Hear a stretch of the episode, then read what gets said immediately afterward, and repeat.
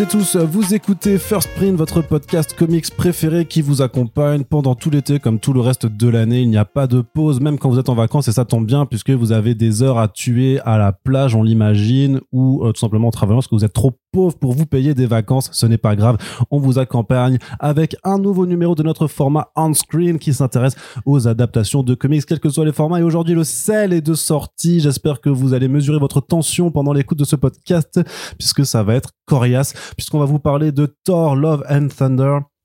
Le quatrième film de cette franchise chez Marvel Studios, le deuxième film réalisé par Taika Waititi, et euh, eh bien, euh, on va être euh, quelque peu nombreux pour en parler, puisque bien entendu, si je vous dis que j'ai ramené du sel, c'est que je ne suis pas seul, puisque je suis la personne la plus douce de ce podcast. À mes côtés, il y a donc l'inénarrable, le fabuleux Yerim Splinter. Salut. Salut. Tu es, con- tu es content d'être là? Encore une fois pour un film par parfait. hein, c'est voilà.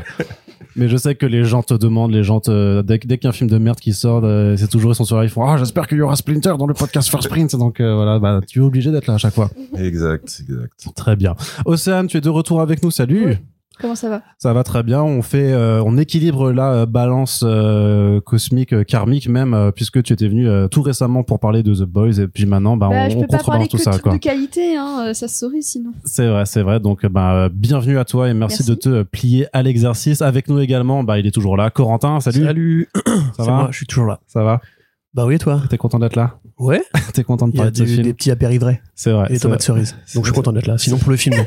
Pour le film, non, c'est vraiment vrai. Du coup, c'est vraiment vrai. c'est vraiment vrai. c'est vraiment vrai. C'est vrai que c'est frais. C'est vrai. Tu sais ce qui est frais, c'est notre invité, c'est notre quatrième invité du jour, euh, puisque c'est un auteur de bande dessinée. Parfois, ils viennent euh, aussi faire autre chose que de la BD. Bah, mais euh, par contre, les planches, faut les quand même les abattre un petit peu. Johan Cavèche, tu es avec nous, l'auteur, créateur de Moondir. Ça va?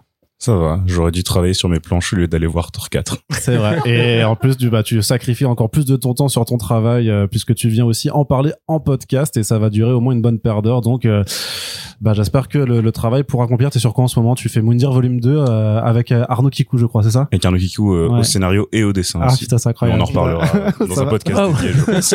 ça va faire une belle campagne de financement participatif, je le sens très bien. Non, mais plus sérieusement, tu bosses là. Ouais, je prépare la prochaine BD ah, qui sera peut-être euh, dans de, de la fantasy. Ah, mais très voilà, j'en parlerai plus bientôt. Il y aura encore un cerf dedans ou... Euh, je peux en glisser hein, si ça te fait plaisir. ça sera plus Moondir, mais Fantasy Deer, un truc comme ça. Il va faire toute une déclinaison de serre dans, dans différents euh, types de, de contextes. Vrai projet. Bah oui, bah écoute, euh, on a un artiste avec nous, donc ça fait plaisir. Bref, euh, toujours est-il qu'on va pas changer nos bonnes habitudes avec ce podcast, avec d'abord un petit rappel du projet de qu'est-ce que c'est, puisque je dégaine la carte face cachée Corentin Pédia. Corentin Pédia, tu es là de nouveau avec nous. Euh, moi, je ne connais pas Thor, je n'ai jamais lu de Thor, je n'ai jamais vu Thor au Ah cinéma non, non, non, non, plus. non, je vais pas définir tout ce qui est Thor, pourrais-. Est-ce que tu pourrais en 2-3 heures nous a- faire un petit rappel donc de la création depuis euh, voilà de, de Stanley et Jack Kirby euh, jusqu'à aujourd'hui voilà maintenant tu, tu peux, tout dérouler non qu'est-ce qui se passe? C'était quoi le problème quand même? On va dire le gros problème de Thor dans le MCU c'était que bah au fil des réalisateurs qui passaient ils n'arrivaient pas vraiment à trouver une destination une trajectoire pour ce personnage et une euh, caractérisation surtout C'est ça. Et en un sens, quelque part, Thor, ça aurait pu être une sorte de d'exemple de Alien raté. On va dire où la saga des Aliens, t'as un réel à chaque film et chacun fait un truc différent, que ce soit bien ou pas bien. Il y a une lecture qui est posée, qui est jamais la même. Thor, c'est un peu pareil, c'est-à-dire qu'au départ, on part quand même de la phase 1 où il avait toujours été prévu. Hein. Thor, c'était évidemment. Même si Kevin Feige ne l'aime pas, parce que je pense vraiment qu'il y a une sorte de détestation euh, du concept même créé par Kirby, euh, il est toujours ultra important dans les Vengeurs, il est là dans tous les grands événements, etc. Et même jusqu'à récemment, avec War of the Realms, il a défini un petit peu euh, un event annuel au moins euh, assez récemment. Il y a évidemment tous les événements comme Ragnarok, il y a les très grands runs de Kirby, de Simonson, de Aaron et de Straczynski. Donc euh, voilà, c'est un personnage quand même assez important. Il voulait le mettre déjà à la base et on sait que s'inspirant des Ultimates de Mark Millar, l'idée c'était de mettre Loki comme antagoniste de Avengers 1 dès le départ. Donc évidemment, un vrai copier-coller de l'arc numéro 2 des Ultimates. ouais ou même du premier numéro d'Avengers en fait Oui, tout à fait. Donc on en arrive grosso modo à un film de Kenneth Branagh qui se veut shakespearien, contrebalancé par une partie dans le désert un peu fauché, où on cherche l'humour à la Kevin Feige. Comme d'habitude, il faut mettre des blagues, des blagues, des blagues, sinon les gens s'ennuient, sinon les gens s'emmerdent. Il y a toujours un rapport au divin qui est compliqué à trouver, même dans l'Eternals où il y a besoin de blagues, où il y a besoin de ramener les dieux à un niveau très humain, très euh, relatable, euh, comment on dit en français, je sais pas. Donc euh, voilà, ce film-là, il fait de l'argent, mais c'est pas un succès critique. Il est considéré un peu comme un, un canard boiteux dans la phase 1.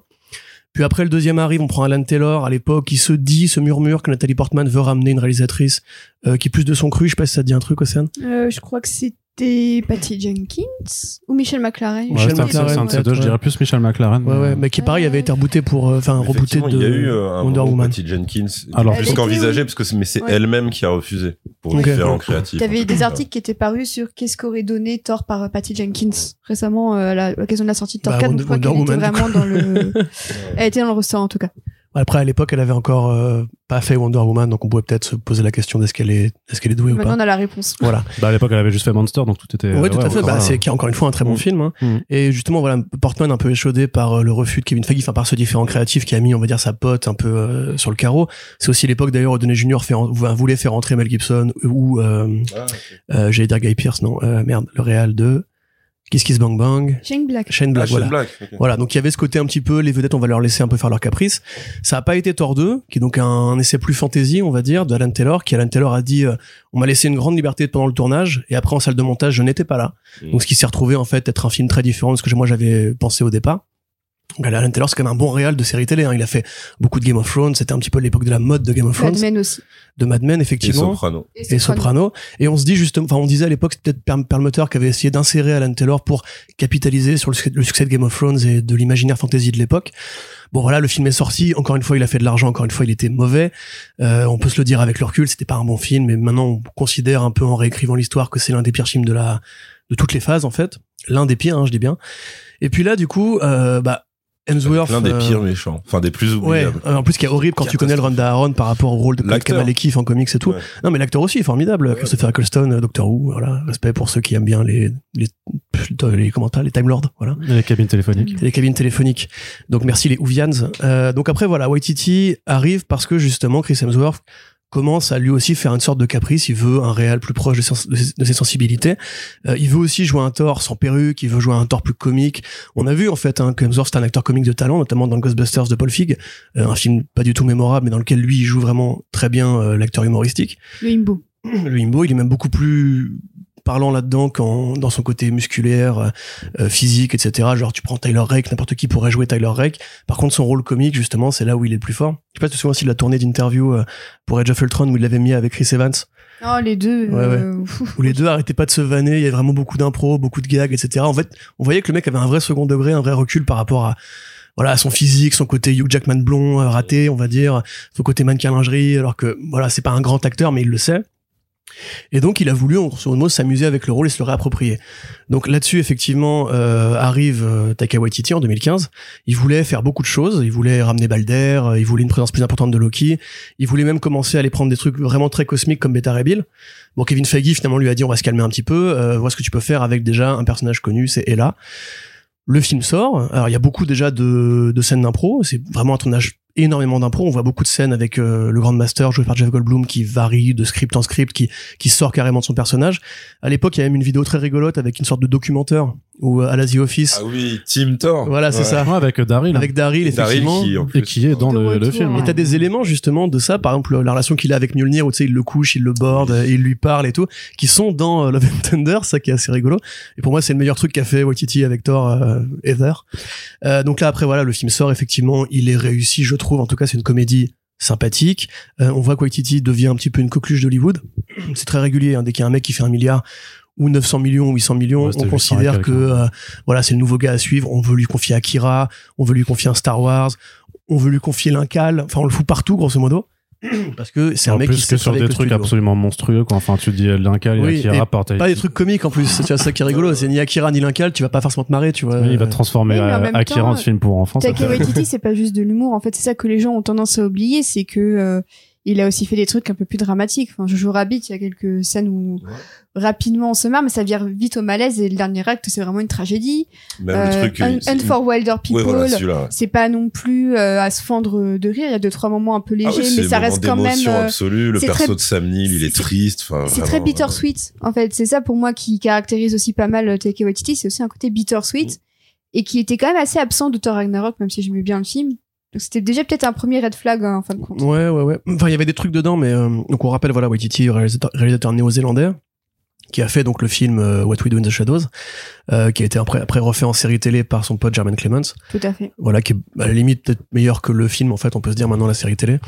Euh, et qui, voilà, qui arrive à Hollywood. Et comme justement il y a cette proximité néo-zélando-australienne les deux matchent tout de suite. On voit sur les tournages des vidéos où ils blaguent ils, ils deviennent ultra potes instantanément. C'est un coup de cœur hein. enfin c'est un, un coup de foudre même la tournée promo justement est très drôle par rapport extraordinaire euh, par rapport à ce côté euh, on est les mecs du continent austral on débarque à Hollywood pour faire n'importe quoi et ça vous fait marrer bon on va continuer. Bon, après ça, il se murmure que Waititi pourrait remplacer James Gunn quand il est viré de euh, des Gardiens, euh, parce que voilà, Black pédophile et tout. Lui, de son côté, veut bien continuer avec Marvel parce que bah, ça lui ouvre des portes. Il fait Jojo Rabbit dans l'intervalle, qui est effectivement un film couronné de succès et qui a même récompensé, enfin, qui a été récompensé aux Oscars. Oscar de la meilleure adaptation, mais le problème c'est que Disney détestait le film Mm. parce qu'en fait le film il a été tourné très peu de temps avant la, le rachat la de la Fox, fusion ouais. et c'est pour ça que euh, la Disney était pas très fan et du coup donc le film est sorti via Fox Searchlight donc leur branche indépendante. Ils ont eu quand même beaucoup de chance que, que le film finalement ait réussi à avoir un, un micro succès plus un Oscar parce que euh, sur le papier ils étaient vraiment prêts à l'envoyer euh, comme Lucy in the Sky justement avec Nathalie Portman de Mm. Noah Hawley où là vraiment s'il passait à la casse quoi. Ouais, ouais, je me souviens d'ailleurs quand on faisait les premiers podcasts sur euh, sur euh, CB quand on avait déménagé, on avait parlé de Alan Horn qui est le mec qui a foutu à la porte euh, James Gunn pour les Black pédophiles, qui était donc président de Walt Disney Studios et qui lui disait mais un film comique ou enfin un film euh, où, Hitler est Oui. un personnage rigolo, c'est n'importe quoi. Moi si j'avais été à la Fox, je l'aurais pas validé. Bon, sauf qu'il est parti depuis, mais on voit que son côté un peu contestataire. Voilà, ça, ça ouvre des portes, on va dire, parce qu'il fait de l'argent, mais c'est pas forcément toujours un, un gage de sûreté et qu'il y a des producteurs qui pourraient être un peu euh, réfrénés. Donc bon voilà, les choses se passent comme elles doivent- se passer. Il y a un énorme incendie en Australie qui fait repousser le tournage de, de Love and Thunder un petit peu, euh, qui tue 500 millions d'animaux, rappelez-vous. Euh, ils y vont, on voit les images de tournage, on voit que ça reprend le run de Aaron, on voit Nathalie Portman qui était revenue dans Avengers Endgame pour une petite scène qui donc resigne, qui va à la Comic Con, qui lève le marteau. En qui dit, 2019, ouais. Voilà, c'est ça, je, vais, je suis de retour. Et donc on la voit sur les images de tournage. On commence à apercevoir des éléments, donc effectivement des comics récents. Donc pour rappel, les comics récents, c'est donc quasiment 10 ans de volume de Jason Aaron qui arrive en 2012 avec God of Thunder et Gore le God Butcher, puis Mighty Thor, où Jane Foster devient le personnage de Thor, ou Mighty Thor, mais en fait c'était juste Thor à l'époque, et Thor abandonne son nom de Thor pour se faire appeler Odinson, rappelez-vous.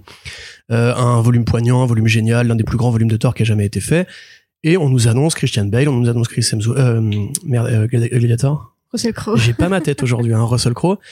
On se dit, il va jouer Old Thor, euh, on se dit, waouh, ça va être vraiment le, Ah oui, le ouais. God Butcher euh, à l'ancienne dit et assez tout. vite que ce serait Zeus, non? C'était non, ça c'était vite après. assez dit, mais euh, dit ça assez été dit vite, assez ça. rapidement. Clairement, Ouais. on le sent. ça Mais il y va avait assez justement ce rapidement, côté, s'ils vont prendre Aaron, on aura les temporalités variées, peut-être qu'on aura le vrai Ragnarok, on aura la fin des temps. Parce qu'on se disait que, est-ce que Hemsworth va, va rester encore euh, après ce film-là, tu vois? Il faut se rappeler que les fan théories euh, des films Marvel, c'est Oui, c'est toujours un peu meilleur que les films eux-mêmes. Ouais, ouais. mais C'est une antichambre de l'enfer. c'est une aussi, mauvaise hein. habitude à Mhm. prendre. Et donc après voilà la, la campagne de, promo s'amorce. Il n'y a pas tellement de chaos de production. On entend on n'entend rien dire à part que Disney aurait un peu sévi quand Waititi a été aperçu euh, en train de rouler des ballots à Rita Ora et Tessa Thompson en même temps. Bon ça, je sais pas si ça a eu une influence sur le montage ou quoi que ce soit, mais grosso modo un tournage routinier où on voit comme enfin on voit aperçu euh, le côté années 80 le côté euh, rock opéra qui est à la fois James Gunn et à la fois Waititi. Ce côté cosmique bariolé ce côté voilà on va faire un truc fun.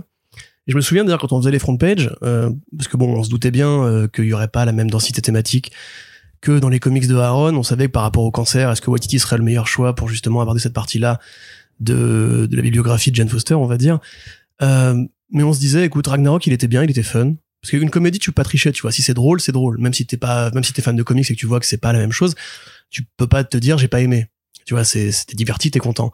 Waititi à côté de ça, il a vraiment, il a vraiment pété. C'est devenu une vedette. euh, il a fait des tonnes d'interviews. Il est naturellement marrant en plus, euh, que ce soit en impro ou dans les trucs scriptés qu'il fait. Alors, sauf dans Free Guy. J'ai pas vu Free Guy du coup. Ouais, Oui, c'est vrai, Dans Free vrai, Guy, ouais. il joue un méchant, donc c'est pour moi c'est normal qu'il soit horripilant en fait. Ouais. Ça m'a pas choqué outre mesure parce que je trouve tout le Ah, film c'est- insupportable. Donc lui, c'est un élément parmi d'autres qui. Ouais, puis c'est le méchant directeur artistique, enfin directeur d'une boîte de jeux vidéo Ah oui, qui au final en fait hein. prend des décisions qui sont en fait celles qui sont appliquées dans Thor Love and Thunder, donc c'est Oui, un voilà, peu, c'est vrai que son perso, tu l'imagines. euh, Bah par rapport à ses commentaires post sortie, sur les, même effets numériques et tout, tu sais, se foutre de la gueule de gens. Oui, ça il l'a fait en vrai aussi. Bah, justement, c'est c'est ça, quoi. Oui. Et donc après, il joue aussi le méchant, enfin l'un des méchants dans Green Lantern. Ah, Non, oui. c'est pas un Non, méchant, c'était c'est un pote euh, de C'était un C'est Ryan un pote Reynolds. de Ryan Reynolds dans Green Peut-être qu'il faudrait Lantern. que je revoie ce film un jour. Qui jouait un des androïdes aussi dans la première saison de Mandalorian et qui finit par se sacrifier à Oui, oui, c'est vrai. Et ça, c'était un chouette rôle, c'était plutôt marrant. Il est aussi dans The Suicide Squad. Mais il a réalisé du Mandalorian aussi. Oui, il a L'épisode final de la saison 1, Mandalorian. euh, Ouais. qui était à la limite le moment où on s'est dit, ah tiens, ça peut être pas mal en fait. Il faisait qui dans Suicide Squad? Il faisait le père, Le père de Ratcatcher. Ah oui, Oui. Il avait deux scènes et c'est Oui, les deux oui. scènes où tu chialais Ouais. en fait. Oui, Il y a une vraie, C'est une vraie pour ça amitié que, entre les deux bon, qui s'est euh, créée entre C'est pour Gunn ça et lui de toute que façon. au euh. final, c'est pas si déconnant que ça quoi. Mais je me souviens Il peut d'ailleurs apporter de d'une- l'émotion, en fait, Waititi. euh. Mais Ouais, oui. carrément. Je me souviens d'une vidéo de Honest Trailer qui avait fait Ragnarok et qui avait dit c'est rigolo parce que après euh, avoir viré Edgar Wright parce que son film était non sensible Mm. et incompatible avec le reste de la saga, Marvel Studios s'est dit au lieu de virer le weirdo, Ouais, embrasse le weirdo, tu vois, ouais, c'est ouais. c'est laisse-le travailler, laisse-le faire son truc, etc. Et forcément, en fait, les gens aiment bien les machins un peu weird, un peu créatifs. Donc c'est le moment où on va commencer à avoir des films plus libres et tout. Et justement, après la sortie de Doctor Strange 2, on pouvait se dire, euh, ça y est, ils ont commencé à laisser un peu, euh, enfin, à desserrer la laisse, quoi, on va dire, à laisser. euh, les brides de la chute. voilà, lâcher la bride. Bon, il se trouve qu'après, on a appris depuis qu'en fait, si euh, Doctor Strange 2 est meilleur, c'est parce que Kevin Feige était occupé à superviser Thor Love and Thunder, entre autres, et toutes les séries Disney+, et qu'il a plus laissé Sam Raimi euh, gérer la production, ce qu'il ne fait jamais en général, et ce qu'il fera a priori pour Fantastic Four. Donc voilà, en fait, ce qui se passe, c'est qu'on est face à un film de Kevin Feige, comme d'habitude, et qui reprend des éléments de Ragnarok, des éléments des comics de Jason Aaron, et ce côté roue libre, impro, euh, euh, comédie du moment, sitcom, dialogue, euh, générosité absurde et compagnie. Bon, je vais pas non plus là m'ét- m'étendre beaucoup plus que ça sur mon avis, mais si on doit faire un point, on va dire que on est dans un film de la phase 4. Voilà, parce que avec tout ce que, que ça, tout ce que que ça comporte. Qu'est-ce que ça veut dire, ça, Corentin? Ça veut dire que Moon Knight est passé par là, ça veut dire que Hawkeye est passé par là, qu'on commence à comprendre et à, à voir que la phase 4, bah, pour l'instant, c'est pas, euh, c'est pas mirobolant, quoi, on va dire. Donc toi, tu fais partie de ces gens-là qui sont en train de, de, de chier sur la phase 4 sur Internet. Non, non, non, enfin, j'en parlais pendant, quand je donnais mon avis, je pense, mais. Ah, J'ai cru que j'en parlerai à ma conférence. Mon TED Talk, euh, la phase 4, quelle merde! Le, tel- nombreux. le fameux Tel Talk. Bah, très bien, bah, on va justement commencer cette partie de, de tour de table. Bah, Honora Océane, tiens. Euh, bah, pour moi, c'est l'une des plus grandes catastrophes industrielles des Marvel Studios. Bon, alors attends, je vais commencer par quelqu'un d'un peu moins... hein. non mais au moins, commence par le plus dur comme ça quand il ah, mais elle a d'autres une personnes. énorme salière cachée derrière elle, encore plus grosse que celle de Splinter, quoi. C'est incroyable. et elle est toute poilue. On n'a jamais vu ça. Donc, ok, une grosse catastrophe. Vas-y, je te laisse Non, développer. moi, Donc, dans cette partie, juste, je te coupe de zo- juste dans cette partie, sans spo- sans spoiler. voilà. Mais pas de spoiler à dire que pour moi, c'est vraiment la plus grande catastrophe industrielle de Marvel Studios en près de 15 ans d'existence. C'est-à-dire que Marvel Studios, ils ont eu des mauvais films. Ils ont eu de très mauvais films. T'en parlais tout à l'heure de The Dark World. Je pense aux deux Ant-Man. Euh... Alors moi, j'aime bien Do- Do- Doctor Strange 1, mais tu vois, je peux comprendre que les gens ne l'aiment pas, tu vois. Mais euh, en fait, dans chaque film, il y a quand même une, structure de film, tu vois. Il y a un premier acte, un deuxième acte, un troisième acte. Donc ok, euh, c'est c'est pas c'est pas très original et je crois que même David Fincher avait un peu râlé contre cette structure en disant euh, c'est un peu la mort euh, du, du du blockbuster que de ne fonctionner que comme ça.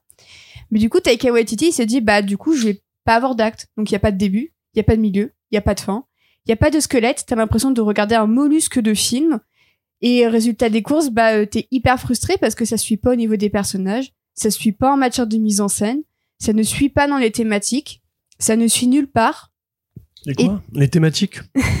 Et euh, t'as l'impression qu'en fait, on, on pensait qu'avec Ragnarok, ils avaient enfin unlocked ce qui allait pas avec le personnage, en se disant ça y est, ils ont trouvé une bonne version, M-Source est content, donc c'est cool. Tu te dis, bon, ok, avec Infinity War et avec Endgame, bon, euh, c'est c'est les Rousseau qui reviennent un peu en arrière, mais Waititi, il va revenir en avant. Et t'as l'impression qu'en fait, maintenant, c'est euh, ça, ça swing entre euh, Waititi et le reste des, des réalisateurs. Et on- je ne sais toujours pas qui est tort au bout de quatre films. Alors, c'est le dieu Solo. du tonnerre, du coup. euh, c'est voilà, Oui, c'est Ah, tu non, vois, c'est Zeus. Ah non, c'est Ah, de la merde, foudre. non, non, Je confonds pas- les deux. pas la même mythologie. Mais, mais le résultat, tonnerre, c'est juste le bruit de la foudre, en fait. Voilà.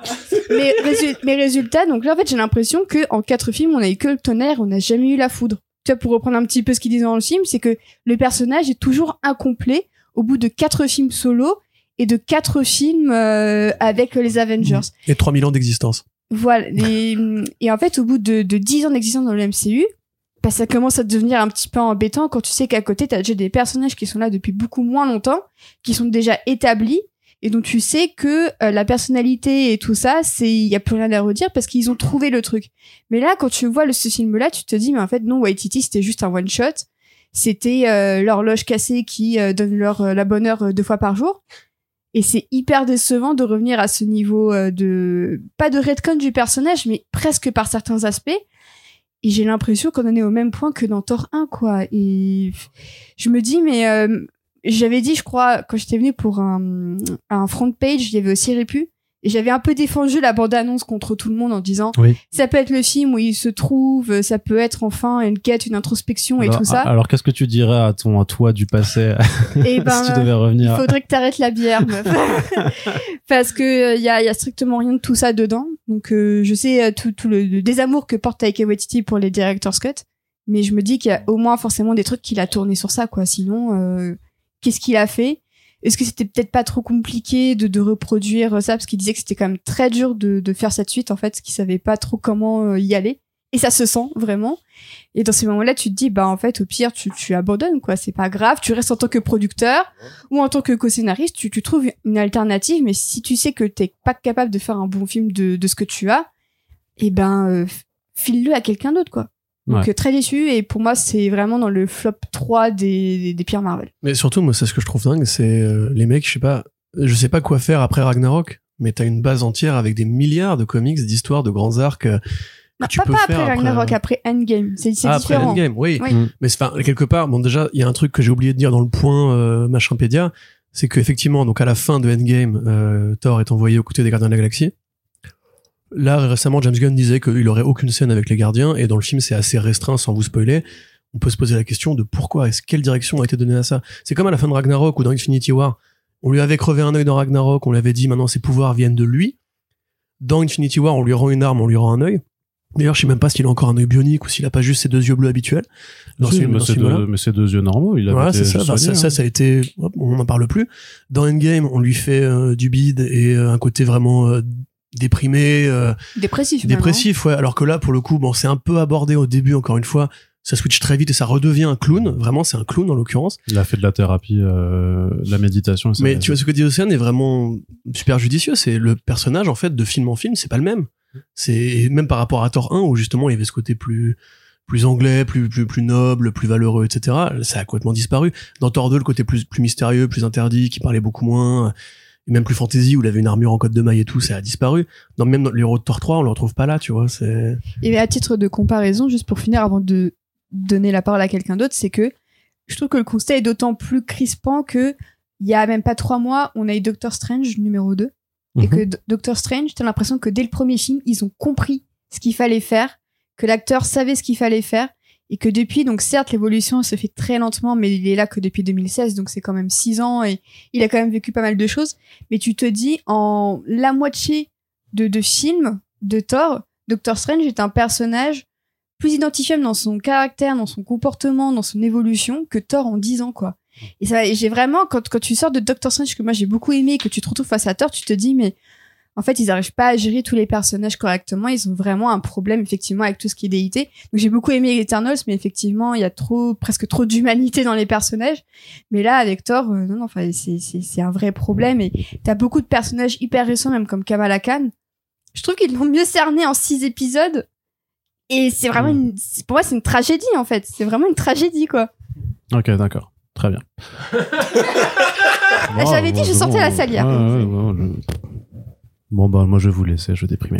Euh, donc, on va se tourner vers, vers Johan, du coup. Johan qui va pouvoir faire pareil, nous exposer son avis, sachant que toi, donc, Johan, tu es le seul dans cette tablée qui n'a pas lu les comics de Jason Aaron. j'ai- J'ai pas lu les comics non plus. Non, mais alors, du coup, on va, on va oublier ce que tu as dit, parce que j'avais une vanne en préparation depuis 5 minutes, tu vois, donc, euh, je vais la faire. Vas-y, balance. On va le faire. Donc, Johan, toi, tu es le seul qui n'a pas lu les comics de Jason Aaron à cette tablée. Et vu qu'on est des connards élitistes, on va t'appeler le gros nul, du coup, pendant tout le reste du podcast. Donc, le gros nul, qu'est-ce que tu en as Quelle blague pensé, euh incroyable. C'est du niveau de Quel- White Blague, Arnaud, en fait. Ça donc tu une- planifies ce genre de blague. en Ouais, bah, ouais, bah, Euh, écoute. T'as euh, dû adorer les vannes du film, toi, ça va être. Ah, non, complètement. Et- Écoute, on peut pas être parfait tout le temps. Hein Voilà. Non, mais tu vois, moi, non, je... mais du coup, Johan, vas-y. Ouais, moi je je qualifierais peut-être pas le film de catastrophe industrielle au sens où ça fait quand même euh, bah, toute cette fameuse phase 4. Moi je, je vois très bien ce que Corentin veut dire quand il dit c'est un film de la phase 4. C'est j'ai trouvé qu'il y avait vraiment rien d'excitant chez Marvel depuis enfin depuis la fin d'Endgame qui avait encore un, un peu de cœur et un peu de poids même si le film était pas parfait. Là, on est devant énormément de films au mieux oubliables Euh, au pire, euh, franchement, raté sur tous les points. Moi, je sais que des films comme Black Widow, par exemple, euh, ça, ça me peine à dire, mais y a, y a- je trouve qu'il y a rien à sauver, quoi. Là, dans Thor, je suis tout à fait d'accord sur le, la caractérisation du personnage qui est raté, sur le- euh, un point, je pense qu'on va beaucoup aborder, qui est le, le manque de, de, de pathos et de gravité, euh, particulièrement par rapport à l'adaptation de ce que j'en comprends. Je trouve qu'il y a quand même quelques petits trucs à sauver, euh, techniquement.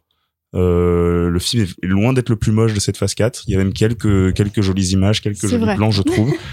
Ça n'empêche pas qu'il y ait, ça n'empêche qu'il y ait d'autres. On est D'accord, c'est un gros nul du coup, tu vois. il y a Corentin qui me fait les gros yeux, mais je, autant il peut y avoir des fonds verts qui tâchent, choses comme ça, mais le fait d'assumer un côté un peu, euh, avec des gros guillemets, euh, nanar coloré, fait qu'il y a certains plans qui, je trouve, euh, ont, ont une- au moins une direction artistique qui est présente, tu vois, ce qui est, ce qui était quand même assez absent d'autres films. Hasardeuse, mais qui est présente. Moi, je le maintiens. Euh, je trouve aussi que, Ouais, ils ont une direction artistique de merde, mais ils l'assument, donc c'est bien. je trouve que, pareil, l'ant- l'antagoniste a quelques petits moments sympas, notamment au début, avant, avant qu'il devienne trop présent dans le film. Il y a, il y a, voilà, il y a des petites choses à sauver. Il y a quelques vannes qui fonctionnent, même si je me suis pas beaucoup marré dans le film. Je dis quelques vannes, bon, il y en a deux, trois, tu vois, où j'ai soufflé du nez, mais franchement, c'est plus que dans Ragnarok qui, moi, m'avait pas trop fait rire. Après, il faut dire qu'en effet, il y a aucune structure. Euh, j'essaie de repenser au film et je me rappelle, en fait, des deux scènes du début. Et après, il y a un, j'ai un espèce de, de Blackout. grand vide, quoi, ouais, de, de blackout. Et je me réveille à la fin en me disant, bah, je, Ah, mais en fait, t'as dormi pendant le film. C'est pour ça, peut-être c'est pour ça, en fait. Il y a peut-être bien des trucs dans mes rêves que j'ai trouvé assez sympa, alors que non, mais voilà, je, je trouve que c'est un film parfaitement inconséquent, euh, mais euh, mais avec voilà des, des petits bons points que je vais essayer de soulever pour contrebalancer la salière. Euh, bon après, euh, voilà, quoi, il serait vraiment temps que Marvel euh, juste change de modèle ou, ou peut-être qu'on arrête d'aller les voir parce que on est un peu des Yankees avec euh, avec un genre de syndrome de Stockholm un peu chelou. Bah, nous, c'est notre, ouais, vous avez pas le choix. Moi, je, moi j'ai le choix, tu vois, j'y vais quand même. Ouais, oui, c'est vrai, c'est plus toi le problème. Ouais, en fait. tu vois, moi, j'ai- j'ai- j'essaie vachement, j'arrive à plus regarder toutes les séries, à plus, euh, à, à plus foncer aux films dès qu'ils sortent et tout, mais tu vois, j'y reviens parce que j'attends quand même ce truc de, euh, de voir euh, de l'action correcte, de voir, euh, c'est les films les plus, les plus chers du, du cinéma en ce moment, tu vois, de voir des trucs que d'autres films peuvent pas faire, en fait. Et ils ont ça se voit pas non plus. Ça se voit pas Je non trouve plus que l'argent ne se voit pas dans ce film-là, par exemple. Ah, il est peut-être allé à Chris Hemsworth, il doit, il doit prendre plus cher maintenant Ouais, qu'avant, ouais. tu vois. Ou à Gladiator. J'arrive pas, hein. Voilà, ça, hein. Si tu veux faire revenir Nathalie Portman, à mon avis, t'as intérêt à dégainer le chéquier comme ouais. Garfield et Tobey Maguire sur No Way Home. Mais voilà, je, je, je, je trouve que ça reste un film euh, parfaitement oubliable, euh, pas le plus désagréable, mais euh, évidemment pas, pas un film important ou marquant ou quoi. Ok, très bien. Splinter, je me tourne vers toi. Ouais. C'est le moment de faire des blagues vraiment drôles du coup. Vas-y. Ben, écoute, euh, moi j'ai été, excuse-moi, j'ai été euh, très désagréablement surpris parce que donc moi j'ai pas de problème avec le, le style et l'humour de Taika Waititi. Euh, j'ai même pas spécialement de, de soucis euh, avec euh, le côté très infidèle euh, aux comics de base. Enfin, tu vois, Ragnarok, c'était évidemment ça n'avait rien à voir avec euh, avec le Ragnarok des comics et tout. Mm. Donc là, c'est vrai que j'ai déjà fait mon deuil de ça. C'est-à-dire que j'attendais pas du tout de la ouais de la de la tragédie ou de la tristesse comme comme tu peux l'avoir avec l'histoire de Jane Foster en comics ou même l'histoire de Gore lui-même, etc. Le problème, c'est que ça fait on dirait un cas d'école de de mecs ou même d'équipes au global qui où, où effectivement ils ont eu un coup de chance ou, pas ou pas d'ailleurs peut-être juste il a vachement taffé sur Ragnarok que tout le monde dit bah putain t'as trouvé la formule et tout c'est c'est génial continue. Et que du coup il se relâche totalement à tous les niveaux que soit sur euh, le rythme la mise en scène la direction d'acteur les trucs. C'est-à-dire que c'est pas parce que t'as fait trois impros qui ont marché euh, dans ton film précédent que ça y est c'est la fête et t'arrives euh, en ayant à moitié écrit euh, la moitié des répliques et, et que tu dis à tous ces acteurs d'improviser continuellement et tout parce que euh, déjà même quand c'est quand c'est fait avec un casting qui est rompu à l'impro il y a quand même une, toujours une, une petite lourdeur, tu vois. Genre, par exemple, Peacemaker, c'est une série que j'ai kiffé, mais t'as quand même des longs couloirs d'impro entre John Cena et le mec qui faisait euh, Vigilante, où des fois tu fais, ouais, bon, ça dure peut-être un poil trop longtemps. Là, t'as ça, mais sur un film entier, en fait. T'as, t'as que des, des échanges où tu dis, bon, ok, il y a, il y, a, il y a plein de blagues sans chute, il y a plein de... Il y a des blagues pas amorcées, en fait. Oui, oui, Il y a une blague où tu te dis, ah, ça devrait être marrant, mais il y a pas le début de quoi que ce soit, tu vois. ou- Bah, il y a ça. euh, Il y a aussi euh, un montage qui se rapproche quand même beaucoup de, de, de la charcuterie parce qu'en gros, t'as, euh, t'as, veux dire, t'as, t'as aussi ce truc-là et qui malheureusement m'a rappelé Venom. Non, non, m'a rappelé euh, Morbius. C'est-à-dire qu'en gros, t'as des vannes présentes euh, dans un trailer qui en fait euh, ne le sont pas dans le montage et du coup la scène euh, dans le montage final je veux dire et du coup la scène par exemple euh, de dialogue entre euh, Chris Pratt et Chris Hemsworth euh, normalement t'avais euh, donc je vous c'est pas un spoiler parce que ce n'est pas dans le film et c'était dans, dans dans un teaser trailer en gros euh, Thor dit ouais euh, euh, enfin non Star Lord dit euh, voilà il, il suffit euh, de de regarder les gens que t'aimes C'est pour dans le je sais film, pas ça. quoi C'est dans le film, ça. hein C'est dans le non, non, non, ce que je veux dire, c'est Ah oui, qu'après, il y avait tout un jeu oui. où, en fait, Thor regardait de manière ultra amoureuse euh, Chris Pratt, et Chris Oui. Pratt, du coup, faisait exprès de se déplacer. Et ça, c'est c'est pas dans le film, ça. Si, si, c'est dans le film. Bah, ouais, t'as t'as raison, J'ai je à c'est l'oublier. C'est peu dans le film, mais- je Ah te ouais confirme. C'est dans le film, ouais. Non, mais vraiment, c'est un truc méga Bah, appuyé dans mais le après, teaser. peut-être peut-être qu'elle est un peu plus longue dans le teaser C'est trailer. ça, ouais, c'est vraiment ça, ça Mais t'as durait, t'as tu quand même cet effet t'as où quand même cet effet Oui, non, où il se décale un les, peu. les deux, t'as t'as- t'as quand même le, le- le jeu un petit peu dans le, dans le film, mais c'est c'est moins drôle que dans le C'est teaser. voilà, tu vois, et donc, et t'as l'impression que, ouais, le. Mais c'est pas parce qu'il y, a- il y a une musique dans le film et pas de musique dans le teaser sur cette scène-là? Franchement, Il me semble qu'il y a une sorte de musique il me un peu semble que c'était un poil, euh, euh. c'était un, bah, c'est-à-dire, le film, euh, plus long, ouais. la joue plus sérieuse, en fait. Ouais. Là où dans le trailer, en fait, t'avais vraiment le truc qui venait désamorcer euh, tout ce qu'il venait de dire, parce que tu sentais euh, Star-Lord extrêmement gêné, en fait. Là, t'as pas vraiment ce truc-là. Et, euh, et c'est pareil, enfin, le, le, le, le méchant, donc, euh, que Gore, qui est joué par euh, Christian Bell, en fait, pareil, Christian Bell, c'est pas du tout un mec rigolo. Et donc, le fait que Taika Waititi ait essayé de le, peut-être de lui faire improviser des trucs, fait que t'as juste un, un perso euh, très morcelé. C'est-à-dire qu'il a, il a des moments où il joue méga sérieusement premier degré et il est, il est assez inquiétant, il est assez triste au début et à un autre moment du film. Et puis au milieu de tout ça, des fois, euh, ouais, il, il freestyle et il prend une voix aiguë. Et du coup, ça, le rend juste inconsistant. Enfin, c'est très, bah, déjà, quand il explique euh, sa motivation, c'était super triste parce que tu dis putain, c'est le niveau zéro de l'écriture quand même. C'est-à-dire que t'as vraiment un méchant qui qui dit ouais et donc puisqu'on m'a fait ça, maintenant moi je fais ça maintenant depuis pas mal d'années. Tu fais bah ok c'est cool mec. Enfin euh, c'est-à-dire même dans même les, les méchants dans les James Bond les plus caricaturaux ne parlent pas comme ça en fait. C'est-à-dire que ça, c'est juste un truc. En plus, tu pourrais dire, euh, mais normalement, c'est show don't tell. Mais le truc, c'est qu'en tant que spectateur, on nous l'a déjà montré. Donc, pourquoi ce mec se met, euh, se met à parler comme ça? Enfin, donc voilà, je le, méchant, je trouve voilà.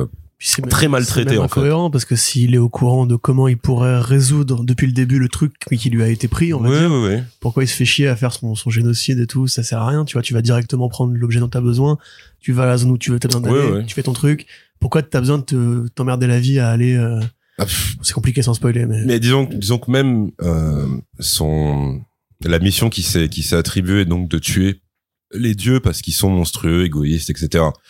C'est c'est c'est pareil. Tu sens que t'as aussi un peu une une schizophrénie du du script par rapport à lui parce que sa motivation de base est assez euh, forte et assez sincère et tu et aurait pu être exploitée euh, du- d'une façon tout à fait euh, sérieuse quoi tu vois où tu dis bah ouais c'est assez respectable au final ce qu'il dit c'est-à-dire qu'il dit ouais euh, nous on est des pauvres croyants et euh, en gros on se fait marcher dessus toute notre vie par des divinités qui n'ont rien à foutre de nous et tout. Et là tu sens quand même qu'à un moment donné Kevin Feige ou quelqu'un a dû dire ouais euh, est-ce qu'on a vraiment envie d'envoyer ce message euh, à notre public de cons non. Donc il faudrait quand même que le mec soit parfaitement psychopathe à partir d'un certain stade.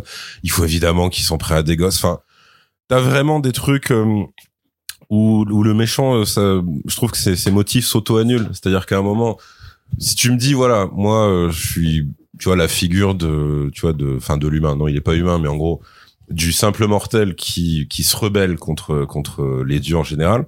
C'est un motif super fort, ça, tu vois. Mais sauf que après, c'est, ça devient juste un mec qui s'auto-qualifie de super méchant, qui dit, bah voilà, en fait, pourquoi j'ai enlevé, euh, par exemple, telle personne? Bah parce que je savais que t'allais venir la sauver. D'accord. Donc en fait, tu considères ce dieu comme pas du tout égoïste. Donc ça, ça devient, ça devient juste absurde. Et il a plein de phases comme ça où tout, tout s'auto-annule tout le temps. Et alors après, ouais, bah t'as le, le fait que le retour de Jane, à part dans une scène à la fin où je trouve que là, pour le coup, elle est vraiment bien mise en valeur et tout. Mais parce que bah c'était c'était ce moment où jamais quoi. Tu pouvais pas te permettre de aussi rater ce truc-là. Mais sinon, ouais, c'est c'est elle aussi euh, un gag sur patte malgré elle. Alors que Nathalie Portman, c'est pas du tout une actrice euh, qui m'a l'air très à l'aise là-dedans sur le côté euh, genre foire euh, des catchphrases et tout. Il y a des trucs qui sont très très très laborieux, je trouve. Mais elle, elle est pas en bien interview, écrite, quoi, euh, tu vois. Elle a dit en interview justement que elle, ça l'avait vachement surpris de la façon de tourner de Waititi. Ouais. Où euh, c'est elle que c'est c'est de elle que vient l'idée justement que beaucoup de trucs ont été coupés au montage, des planètes, des peuples. On sait que Dinklage qui jouait euh, Eitri le nain euh, Oui. devait revenir. On sait que Goldblum devait revenir. On sait que euh, Lena Headey Lena Headey, en fait, a dû Ouais. jouer une déesse, je crois que c'était Hera ou un truc comme ça. ouais, Ouais. a été coupée au montage et justement elle en dit en, en interview on lui pose la question alors tu sais il y a le discours marketing où elle doit dire que tout est amazing et en gros elle dit mais c'est vachement frais comme façon de tourner. Moi j'ai bien aimé j'aimerais bien le refaire et tout. Mais par contre elle dit euh, moi clairement ça m'a dérouté la façon de, Mm. faire, de faire du gars. C'est il arrive il nous dit appropriez-vous le script et on va la refaire 20 fois avec 20 répliques différentes à chaque fois. Elle justement elle vient d'un c'est vrai ce que je veux dire mais elle vient du vrai cinéma en fait où quand il y a un script il y a un script. Tu vas pas off script tu, tu fais ton truc. Enfin je veux dire Black Swan c'est pas un truc où tu peux improviser tu vois Enfin, là, Oui. Après, il y a quand même beaucoup de courants Star Wars de aussi, cinéma. Je pense à la nouvelle vague ou quoi, où c'était quand même pas mal d'impro. non mais C'est pas de l'impro le- comique C'est quoi le vrai cinéma, Corentin Non mais l'impro hein comique, si tu veux, c'est Ouais, pas c'est euh. pas la nouvelle vague. J'ai envie de te dire, pardon, Seth Rogen, euh, j'ai envie de te dire euh, comment ça s'appelle. Euh, Tout ce qui est Vince frat, Vaughn, frat euh, pack et tout ça. oui. voilà, Ben Stiller, etc. Il y a toujours beaucoup d'impro parce que l'humour c'est beaucoup d'impro, c'est plus naturel, c'est plus spontané. Et puis t'as une école de théâtre qui vient de là. C'est pas du tout comme justement laisser la, la caméra tourner et dire aux acteurs improvisez-moi une scène intime, etc. Là, ce qui se fait justement, c'est qu'elle, elle va plus dans un truc, j'ai envie de dire incarné, intime, alors qu'il faudrait qu'elle soit drôle et tu vois qu'elle sait pas le faire en fait. C'est voilà, Oui. c'est la fin de mon ma tirade. Ok, t'avais fini, euh, Yerim, sur ton avis? Euh, non, après, il a, le truc qui, qui m'a, qui m'a vraiment limite attristé parce que je me suis dit, mais pour le budget que c'est, euh, et 250 les moyens, voilà, dollars, tu vois, hein. les, les moyens, euh, les moyens mis en place pour, pour, pour tourner et monter ce truc, euh, c'est, alors ça s'explique peut-être, euh, de manière encore plus bête, euh, par euh, ce qu'on vient de dire. C'est-à-dire que si ça se trouve, si ça coûtait aussi cher, c'est que le mec est juste devenu un gros capricieux qu'il a tourné plein de trucs pour les couper ensuite parce que bah ça coûte quand même du fric de faire ça. Alors, a priori, la décision viendrait pas forcément de lui, mais aussi de, de Disney, Marvel, en fait. On va dire l'équipe du film quoi. Non, mais il y a vraiment un truc aussi qui est sorti qui rappelle vraiment ce qui a été fait avec le BVS de Zack Snyder, quoi. C'est-à-dire qu'ils ont dit, ouais, on coupe à deux heures parce qu'il faut qu'on ait, euh, voilà. Ah, on veut-. On veut deux heures, tu vois.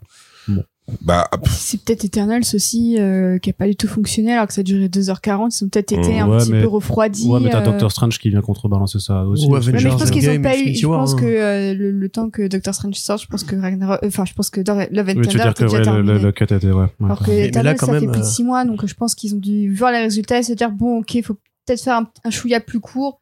Et ça a peut-être impacté Strange et euh, Love, Love and Thunder. Ouais, mais du coup, tout le pognon, il est parti à la poubelle, quoi. Parce que quand, euh, quand Bah oui. Portman te dit qu'il manque des planètes, ouais, moi, c'est- Euh, c'est ah oui, mais c'est un gâchis, c'est un le cachet de Lina c'est bien 7 sûr. millions, apparemment. hein, euh, parce que du Ah coup, ouais. son, son, sa boîte euh, de, d'agent artistique la- l'attaque en justice parce qu'elle a pas déclaré ce cachet-là, ils l'ont pas filé ça comme, etc. Donc, en calculant, grosso modo, la part qu'eux, ils prennent et la part de son cachet réel, tu vois qu'ils allaient vraiment avoir un rôle suffisamment important pour mériter au moins 5 millions de dollars.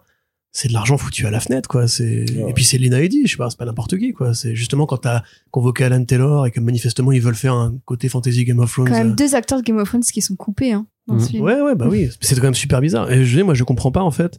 Parce que ce problématique de durée, à mon avis, dans le studio, s'en a franchi depuis longtemps. La plupart des trucs qu'ils font marchent, que ce soit court ou long. Tu vois, encore une fois, Infinity War, c'est- c'est très long comme ouais, film. mais Eternals, ça a vraiment pas. euh, Je me demande. Ouais, il a mieux marché que Black Widow, quand même. Hein. Ouais, mais c'était pas non plus ouf. Et quand même, Ouais. beaucoup de gens ont dit que c'était trop long, quoi. Enfin, Mais c'est, de je fait, serais c'est pas trop étonné que Eternals s'est coupé un petit peu. euh, Ouais, mais euh, trucs de si enfin, c'est pas parce que c'est long que ça a pas bien marché non plus, quoi. Mais Oui, après, enfin, oui, non, mais après, il y a, il y a un film long et un film qui sait gérer son rythme, tu vois. Par exemple, pour moi, Eternals, c'est un peu long, mais ça le mérite. Là où euh, d'autres films qui durent une heure et demie, moi, j'ai l'impression d'avoir passé trois heures Mm. devant, quoi. Mm. Euh, les, ouais. les Venom, honnêtement, euh, j'ai ressenti 10 heures alors que ça dure une heure et demie, le truc, tu vois. mais là, le truc, c'est que du coup, le, le résultat final de ça, Ouais. justement, d'avoir, d'avoir cuté pas mal de choses, bah, c'est qu'en fait, le film, donc oui, qui, qui fait, qui fait, qui- enfin, générique inclus, qui fait deux heures pile, bah, il est très autocontenu, c'est-à-dire qu'il y a finalement très peu de personnages. Et quand je dis ça, c'est pas très peu de nouveaux personnages, c'est que vraiment, au global, il y a très peu de personnages. C'est-à-dire qu'il y a un groupe de mômes, ou en gros, qui sont représentés par un seul môme.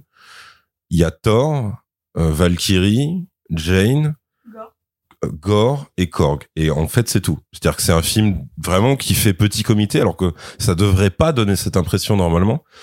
Euh, pareil, les, les différents lieux, bah, t'en as, t'en as pas tant que ça. Et la plupart, à part deux lieux, en gros, à part euh, en gros la cour de Zeus et des dieux et euh, le repère, on va dire, de, de Gore, t'as pas, t'as pas de lieu vraiment identifié ou quoi. C'est juste bon, ils arrivent à un moment, t'as, t'as une montagne, ok, c'est génial. Puis à un autre moment, t'as un pré. Enfin, tu fais pas d'accord. Et puis après, il a juste shooté trois rues euh, en Europe du Nord. Enfin, c'est vraiment ça, c'est c'est quand même ultra chaud que New Asgard te, te laisse la même impression euh, de bâclé et d'inachevé que genre le Wakanda alors que le Wakanda le problème qu'ils avaient c'est que ils voulaient mettre toute l'Afrique dans un seul pays donc ce qui est pas possible là c'est juste c'est censé être une une petite région euh, normale tu vois et même ça c'est je trouve c'est pas bien filmé je trouve ça arrive pas C'est euh, pas une région, c'est vraiment juste une. ouais en fait c'est là bourgade, ça a hein. l'air là ça a l'air d'être un village hein, Ouais, c'est mon village natal. hein, c'est euh, donc en gros, je trouve qu'il y a rien, il y a rien qui arrive à exister à l'écran en fait.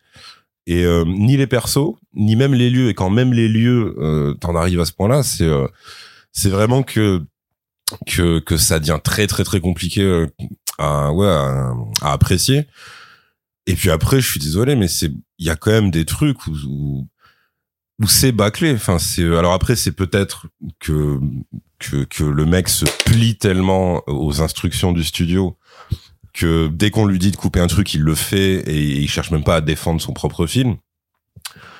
Mais euh, mais là, ouais, c'est vrai qu'il y a, ouais, je trouve qu'il y a un côté ouais très vide, très euh, film jetable à usage unique, mais comme plein de plein d'autres de leurs films, tu vois.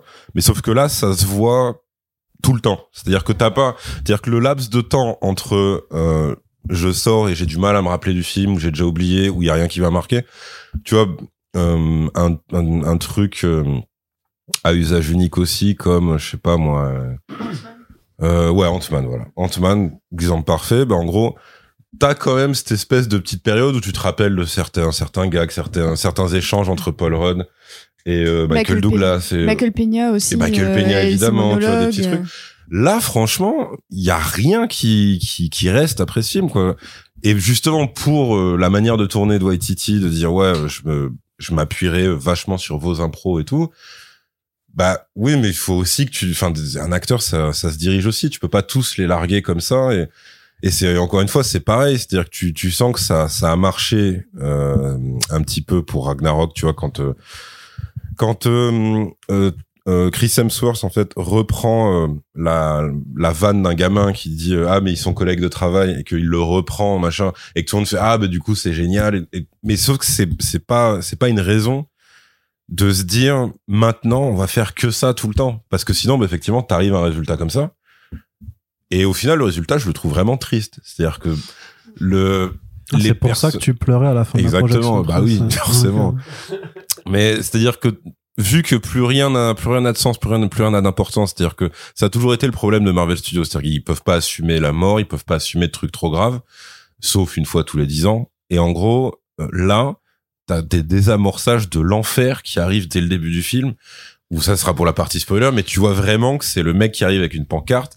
Il dit voilà, rien n'a vraiment de sens et euh, et euh, rien n'a d'importance non plus y compris euh, mon propre film précédent. Et ça, c'est vraiment un aveu. Pour moi, c'est un aveu d'échec absolu. Ça, c'est pas avoir de la dérision. Ça, c'est juste se pointer et dire, vous savez quoi, en fait, je m'en fous.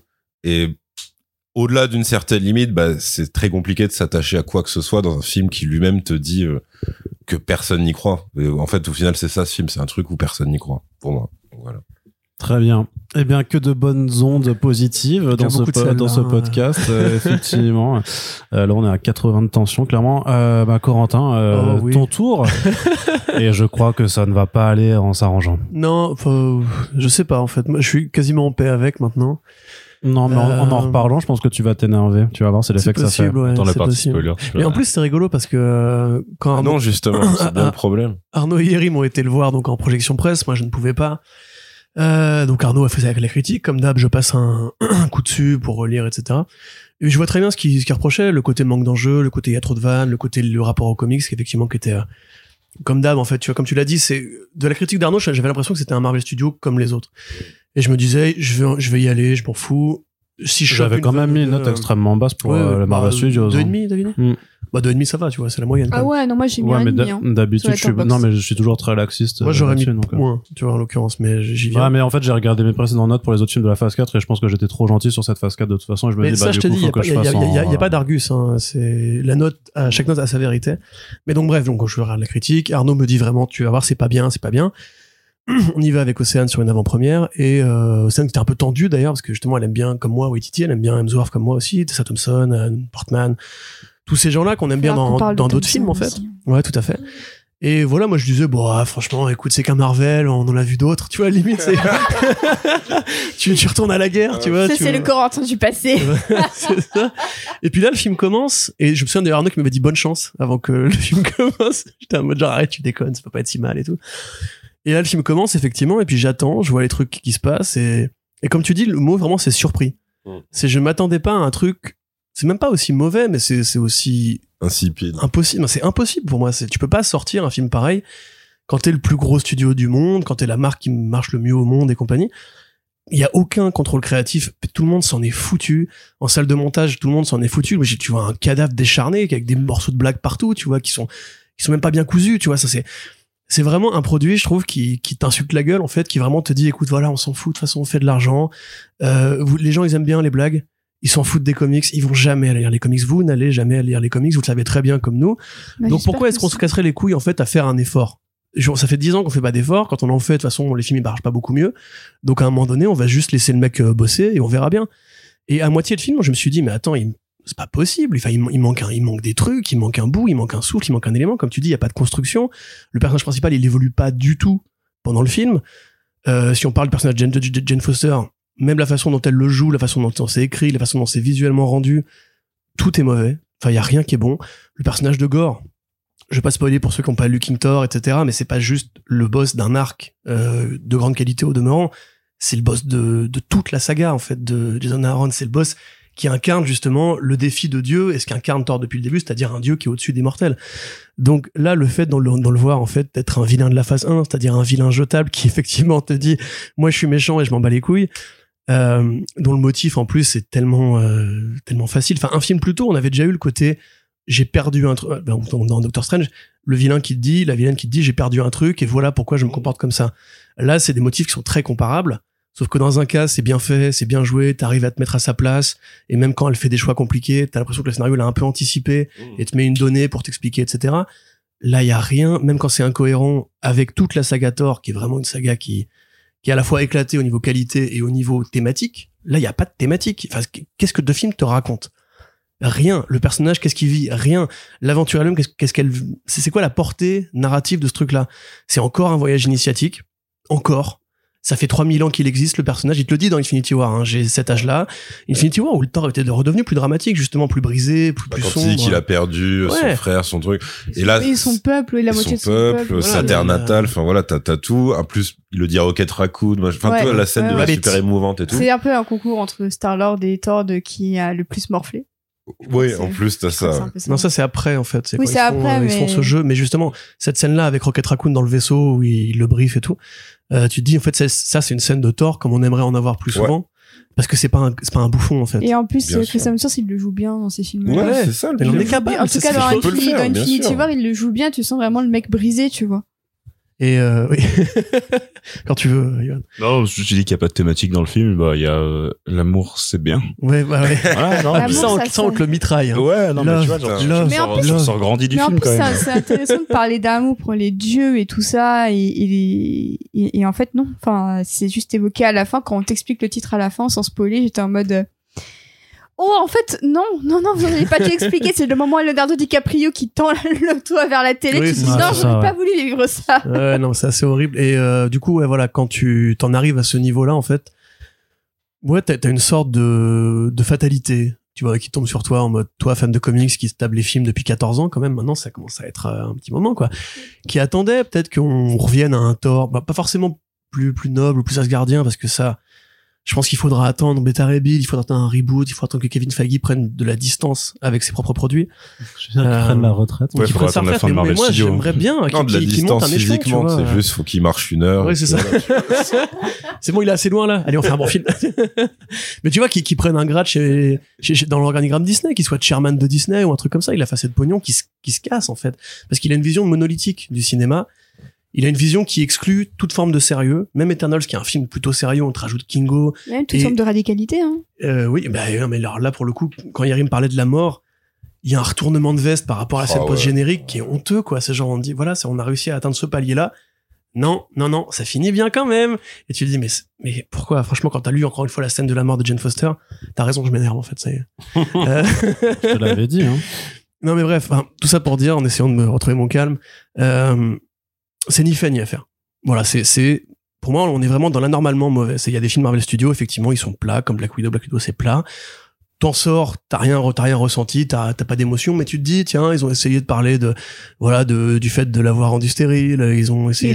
l'exploitation des femmes. euh, voilà, oui, tout puis ça. les, donc c'est- fantômes de la Russie post-guerre froide. t'as- un semblant de propos aussi un peu un peu féministe sur la condition féminine en mode de bon bah euh, je vais prendre mon émancipation euh, vis-à-vis des hommes qui puis est pas même, euh, inintéressant. Même au niveau des FX, tu vois, tu peux trouver que la scène d'où. Oh non non non. Non, non, mais, Non, non. je veux dire- non, mais C'est pas un podcast Black Widow, mais non. quand la base dans, dans, dans les- dans l'atmosphère se casse Non. la gueule et qu'elle Non, fait non, son non, combat aérien. non. Non, mais Non, je te dis pas, je te non. dis pas que c'est incroyable. Je te dis que c'est T'étais le à niveau, deux doigts de dire que c'était incroyable. le niveau Mais de fond contre, vert est la, quand la même base un aérienne c'est une idée marrante. quoi. Pas, pas en même temps. La, la base aérienne c'est une idée marrante. Mais tu vois le niveau de fond vert quand il y a cette, quoi. cette chute là, il est quand même C'est dégueulasse. loin au-dessus de ce que fait Love and Thunder. Je suis désolé. Ah non. Ah Non, si, non, ah non, si, je suis- vraiment. je. Moi je suis ce d'accord avec moi-même. Ce que vous dites sur Black Widow, enfin, c'est pas inintéressant. Après là, c'est un euh, peu un combat d'infirme où juger la meilleure Bah, performance. le dragon Shang-Chi, si tu préfères. Non, mais tu vois, le rapport est pas bête. C'est peut-être que moi, Black Widow, c'est un film qui m'énerve parce que il y a des thématiques qui sont visibles, qui peuvent être intéressantes, qui sont complètement ratées.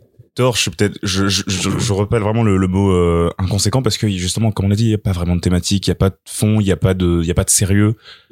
À part le fait et on sent juste à la rigueur qu'ils s'amusent sur le tournage en faisant un peu n'importe quoi avec leurs millions, tu vois. Et c'est peut-être pour ça que je trouve que euh, le, le truc est pas est pas est pas énervant. Il est juste genre euh, si eux mettent pas d'implication, je vais pas en mettre non plus, tu vois. Ouais, Et- mais toi, tu le trouves pas énervant parce que t'as pas lu la BD. Et pour Ouais. le coup, c'est pas une vanne. Vraiment. Non, non, ça pour le, non, ça pour le coup, je, je, pense que tu serais Après, moi, pendant le film, j'étais euh, pas énervé, j'étais surpris. On se, on se jetait des regards inquiets avec Océane pendant la projection. mais qu'est-ce qui se passe mais Fallait vraiment s'imaginer la scène. Hein. Vraiment, j'étais comme ça en mode qu'est-ce que- qu'est-ce qu'est-ce qui se passe Qu'est-ce qu'on regarde avec Gore, il, il me regardait déjà, je me suis dit, ok, ça va être long. Ah oui, non, mais la Necrosword, par exemple, qui est un artefact euh, cher à mon cœur, par exemple, t'as un truc, tu te dis, mais comment le Kevin Feige, c'est quand même président de Marvel, pas juste de Marvel Studios. Il, normalement, il dit, tiens, les comics Marvel aussi, on sait qu'il donne des directives en plus. Mais comment tu peux, à ce point, euh, mettre des coups de pied dans les trucs, normalement, que tu défends, tu vois, toi, t'es fan de comics, Kevin Feige, toute ta vie est basée sur le fait d'adapter des comics. Et tu le faisais, tu vas, à l'époque, tu l'as fait mieux que les mecs qui se passaient avant toi. Les films des années 2000, justement, il y a- c'était des tonnes de merde qui, pareil, euh, le film Daredevil qui respecte rien, etc. Ouais, enfin, pour les films des années 2000, t'avais quand même les X-Men et les Spider-Man. Oui, oui, non, mais les, séries B des années 2000, on va dire. Effectivement, il y avait des bons films avant Kevin Feige. Deux hein. des meilleures sagas, ça reste euh, les années 2000. Hein. Mais oui, tu vois, mais c'est t'avais pas- Daredevil, euh, Hulk, euh, les Fra- Dark Knight, hein, euh, chez, chez la distinguée concurrence. Oui, mais t'avais Punisher, euh, l'autre Punisher, euh, L'autre, l'autre euh, Punisher. voilà. tu vois, il y avait quand même, c'était un, c'était un peu un repère, euh, enfin un tapis rouge vers la mer T'avais à mon époque. Mais là, aujourd'hui, t'as plus qu'une seule chose et c'est pas ouf, quoi. Ouais, bah t'as encore les films de plus Warner Bros. hein, dans les années euh, 2000 qu'aujourd'hui.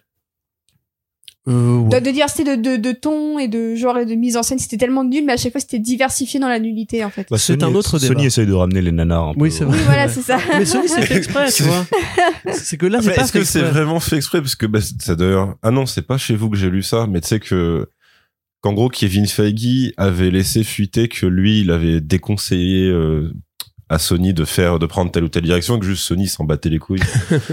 mais que qu'en gros ouais, sur le, le côté euh, leur univers Spider-Man sans Spider-Man, il disait ouais, je sais pas si vraiment euh, ça va être payant sur le long terme de faire ça, et juste Sony.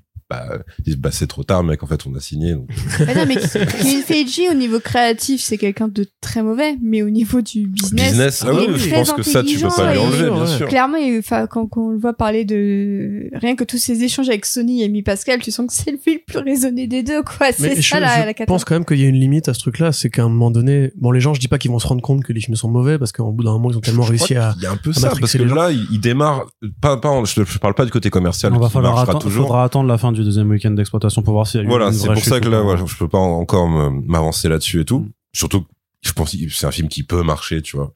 Mais par contre, je sais qu'au niveau des retours critiques et y compris euh, les spectateurs eux-mêmes, pas, pas que la presse, il démarre très très mal par contre. Ouais. Il y a quand même Ouais, plein de ouais. gens qui disent putain quand même c'est ça fait bâcler, c'est c'est de la facilité Ouais. sur de la facilité Et puis, sur et la puis, facilité. quand Enfin, tu vieillis, parce que quand il y a beaucoup de de gens qui vont voir ces films-là quand ils sont ados, quand t'as euh, près de 10 ans plus tard, quand même, maintenant, Mmh, on est là, mmh, tu mmh. vois, 25-30 ans, est-ce que tu les regardes encore, ces films-là, tu vois, par rapport à des trucs comme The Dark Knight, ou même le Watchmen de Snyder, tu vois, tu peux encore les remater aujourd'hui avec un certain affect, tu dis, putain, c'était du bon film, quand même, etc.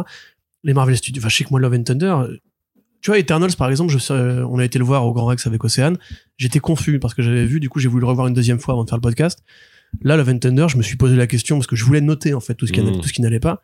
Mais je me suis dit, mais je vais pas m'infliger ça encore une fois, en fait. Ouais, J'ai pas ça. voulu me faire du mal, en fait. Tu vas retourner à la guerre encore une fois euh, sur le champ de bataille. Là, vraiment, je trouve qu'il y a une, il y a une finitude à ce que fait Kevin Feige en termes de foutage de gueule, en termes de laisser aller. Euh, Franchement, j'ai l'impression d'avoir vu, en fait, le film de vacances de la famille Chris Hemsworth et de la famille Waititi qui vont ensemble en Australie se faire kiffer avec l'argent de Marvel Studios et une heure par jour, ils font semblant de bosser euh, en improvisant des répliques devant une caméra. Mm. Et même les mecs qui travaillent aux effets spéciaux, alors soit ils sont très énervés contre Marvel, c'est possible, euh, soit vraiment il y, a un- il y, a un- il y a un truc de, de rythme effréné, de tout devoir refaire Bah, dès qu'ils le- changent une scène, dès qu'ils changent une scène, pardon, je m'étouffe, euh, qui fait que le film, je trouve, c'est vraiment l'un des plus laids. Et puis surtout, en fait, le plus ironique, c'est que euh, il y a il y a quatre mois, on a eu un film qui utilisait The Volume, qui s'appelle The Batman.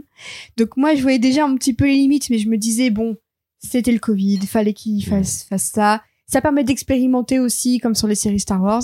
Et en fait, Waititi avait déjà utilisé The Volume sur euh, Mandalorian. Ouais. Du coup, il a dit à Marvel, venez, on ramène The Volume sur Thor Love and Thunder.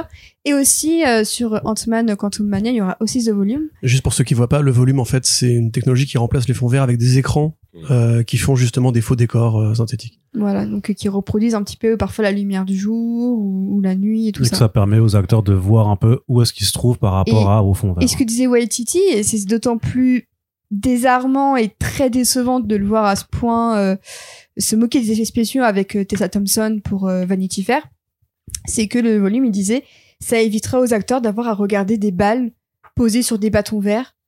Et en fait, tu te dis, bah ok, donc l'idée est bonne, c'est qu'il veut gagner en, en, en, en- en- comment dire, en crédibilité au niveau des, des, des trucs. C'est pas juste les acteurs qui vont caresser des, des, des balles en tennis et des balles de tennis. Tu te dis, c'est une très bonne idée et tout ça.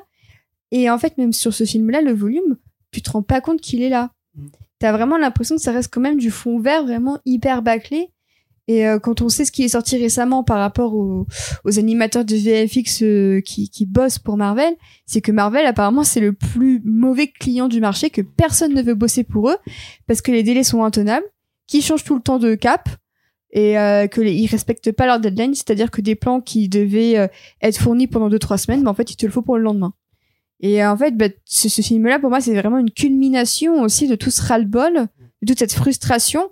Et euh, on sait qu'il y a un crunch dans, dans l'industrie depuis plusieurs années, et pas que dans le jeu vidéo, mais aussi sur les effets spéciaux, notamment pour Cats, à l'époque, qui a trois ans quand même. Et là, en fait, euh, je vois même des retours de gens... Alors, j'aime pas dire lambda, parce que euh, c'est des gens comme des autres, mais qui sont pas forcément cinéphiles, mais qui sortent en disant, mais attendez, il y a quand même un gros problème chez Marvel. Et si même le grand public, qui n'est pas forcément sensibilisé à ça, il se rend compte qu'il y a un problème visuellement, à un moment donné, ils vont se dire, bah, je vais pas aller voir des trucs qui sont moches visuellement. En fait, j'en veux pour mon argent. Ça coûte 30 balles aux États-Unis d'aller, d'aller voir un film. Donc, ils vont vouloir euh, aller voir autre chose qui est un temps soit un peu plus réussi visuellement. Sauf ils auront bien pourront- raison. Ils auront pas, ils pourront pas, puisque de toute façon, il y a plus que les films, euh, plus que les blockbusters qui sont Bah, diffusés le dans problème, les c'est salles que, pour- américaines. pour, pour moi, c'est euh, vraiment au niveau global que les effets spéciaux se cassent la gueule partout. Ah ouais? Ah oui, pour moi, c'est vraiment partout. Mais chez Marvel, je trouve que chez Marvel, ça se sent plus. Ouais, parce D'accord. qu'après, t'as aussi euh, l'école inverse avec avec les mecs qui vont dire non mais nous on veut des effets spéciaux pratiques et genre mais indépendamment d'ailleurs de la qualité euh, du film en tant que tel, mais euh, euh, je sais plus euh, peut-être dans Fast and Furious 7, les mecs ont, ont insisté pour balancer des voitures d'un Ouais. avion. Oui, Donc oui. du coup la la scène euh, est belle entre guillemets, tu vois. C'est-à-dire, je te dis pas qu'elle la est esthétiquement, belle. mais voilà, Mais en gros, t'as toujours les, des- les, comme Tom de Cruise, l'avion, mode Tom genre, Cruise qui ça fait ça va faire ça y est, 20 ans maintenant que Impossible, c'est bientôt fini. que hein. tu vois- Après ouais, bien ça, sûr. euh, Mais après, mais pareil, tu vois, Maverick, pour, par exemple, pour Top Gun euh, Maverick, évidemment oui. que ce fou, il a insisté pour faire des vraies prises en avion et tout. Donc, t'auras toujours des mecs comme ça. Là, ça c'est va vrai être de que. plus en plus rare. Ah oui, non, par contre, ouais, c'est. euh, Mais je sais pas, moi. Parce que même Abrams, tu vois que sur euh, Star Wars 7, il avait dit on va faire du mix euh, décors réels et costumes réels et machin, etc. Oui, il allait tourner dans un désert. Bah oui, non, mais d'accord, mais ce que je veux dire, c'est que les costumes des aliens parfois étaient réels. James Gunn aussi sur les Gardiens oui, non, 1, sur les euh, gardiens, pour moi, c'est la seule exception. Et peut-être aussi Dune. Mais parce que c'est Denis Villeneuve et que Ouais. c'est la Warner et que Ouais. lui, je pense qu'il dit ses exigences, tout le monde lui obéit. Quoi. Oui, c'est ça. façon, Pour il y a le coup, lui, je pense que réalité- c'est comme Nolan qui dit ouais, moi je voudrais un avion. Oui, oui, tout de suite, monsieur. Oui, comme, c'est c'est comme sur Tenet, où le Ouais, mec, il voilà. s'est Je- je fait veux péter un avion en. Oui, c'est pas je veux un avion, je veux exploser un avion. D'accord. Ah, Ellie avec une caméra hein, sur un treuil et l'avion il tombe comme ça. C'est en une prise. Mais Tout de suite, en IMAX. Le, début le début de Love Thunder euh, essaye de ramener un peu de practical euh, effects juste pour Ouais. la, la vanne euh, dans, sur la première planète t'as des, des aliens qui j'ai l'impression sont un peu faits en, en marionnette où il y, a un- il y a un peu un jeu là-dessus Oui. Euh, Les mecs en bleu? Enfin, Ouais. Les mecs bleus? Non pas les mecs bleus C'est justement les mecs qui se font euh, exploser par Thor dans la Ah. première scène D'accord, d'action. les ennemis. il y a, il y a Ok, ok. un effet un peu Muppet Show euh, alors pour le coup un Ah peu oui, dégueulasse hein. C'est parce qu'il va Mais, chez les Guardians de James Gunn. Tu vois même la, la photo Ouais, très oui, gun. ouais c'est le, reste- c'est le reste de Gun je pense mais, euh, tu vois il essaie de faire ça pour la comédie mais encore une fois c'est une idée qui est abandonnée très vite pour le coup Ouais, au bah. Enfin, en tout cas, moi, je pense que ça va finir par revenir parce qu'on sait qu'actuellement, les, les studios de FX sont à flux tendu. Que là, justement, Ouais, ça s'est accéléré depuis le Covid. Le problème, c'est que tout le reste de l'industrie est syndiqué, sauf eux. Mais j'en ai Tant parlé. qu'il n'y aura pas de à- syndication, et ben ils vont aller vers les effets spéciaux plutôt que le practical, parce que ça leur coûterait moins cher. J'en ai parlé avec un mec qui m'a contacté suite à l'article qu'on a publié sur le sujet, où il me disait qu'en fait, ce qui allait arriver, c'est qu'il y aurait un petit peu comme pour euh, le jeu vidéo, justement, en fait, il y aurait des petits studios qui allaient euh, ouvrir dans des pays en développement, en fait, où tu auras des Mmh. petites mains, comme pour l'animation, qui feront en fait des trucs que les vraies boîtes ne veulent plus faire, parce qu'actuellement, on leur met tellement de poids sur la gueule qu'il y a des délais qui sont impossibles à tenir, et que c'est pour ça que les FX, en fait, baissent globalement, c'est qu'il y a une offre qui est colossale, avec les plateformes qui doivent remplir des grilles. Et aujourd'hui, tout est FX. hein. Vous voyez une scène dans, dans le Millennium, par exemple, il y a une scène où il y a des deux personnages qui marchent dans, dans, dans une rue. Cette scène-là, il y a des arbres qui sont faux, il y a des, des colorimétries qui sont fausses, il y a des rajouts qui sont faux. Enfin, on, on sait que dans les Marvel Studios, ils ont tous une oreillette pour entendre Oui. les directives de, du Ouais. réalisateur. Il faut Et la parce gommer, qu'ils par apprennent exemple. pas leur texte aussi. hein. Oui, aussi. ouais. Ah, bah, Wanda, fais l'accent, euh, ce que ce que vient là. Non, arrête. Refais-le. Bah d'ailleurs dans, dans Black Widow, le, la scène du resto entre euh, ouais, du bar, là. euh, bah, entre les deux sœurs et, et qu'après tu sais, t'as Oui, le truc ah tu oui, oui, putain même pour ça vous avez pas été tourné genre c'était juste des tables à louer enfin Shang-Chi, quand il gare la bagnole devant, c'est Ouais. un fond bleu. c'est ça mais tu dis mais pourquoi vous faites ça? Enfin c'est là c'est vraiment juste de la paresse totale parce que c'est ça coûte pas beaucoup beaucoup plus cher là c'est Bah, vraiment apparemment, si. c'est pas Apparemment, ce que je veux si, ça coûte là, plus cher de, de prendre des équipes pour les faire venir dans un bar Ouais. et leur faire poser Et ça, ça va plus vite de faire comme ça aussi. Oui, voilà, Ouais, c'est c'est Et que l'argent. Je pense que dans leur logique, c'est aussi on évite les spoilers, on reste en intérieur et on va pas en extérieur. Ouais, alors pardon, mais là, la scène où elles sont juste toutes les deux à, discuter dans le bar, ou quand Shang-Chi il fait juste le voiturier, il y a rien à spoiler. Bah oui, hein. mais bon, euh, Bah tu si, peux réduire les coûts, là, tu peux les réduire. Non, mais c'est très cynique, mais c'est ça. Ouais, ouais, c'est leur habitude, c'est un mode de production, 15 000 balles euh, par jour sur 2-3 plans, et ben ils vont économiser ces 15 000 balles. Mais c'est aussi une question de vitesse, c'est qu'ils sortent tellement de films qu'il faut les faire super vite. Et de séries. Voilà, c'est, il Ouais. faut pas, il faut pas Bah, aller aussi, négocier hein. avec l'hôtel pour louer euh, pendant une journée, arrêter le trafic de la circulation, etc.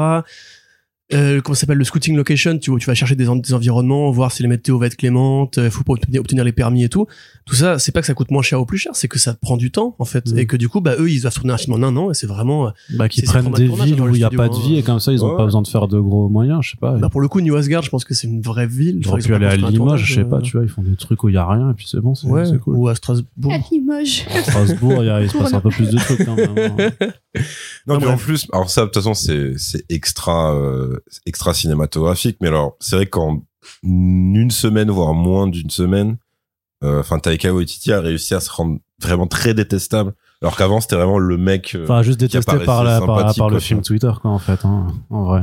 Non, parce Euh, que non, là, quand, vraiment t'as, en fait, vraiment- le, le truc, c'est quand t'as eu le, le timing horrible de, des articles qui sortent de plus en plus sur justement les VFX et tout, et que t'as un gars qui arrive et qui taille sa propre équipe en se foutant de la gueule d'une scène de son propre film avec Tessa Thompson qui se marre à côté, ah, c'est vrai que c'est moche. Et tu dis, putain, enfin, c'est, c'est-à-dire que là, t'as vraiment, en fait, pour moi, c'est, ça illustre quand même un côté du film, c'est que t'as le coup, t'as vraiment l'aspect sans complexe d'un gars qui, qui arrive et qui dit, c'est vrai que c'est moche. Donc déjà, qui manque totalement de respect au mec, euh, ben, à toutes les équipes euh, Bah, il derrière se les effets numériques. mais il se respecte même pas lui. et tu lui-même Enfin, parce que c'est aussi son propre film et le mec il pointe ce qui ne va pas dans une scène tu vas te fais mais ça tu le fais en salle de montage Mm. t'es pas je suis pas censé te regarder m'expliquer en quoi telle scène tu la trouves ratée T'es- ou alors c'est vraiment un mec euh, tu vois la Fincher sur Alien 3 qui, a- qui a vécu beaucoup de frustration et là tu comprends que parce que c'est le processus inverse là c'est un gars qui dans sa propre promo donc en gros tout est greenlighté tout est validé par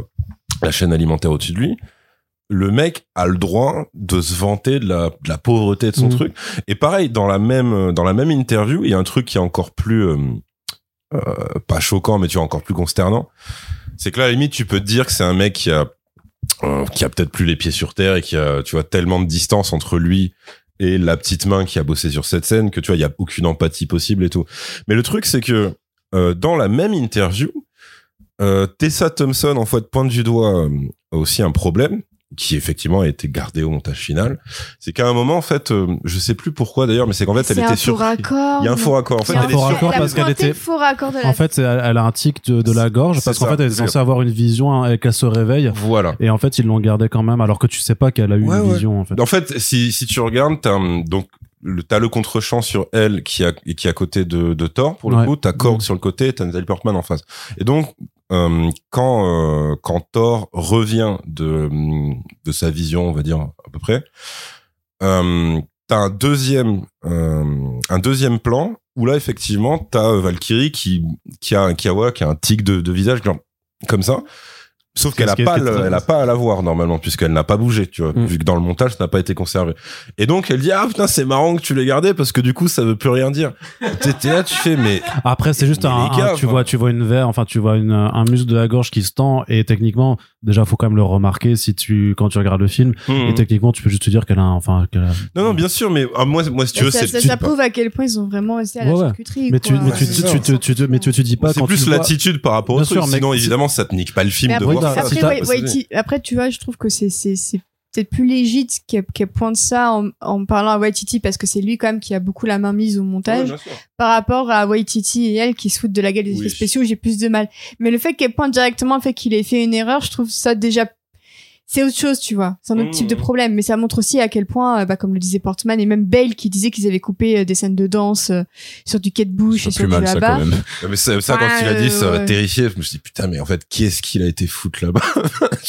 Et lui, il kiffait. Mais en fait, c'est- sa scène C'était sa préférée. récré un peu, C'est- genre. Non, C'est sa c'est scène les vacances. préférée. Il était dégoûté ouais. qu'elle ait été coupée parce qu'il avait kiffé danser sur du quai de bouche, tu Non, mais c'est les vacances, c'est ça. C'est, je te dis, c'est personne a pris ça au sérieux. Parce qu'en fait, la réplique, ça devait être que vu qu'Abba est un groupe norvégien. Ouais. euh, en fait, Non, Thor, suédois. suédois, pardon. Thor, du coup, considère que c'est un groupe viking. Et du coup, la vanne, c'était, ouais, hyper c'est drôle. Abba, Ouais, c'est des vrai. vikings et tout. C'est hyper Et drôle. que du coup, t'as une scène miroir où en fait Thor danse sur du Abba. Ok. Donc vous imaginez Chris Hemsworth qui danse sur du Abba. Et qu'il devait y avoir une scène à l'inverse sur un morceau de Afex Twin, enfin, sur une, une choré qui est inspirée par un clip de Afex Twin. Un clip un peu cruel où t'as des Oui, gamins avec ça. des masques qui pètent la gueule à une vieille, je crois. Euh, qui devait être fait avec Gore qui pareil pète Ok. un le Running Up. That Hill, euh, Deal with God en plus. Allez, moi, je me casse, hein, j'en ai trop entendu pour aujourd'hui. Bonne Non, mais soirée. tu dis quand même à quel point c'était en roue libre. Même- je- tu te demandes même si Kevin Feige est pas arrivé dans la salle de montage. Il fait, c'est quoi ce A bordel vu le truc, a vu le truc, il a soulevé Taika, il a dit mais t'as fait quoi? Ouais. Qu'est-ce que je dois sauver là-dedans moi en C'est fait? top, tu sais, tu sais, c'est comme, comme dans un vaudeville, tu sais, il rentre dans la pièce et il voit tout le monde en train Ciel. de danser sur du il fait, producteur. mais what the fuck is going on? Bon bref, du coup pour finir mon avis, Ouais, c'est c'était pas bon. bien, c'est pas c'est pas ouf, c'est Ouais. nul, euh, c'est honteux. Mais Christian Bale joue bien deux- sur deux scènes. Ouais. Voilà, à toi. Arnaud. Ouais, à moi. bon. Au bout d'une heure. Ouais, ouais, non, mais c'est bien d'a- d'avoir d'avoir entendu tout ça. Moi, je fais de la thérapie depuis trois semaines, du coup, euh, en plus des autres, et du coup, bah, ça, ça ne marche pas, puisque là, maintenant, d'en avoir reparlé, ça, ça m'a quand même tout, tout. re- C'était nul, hein. Du coup, c'était vraiment, c'était vraiment pas bien. Alors, c'est vrai qu'on a, on n'a pas été à la même projection euh, hier, on s'est pas vu, on s'est pas vu, parce que moi, je l'avais vu parce que je devais assister à un Junket en ligne aussi Ok, euh, d'accord. en, en amont. Donc, on avait, moi, j'avais vu tout vraiment trois semaines avant. Donc, ça a été très. Et en plus, on avait quand même un embargo critique qui était fixé au 5 juillet, donc euh, pendant deux semaines, j'avais vu le film. Et tu pouvais Et pas. je pouvais rien dire, et je pouvais rien dire. T'as juste dit lisez des comics. Ouais, j'avais juste voilà, Ce qui le- était très parlant. Ouais. oui, ce qui était bah quand les gens me connaissent, c'était c'était assez explicite, je pense, mais euh, sinon c'était juste pour dire voilà, li- ouais, lisez des comics. Euh, oui, parce que en plus le, le truc c'est que ben euh, moi je me suis refait tout le run de Aaron en début d'année euh, pour pour un autre taf quoi, et euh, bah du coup euh, j'ai pris un pied pas possible et je trouve que la période de Jane Foster c'est la meilleure période du run d'Aaron ever parce que c'est super bien né. Là, Corentin, franchement, c'est super. God of Thunder, et non, Saddle Beach, non mais c'est bien aussi. Non, mais j'adore. le- Et mais même après avec Roxanne et euh, Ouais, ouais. et, euh, Tout le et Minotaur et tout, je trouve que c'est incroyable, c'est super bien. Mais par contre, je trouve que vraiment il y a un, il y a une upgrade euh, quand il y a, il y a Jane Foster et notamment parce qu'il y a, il y a le dessin de Russell Dotterman aussi qui est Géant des glaces, mon gars. C'est un monstre vraiment pas possible. Donc vraiment, euh, euh, lisez si vous pouvez le faire. Allez dans les bibliothèques, chercher ces volumes, c'est trop bien. Donc c'est vrai que j'étais, euh, est-ce que j'étais pas emballé, j'étais pas forcément méfiant, mais je me disais de toute façon, oui, c'est sûr, ça ne pourra pas Ça ne pourra pas en film retranscrire la grandeur et les enjeux qu'il y a avec euh, ces personnages-là. Euh, donc euh, j'étais pas non plus complètement euh, crédule ou on va dire ou naïf. J'avais aussi vu Ragnarok, j'avais bien aimé et je savais très bien que ça avait rien à voir avec le Ragnarok des comics. Donc ok, il y a, y a pas de souci, mais j'avais apprécié cette formule. Moi je m'étais marré tout ça, j'aime bien Waititi tout ça. Et du coup, j'étais énervé. Hein. J'étais énervé pendant tout le film. J'ai été énervé parce que ça me montrait. J'ai été énervé parce que euh, ça, ça- en fait, ça m'énerve de toujours en fait euh, avoir en- à la fin cette posture de j'ai comics blog. Arnaud, il aime rien parce que c'est pas comme comics. Si t'aimes pas les si t'aimes pas les films, euh, t'as qu'à lire les comics, machin. Et en fait, où on en vient à un système en fait de de, de production et, et, et, euh, de discussion sur l'art où si tu demandes en fait, si tu demandes juste un minimum d'exigence ça devient un délire soit d'élitisme soit d'être euh, d'être d'être trop luxueux dans tes dans, dans tes goûts tu vois euh, d'en faire trop en fait et, euh, et euh, ouais c'est ça ou, aigri, ou d'être ou d'être aigri tu fais mais à quel moment en fait on a tellement revu nos exigences à la, À la baisse, j'ai- que en fait demander juste à ce qu'un truc respecte quelque chose euh, c'est de, devenu soit de l'élitisme soit avoir des goûts de luxe et tu fais mais euh, mais enfin je sais pas vous avez pas envie de voir des choses qui respectent leur sujet hein, un minimum. Et sinon bah ne le faites pas. Et en fait moi le problème que j'ai avec Thor euh, Love and Thunder c'est que pour traiter de l'arc de Gore ou de Jane Foster mais fallait pas donner ça à Taika Waititi Mm, en fait tu vas pas demander à Jonathan Cohen de nous parler de la Shoah je sais pas tu vois c'est pas tu, tu, Oh, tu pourrais. Ça Non, pourrait- je pense- non, je pense que Jojo c'est Rabbit pas- en France. La pire Je- pense que c'est pas non mais tu vas pas Mais demander à- Jonathan Ah, Cohen en bah, pétrin. Encore que c'est vrai que ça pourrait marcher au final, c'est un mauvais exemple, mais tu vas pas une belle demander. image en tête. Ah. Mais tu vas pas demander à Ken Loach de faire les ch'tis, tu vois, je sais pas, tu. euh, Ça pourrait être Eh, marrant. franchement, que- des idées sur la montée du FN dans sur la fermeture de la poste, la fin des services publics, tu peux. hein. Mais euh, ce qui est Ah bah intéressant, et ce que trop dit- chaud, ce qui tu est vois ce que je veux intéressant, dire La machine à idées. Ouais, le ce qui est Kevin intéressant, Feige ce que français. dit Arnaud, c'est que j'avais vu passer un tweet qui disait euh, bon alors j'ai pas encore vu le film, mais je vous mets ce, ce petit ce petit post quand même. Et c'était un mème qui disait euh, euh, Love and Thunder est une comédie, donc euh, il faut y aller en éteignant son cerveau et Non, mais ça, ce que non, c'est. non. Non non mais attends attends attends. Moi je trouve ça insultant pour la comédie Oui. parce que ça signifie que quand tu être irais un voir une comédie, tu mets ton cerveau en pause. Bah non. Certaines des comédies les plus fines, au contraire, faut avoir ton cerveau à 100% pour comprendre toutes les rêves, pour comprendre la qualité d'écriture de, de, de tout ce que tu veux. Et là, même par rapport à Ragnarok qui, répé- qui respectait bien le- les contrats d'une comédie, c'est-à-dire que c'était drôle, bien écrit, avec Bien rythmé running aussi. bien rythmé Il y et tout avait de l'absurde et tout. Love and Tender, ce n'est, pour moi, ce n'est même pas une comédie, quoi. Et ça m'a saoulé aussi de voir que dans le process, et ben même les fans, ils se disent, c'est qu'une comédie. La Mm. comédie, c'est, c'est, pour moi, c'est le truc le plus difficile à faire. Faire rire les gens, c'est plus dur que de faire pleurer les gens. Faire des proches. Et c'est pour ça que je trouve que Waititi est quand même très doué quand il sait faire rire. Parce que What We in the Shadows, c'est une des meilleures comédies Ouais, de ces c'est dernières années. J'ai quand même très très hâte de voir son prochain film euh, qui est adapté d'un documentaire sur une équipe de foot qui arrive jamais à gagner ses matchs. Et ça, tu vois, dans le, dans le truc, tu te dis, bon, bah, c'est Waititi, Oui, c'est mais du c'est ça, là, tu des sens que c'est. losers euh, qui, qui c'est des losers qui essaient quand même d'y aller et je me dis bah pourquoi pas? Là c'est pas c'est pas une comédie quoi Mais voilà, c'est ça le pour truc. moi, tu s'ils vas pas demander, tu vas pas demander à Jeff Lemire de faire une histoire où il y a où euh, les, Il y a les- pas un où- enfant, où un père et un fils s'entendent bien, tu Voilà, vois. ça.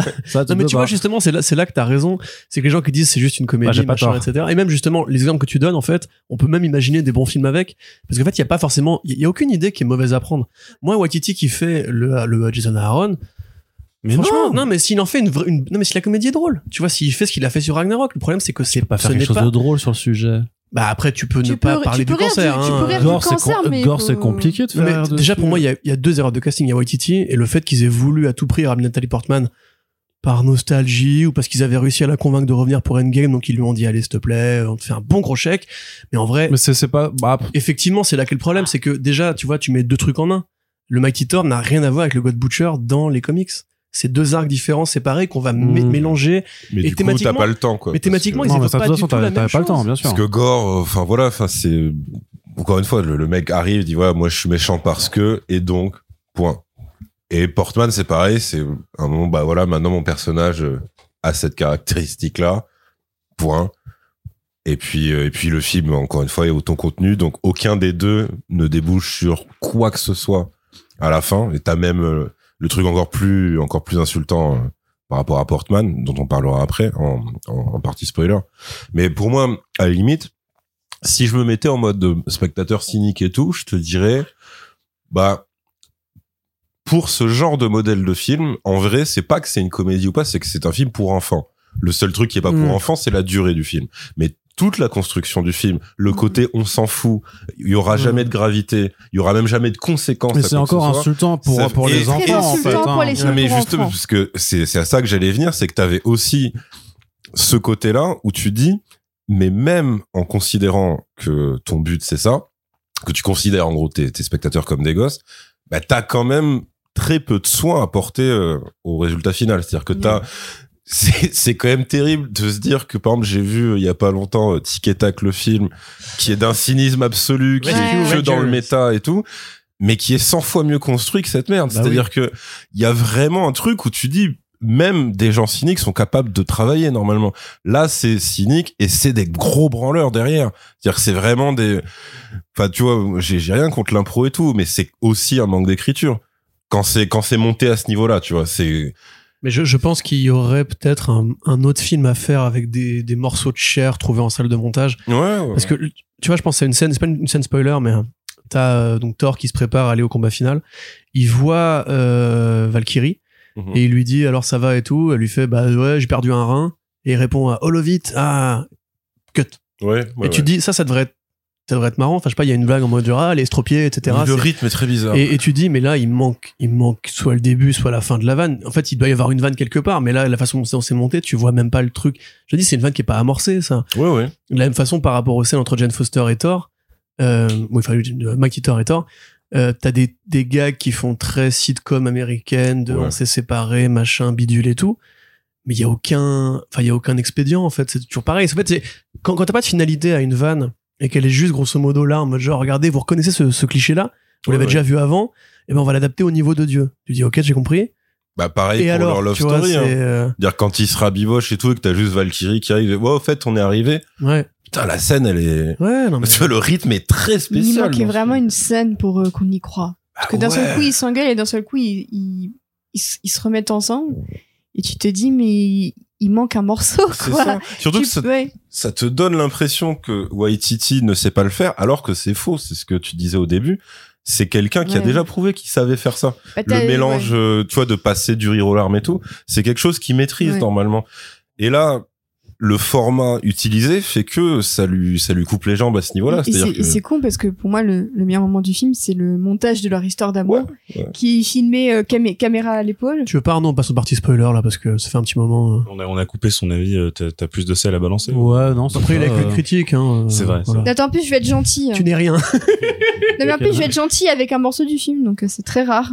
Mais euh, je trouve que le montage de leur histoire d'amour, t'as un petit côté un peu euh, caméra à l'épaule, What We Need de Shadows, qui apporte une, une certaine fraîcheur. euh, Ouais. Et le tout, que ce soit Nari avec la voix de, de, de, de Waititi aussi, euh, qui, qui dit, bah, en fait, ils s'aimaient, et puis, bah, ils ont fini par, euh, et en fait, tu te rends compte que c'est hyper réaliste, quoi, Mhm. que des couples se séparent pour cette raison, et tu te dis, bah, en fait, c'était un couple Alors, il y comme a quand même autres. très, dans la vraie vie, il y a très peu de, qui, de couples qui se séparent parce que l'un est le dieu du tonnerre, quand même, je pense. Non, mais euh, ils arrivent, il arrive. Non, là, ils se séparent pas à cause de ça. Ils se séparent parce que il, il dit à un moment donné, ils avaient tellement peur de se perdre l'un- de l'autre qu'ils finissent par s'éloigner. Et ça, c'est un que truc leur vie que tu professionnelle. sois un les- dieu ou un éternel ou quoi. C'est quelque chose que tu peux vivre en fait. Et il a, il est arrivé à construire un couple humainement très crédible, très attachant quand on Ouais. regarde des films d'horreur qui vont en soirée déguisée et tout.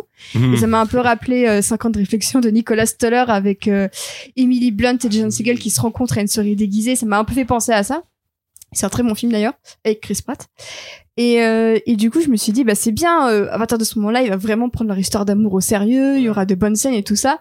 Et en fait, en, en trois séquences, il t'explique tout le film. euh, et explique leur histoire d'amour en trois séquences. Et c'est Ouais. même pas une rom-com, hein. Non, mais de toute façon, c'est ça, j'allais dire aussi qu'il y a, il y a un truc assez triste et assez euh, fainéant même dans, euh, dans ces fameuses euh, voix off de Waititi, là, qui, euh, qui ouvre le film, le conclut, et puis euh, je crois qu'il y, a- il y a une ou deux scènes au milieu, notamment cette, ce montage Ouais. d'histoire d'amour, c'est c'est c'est d'une paresse pour euh, pour raconter euh, bah, la relation entre personnages quoi et comme euh, le film a pas le temps de le faire euh, bah, Bah, ça, ça permet aussi de... Ce qui est intéressant, quand même, c'est un des rares trucs, une des rares pistes que j'ai trouvé intéressante, c'est que dans la manière qu'il a de raconter le conte à des enfants, tu sais, t'as Mhm. beaucoup de légendes qui se transmettent oralement, de génération en génération, qui se racontent au coin du feu. Et je me dis, c'est une bonne idée, en fait, de raconter Thor en tant que dieu aux enfants qui après vont raconter ça à leurs enfants et raconter les plus grands moments et le, tout ça. le Ouais, mais- principe de la saga Viking, c'est ça même, mais là, c'est, c'est, Mais non, mais- je prends Mais plus c'est je bonne idée suis sur le papier. Maintenant, le l'illustration de l'idée, oui, Oui. elle est pas terrible parce que le film est nul. Mais tu, tu Donc te le dis mec que les, gosses auront une vision de ce qui s'est passé qui va forcément être différente de celle qu'ils vont raconter Mmh. à leurs enfants et ainsi de suite. Et tu te dis, bah, c'est c'est hyper intéressant euh, d'a- d'avoir enfin cette notion un peu de conte oral, de, de transmission et tout ça Ah, dans le thème avant, du film. contre. Attends, laisse-moi finir. Qui était déjà dans, dans le thème du film, donc la transmission, euh, bah, déjà avec euh, Gore et sa fille, avec la fin du film euh, et tout ça. Mais c'est juste que c'est, et même bah, avec, euh, avec, euh, avec Korg et, et, et Dwayne, hein. Mais Ah au final, il y a rien qui, qui, qui laisse à penser que ça va plus loin que juste faire ça pour euh, gagner en efficacité de, de narration, quoi. Mais c'est ça, c'est que c'est, enfin, oui, l'idée elle est là, et puis ça permet d'amorcer le truc. euh, Thor, le héros des enfants, euh, etc., qui a apparemment un motif dans le film. C'est l'une des thématiques, on va dire, la paternité, les enfants et tout. Mm, C'est un clin d'œil aux comics du Golden Age quand les comics étaient lus que par des gamins. Ah, clairement, c'est ça, j'intellectualise à fond. Mm. Mais je suis d'accord avec euh, Johan, c'est aussi quand même une façon vraiment facile de démarrer ton film et de le conclure. Moi, cette scène, justement, où il résume le couple, je trouve qu'elle est bien écrite, parce qu'en plus, t'as plein d'idées visuelles. Tu vois, ils regardent un film d'horreur, d'un moment, ils ont peur. Hop, ils dégainent le marteau. Ouais, ouais, ouais. Ils font du roller en se, en étant tractés par le marteau et tout.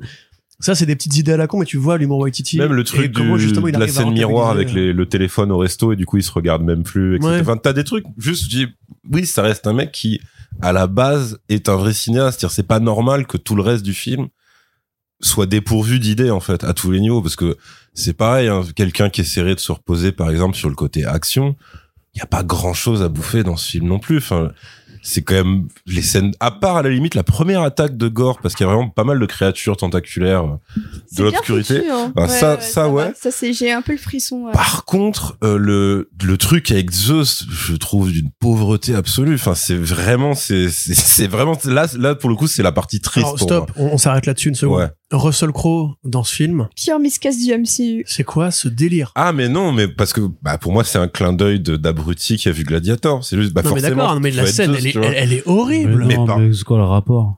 Bah, Bah, c'est des Grecs. C'est aussi qu'il est australien. Non, c'est des Romains. Romains. Non, mais en plus, il est australien aussi, Russell Bah, Crowe. oui, mais donc, justement, Zeus, c'est. Bah oui, ça, c'est les grec. Grecs. C'est Jupiter Et en France Russell Crowe, c'est en- vrai, c'est et les Romains, donc Oui, non mais d'accord, mais c'est Marvel Studios, mec. C'est pas comme s'ils en avaient quelque chose à foutre. Non, mais là, tu fais, là, tu fabules, Yerim. Ah bah non, moi je pense qu'ils se sont dit ça. Tu va penses que c'est pour ça? Mais Ouais, non, c'est possible. Moi, je sais mais même non, pas. Je pense qu'ils rien se sont à juste voir. dit c'est Russell Crowe, euh, les gens C'est aiment bien juste que Russell c'est Crowe. c'est un bon acteur et ils ont dit on va prendre. Ils ont dit Bah, du c'est un coup on acteur va, en on va temps lui normal. écrire un truc de C'est merde ça. parce que c'est ça qu'on En fait, fait ils se chez dit, Marvel. on l'aime Studios. pas, c'est un trop bon acteur. On va lui faire un film bien pourri où tout le monde va le détester à la fin. Cette scène, elle est, elle est, elle est méga Ouais, elle est honteuse vraiment quand même. bien. c'est le cringe. C'est là, on est quand même sur un niveau de cabotinage version euh, film français années 2000, tu vois. Et C'est son vraiment- artefact là pour le coup quand on parle d'effets Ah. numériques là c'est pas que c'est bâclé c'est vraiment que il y a une absence de design au point que le gars C'est a un un éclair, éclair, hein. dessiné dans la main. Et en plus d'être une scène euh, finalement qui est extrêmement longue, qui est genre euh, la Ça grosse traîne, scène, ouais. la grosse scène Ouais. du milieu de film et qui en fait a un C'est impact ouais. narratif assez pauvre parce qu'ils y vont pour chercher un artefact qui au final ne sert pas vraiment euh, dans le film, c'est une C'est arme en pire plus. que ça, ils arrivent, ils veulent une armée de dieux à la base. Oui. Ils constatent que les dieux sont tous soit des, des branleurs, soit juste des dégénérés. Et là, Ouais, les deux, bon, les deux va- à la fois. Ouais. Et en, dans, ce qui est génial, c'est que ça donne, ça donne une, Ça donne raison à Gore. raison aux méchants. Ouais, bah oui. Concrètement, d'ailleurs, c'est ça c'est pareil, c'est-à-dire que Gore, ça, ça- je m'attendais à ce que Gore débarque et les tue tous en fait, et me dis ce serait ça la finalité de cette scène. Du coup, ça, même si c'est très laborieux machin, sauf que là, quand, je vais dire quand il tue Zeus, même pas, mais je veux dire quand il neutralise Zeus, on va dire, et tu dis d'accord, donc en gros c'était juste pour ça, pour qu'il lui pétasse son éclair, et en plus l'éclair est moche, Ouais. l'éclair est tellement laid visuellement. C'est l'emplaide, hein. La, la scène Ouais. sert aussi à leur, leur apprendre techniquement en fait le but du méchant parce qu'ils le savent toujours pas à ce moment-là du Oui, film. Euh, et ça se fait au, au travers d'un dialogue où Zeus dit ah mais il veut faire ça. On sait pas comment il le sait Il, il drop le nom d'éternité en mode. de, Ouais, ah, mais ouais, pas il, il balance le honte. petit truc et Thor il dit ah c'est ça qu'il veut faire? Ah bah merci Pardon. pour l'info euh, copain quoi. Ouais, c'est vrai que putain. Donc euh, non là on est par contre niveau fainéantise d'écriture. Niveau ministère de la magie dans Harry Potter qui refuse que Voldemort soit de retour en mode non mais vous inquiétez pas elle est pas Sauf- trop ouais, de sauf- retour. Sauf que là, t'as une petite danse où Russell Crowe va jouer avec son éclair, il fait Oui. hop, hop. Plusieurs danses je Et crois. tu- Ouais, mais Ouais, c'est plusieurs mots. Après, il fout Chris Hemsworth à Walpé. Voilà. Mais tu vois, c'est ça, c'est c'est pas, c'est juste une comédie. C'est une comédie, euh, regardez, Black de Beat, et les meufs, elles s'évanouissent. Faux raccord, elles sont à nouveau normales dans la scène Ouais, suivante. ouais. Tu te dis, mais qu'est-ce que, qu'est-ce que, et à ce moment-là, moi, j'ai vraiment commencé à me poser des questions sur la santé mentale, en fait, du monteur. Parce que, non, mais- Waititi par euh, Mais c'était pas Ouais. vulgaire Ragnarok. Il y avait pas beaucoup de blagues. Oh, de... Il y avait le Devil's Anus et des trucs comme ça. Faut Oui, pas non, faut, c'est- faut pas non plus dire que Waititi c'est le jeu mec de le plus c'est- fin du c'est- monde. C'est du South Park, tu vois. Genre, Après, le, le truc de l'anus, c'était pas ultra drôle, tu vois. C'était tout cas, c'était pas Non. le gag le Si, plus marrant. si, pas le gag le plus marrant des de Ragnarok. le coup, j'avais pas trop compris. C'est la deuxième fois que j'ai rigolé, mais la première fois, j'étais en mode bon bah ok, ça s'appelait comme ça. euh. Mais ça sert à, à amorcer la blague où Loki demande, euh, je demande à ce que vous me laissiez passer avec vous à travers l'anus. Tu vois, et ça pour le coup c'est rigolo, mais c'est rigolo en mode South Park, sale gamin, tu vois. Alors que là c'est vraiment C'est- genre, Ça, c'est un peu insultant pour South Park, je pense, quand même. hein. moi aussi non, franchement Ragnarok il a des côtés South Park par moment, tu vois le côté absurde, le côté on se fout de la gueule de tout, on s'en branle, etc. Même le côté un peu violent gratos. pas forcément nihiliste comme le, ne l'est euh, Love and Thunder Mhm. où c'est Voilà, vraiment euh, c'est le ça. néant quoi. C'est que là vraiment c'est genre, oh regardez Chris Hemsworth à poil, il a une grosse bite, les meufs s'évanouissent.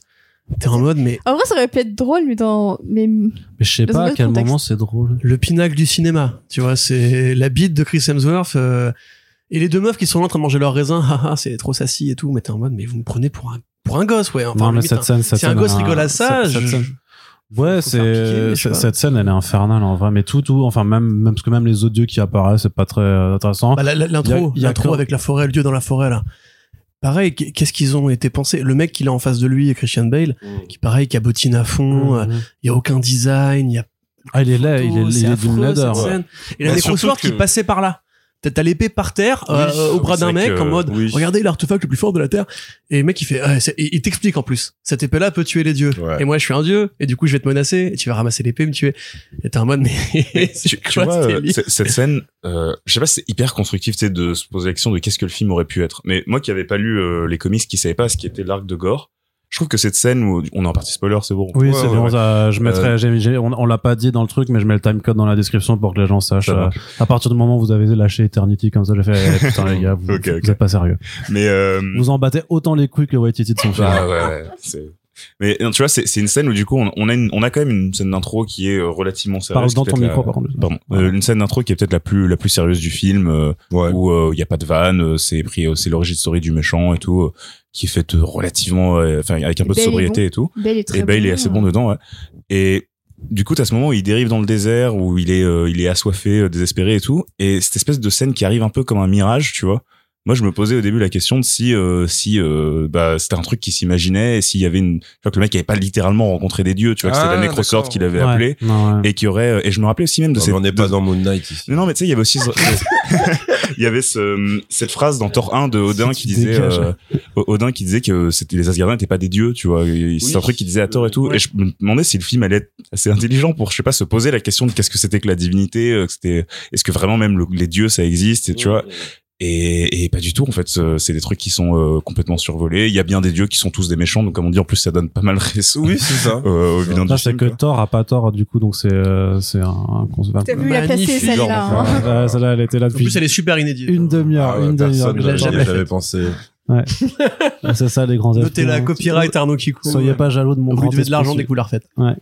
Voilà, pardon, je t'ai coupé pour ça, c'est une habitude. Non, mais c'est c'est c'est c'est plein de trucs où je trouve que le le film manque de fond à plein de moments. On parlait de scènes, tu vois, qui sont assez euh, de- horribles pour le coup euh, de. Pas de fond vert. Eh. Ok, ça commence. euh, je commence à improviser. je commence- à improviser. Mais euh, non, mais tu vois une autre scène, une scène où Gore terrorise des enfants et tout. Là, on est vraiment dans du dans du méchant de cartoon et tout, tu vois. ouais. Mais Ouais. Gore a un rapport horrible. assez assez particulier aux enfants. Il a perdu sa fille et tout. Tu peux dire que c'est une présence qui lui manque, tu vois. Mais pareil, c'est pas un truc qui est abordé. Ah, il le vois, joue pas du rapport, tout. euh, Il s'en sert non, bien sûr. Le mec, le mec juste est là pour leur dire, bah voilà, voilà les enfants, je vous ai enlevés parce que vous allez me servir d'appât. Ouais, ouais, il t'explique, il il t'explique le plot. Merci, ouais. mec, Non, merci et- beaucoup. Et c'est pareil, je à la trouve qu'il limite. le joue bien, tu vois, il a ce sourire ma- carnassier, ce côté American Psycho qu'il avait avant, etc. Bah, C'est-à-dire que lui, quand son, quand ses instructions, quand sa direction d'acteur, c'est d'être réellement méchant, oui. Mais après, effectivement, dès que l'autre, il lui fait avoir des interactions merdiques, euh, en plein combat où ils font du small talk et tout, là, tu fais, waouh, non, enfin, c'est déjà, je pense pas que Bell soit taillé pour ça. Et, euh, c'est pas, enfin, peut-être c'est, ça le fait marrer de le jouer comme ça. Euh, mais le rendu final, c'est, enfin, tu as l'impression d'une private joke à laquelle t'es pas convié, en fait. Et, euh, et c'est ça aussi un peu la, la tristesse de tout le film, c'est que, en tout cas, moi, je l'ai ressenti comme ça, c'est-à-dire, je, c'est un des rares, même dans les très mauvais Marvel, tu t'arrives à rentrer dans le film.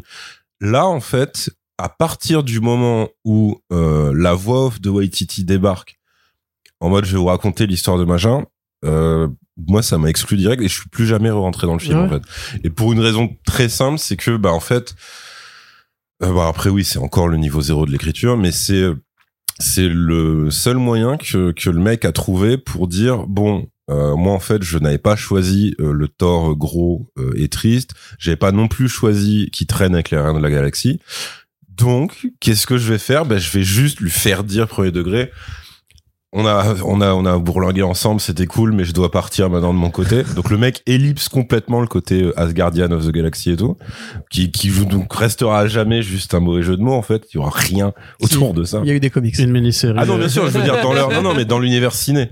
Mais ce Ouais, qui est, ce qui est après, ciné, mais, après, en vrai, est-ce que c'est pas juste euh, justement cette partie minoritaire des gens qui ont suivi que euh, Marvel avait fait des Asgardian of the Galaxy qui a juste euh, complètement fan théorisé le truc en Mais non, voyant mais non, euh, mais Thor pourquoi ils les ont le Bah ensemble On s'est dit quand même à la- la- Bah, l'arc de Thor là où on l'avait laissé, c'était il part faire Oui. les aventures avec les gardiens, c'était Bah pas oui. il part Ah. se faire En la plus, il dit quand même à plus, On Valkyrie. avait eu plein d'images de tournage où on était en mode ah bah ok c'est cool ils seront là. Et puis en plus, il, il dit lui-même à Valkyrie à la fin de Endgame, il dit euh, justement c'est pour ça que c'est toi qui dois qui dois diriger à parce que moi et je tout, dois aller barouder je ouais. aller barouder pour me retrouver et tout. Et là, en Bah, fait, ils ont baroudé, quoi. Waititi te dit effectivement ils ont baroudé ensemble et il s'est toujours pas trouvé, mais maintenant c'est quand même terminé parce que j'ai pas envie de filmer les Gardiens de la Galaxie. Mais, mais limite, je trouve ça, vrai, je trouve ça triste. Genre, en fait, ils ont baroudé. Que c'est Grosso, modo, lui, il est à l'arrière-plan en toge, à regarder le soleil couchant en mode genre, Oh, je suis ouais. apaisé maintenant, les gars, si j'en ai, ai fini toutes ces Ça, je me conneries. ça serait étonné que ce soit à la fin du film les plans mais où il est en toge pareil, apaisé, genre, euh, tu vois. C'est ça, moi, on croyait vraiment, on en parlait justement, t'étais pas seule il y à- avait- à, défendre le trailer, attends, attends,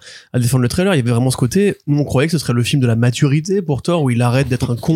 De la Mais non, mais vraiment, je te euh, jure, les trailers m'en vendaient ça, quoi. C'est une triste formule. C'est vrai que le, plan bah- où ils marchent tous ensemble dans le feu, moi j'étais persuadé qu'en fait les gardiens des Ils allaient enfin, revenir à la au début, fin. voilà, revenaient à la à la fin. même pour euh, enfin, face à Gore, ouais. Et, euh, Parce que ça c'est pareil pour quand quand il dit ah putain donc là on, je- on est tombé sur un ennemi euh, ultime euh, super déter hardcore et tout ce qu'on veut le et le mec dit bah il- du coup faut, on a grave besoin d'aide parce que là c'est la merde et là tu dis autant sur terre ça peut marcher quand des personnages ne font pas appel à d'autres personnages parce qu'ils sont juste trop éloignés là c'est des gens qui peuvent se téléporter voyager à la vitesse de la lumière pourquoi cet abruti n'appelle pas des gens qu'il connaît au lieu d'aller voir Zeus ou je sais pas quel connard et de se mettre juste dans des galères à chaque fois? Enfin, il y a rien là vraiment. C'est c'est trop évident, c'est trop criant. C'est-à-dire, il y a aucune raison.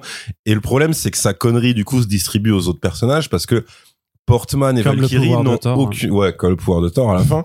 C'est-à-dire que. Portman et Valkyrie, qui normalement sont intelligents, n'ont du coup plus aucun réflexe et plus aucune réflexion parce que bah, sinon le film ne peut pas marcher parce que ça voudrait dire qu'il dirait non ton plan c'est de la merde on va faire ça et du coup le film finit dans le quart d'heure suivant. Mais donc t'as ça t'as l'impression que cette version de Thor donc cette nouvelle version de Thor c'est juste la version de son épisode de What If c'est-à-dire c'est le Thor fêtard qui est complètement teubé Et un Quand peu, même un meet cute avec euh, Jane Foster. et hein, voilà et qui a voilà qui a le côté très voilà très très mimi romance et tout et un peu la version de, de Thor 1 en fait enfin euh, genre euh, Ouais. ça, Oui, oui, il y a un retour débile, ça, mais un retour d'un mec qui est juste là pour se taper tu vois alors que Oui, après aussi, toute la ouais. tragédie qu'il a vécue tu pourrais dire bon il avait trouvé un genre de nouveau groupe avec les Mhm. gardiens il allait essayer d'aider là il est, il est juste là il dit appelez-moi quand il y a de la bagarre tu vois et ben alors voilà les c'est trailers ça se vendaient en plus. Voilà, mais en fait, voilà, c'est ça le, le deuxième gros truc de Feignas en termes d'écriture, c'est que ça, donc il reprend en fait, il reprend presque mot pour mot la réplique euh, dont on parlait dans Infinity War de Thor avec Rocket Raccoon qui dit voilà, j'ai perdu mon père, j'ai perdu ma mère, j'ai perdu mon frère et tout. Là, Waititi te le redit en mode c'est rigolo. Ouais. Et donc maintenant, voilà, comme t'as dit, c'est juste un mec qui kiffe ce péta pour penser à autre chose. Et tu fais, ah, putain, mais c'est une régression absolue en fait de le décrire comme ça, ce personnage. Pareil, bah moi, tu. si, si tu le décris comme ça, il faut que la fin du film le voit. fasse évoluer à Voilà, ce c'est niveau-là. oui, mais la, la fin de Ragnarok, quand il quitte Asgard en destruction, tu sens que ça l'a impacté, tu vois, tu sens que euh, il est prêt à devenir Odin, même, tu vois, justement, il y a le Bien parabole, la parabole avec quand son il est sur le siège avec bien sûr C'est une fin qui est, qui est tellement plus noble, en fait, je trouve, même au, au niveau de l'évolution du héros. Bon, c'est encore un voyage initiatique, encore une fois, on se rappelle, il a 3000 ans et tout.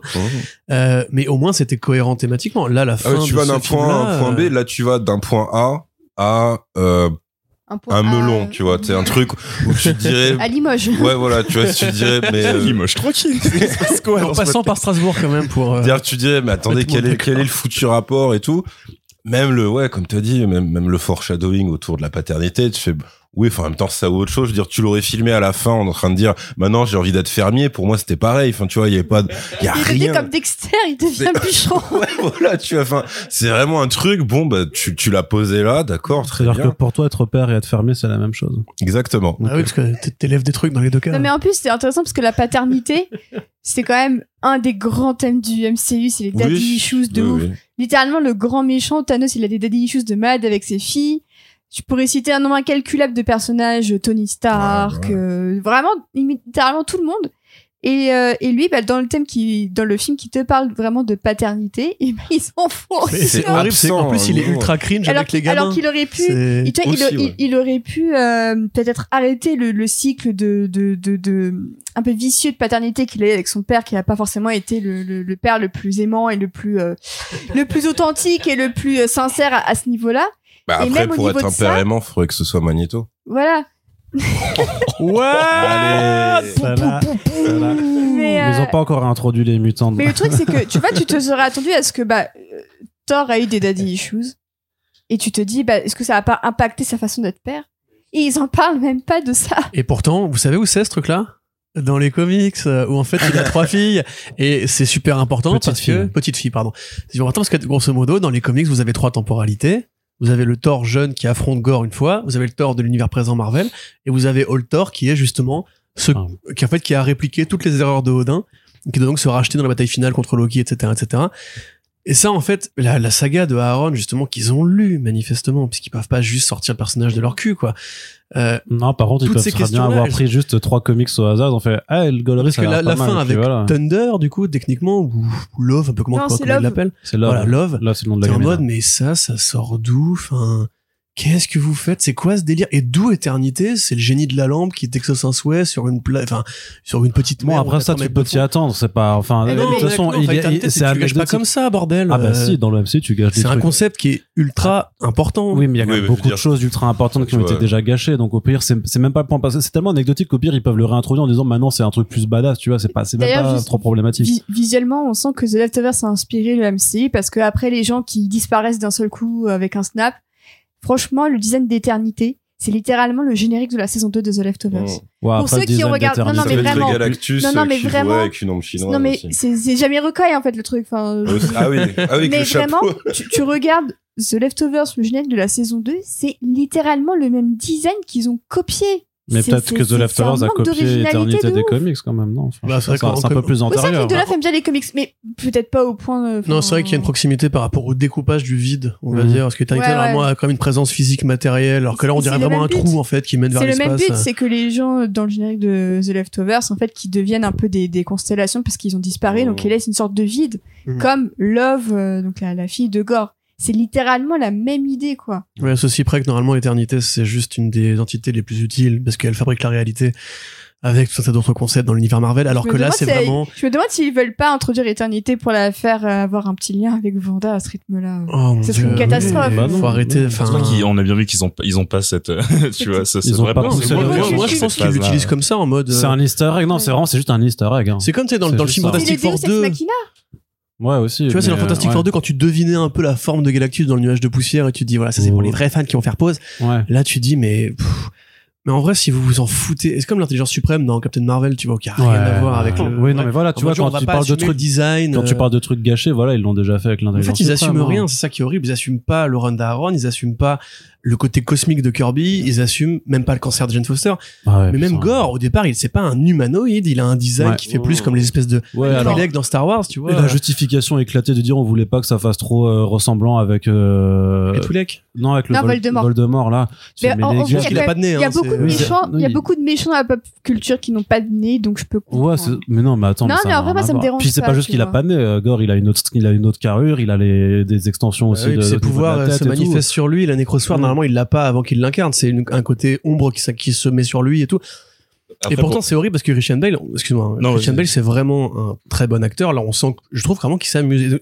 C'est ça qui est dur, c'est que tu lis Ah dans la ouais. critique aussi. Tu lis dans la critique, c'est que tu vois Moi, que tout le monde, moi, en fait, a passé, hein.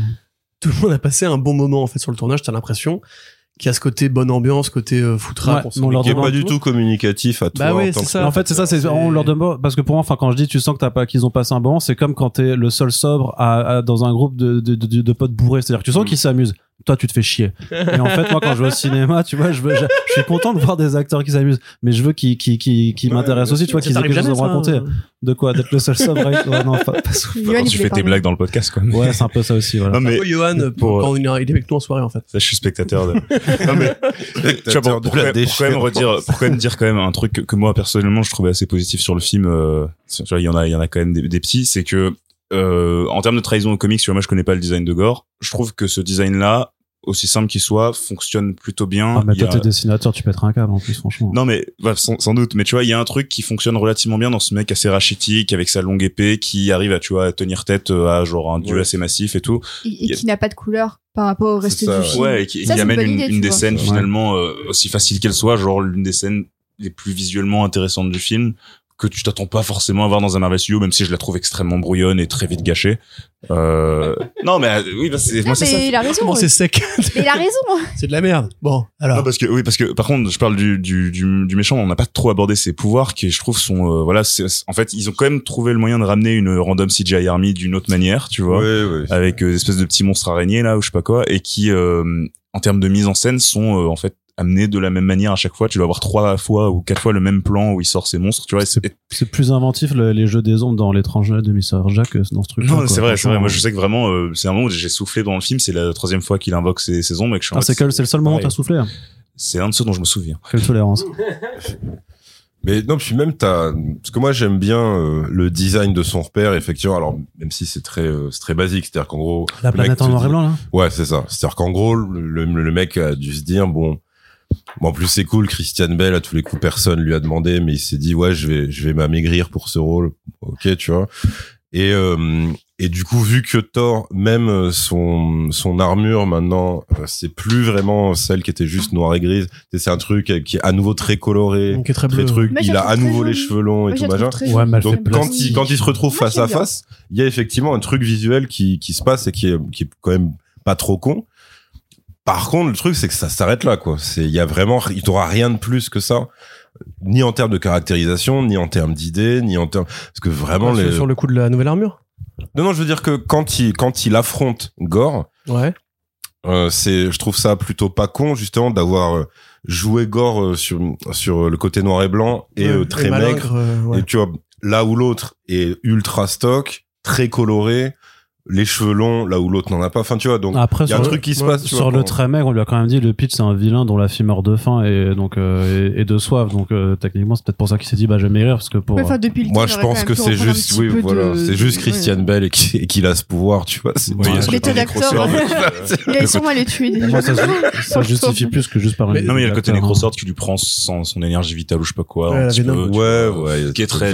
D'ailleurs, euh, Parce qu'à la pareil, fin, euh, il en meurt. mais la Necrosword qui est même pas bien utilisée en fait parce que t'as truc non. où T'as euh, des Alors- plans alors- qui étaient dans le trailer qui ont été carrément Oui. coupés. Hein. Alors ça, si on peut, enfin, juste s'arrêter deux secondes sur la Necrosword, qui est quand même donc l'épée du dieu du chaos. Vas-y Corentin, dis-nous c'est quoi la nécrose quoi dans les comics Dans, les, co- dans, dans les comics, c'est un truc qui rend super puissant. c'est dans les comics, donc vous voyez l'univers au départ, il y a rien, c'est juste du, du sombre, et les Celestials arrivent euh, après la chute du grand firmament et commencent à créer les galaxies qu'on connaît, les multivers qu'on connaît.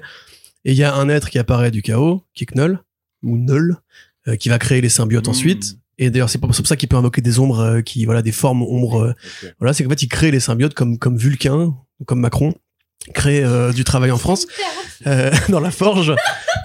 Pardon. Et je l'emmerde.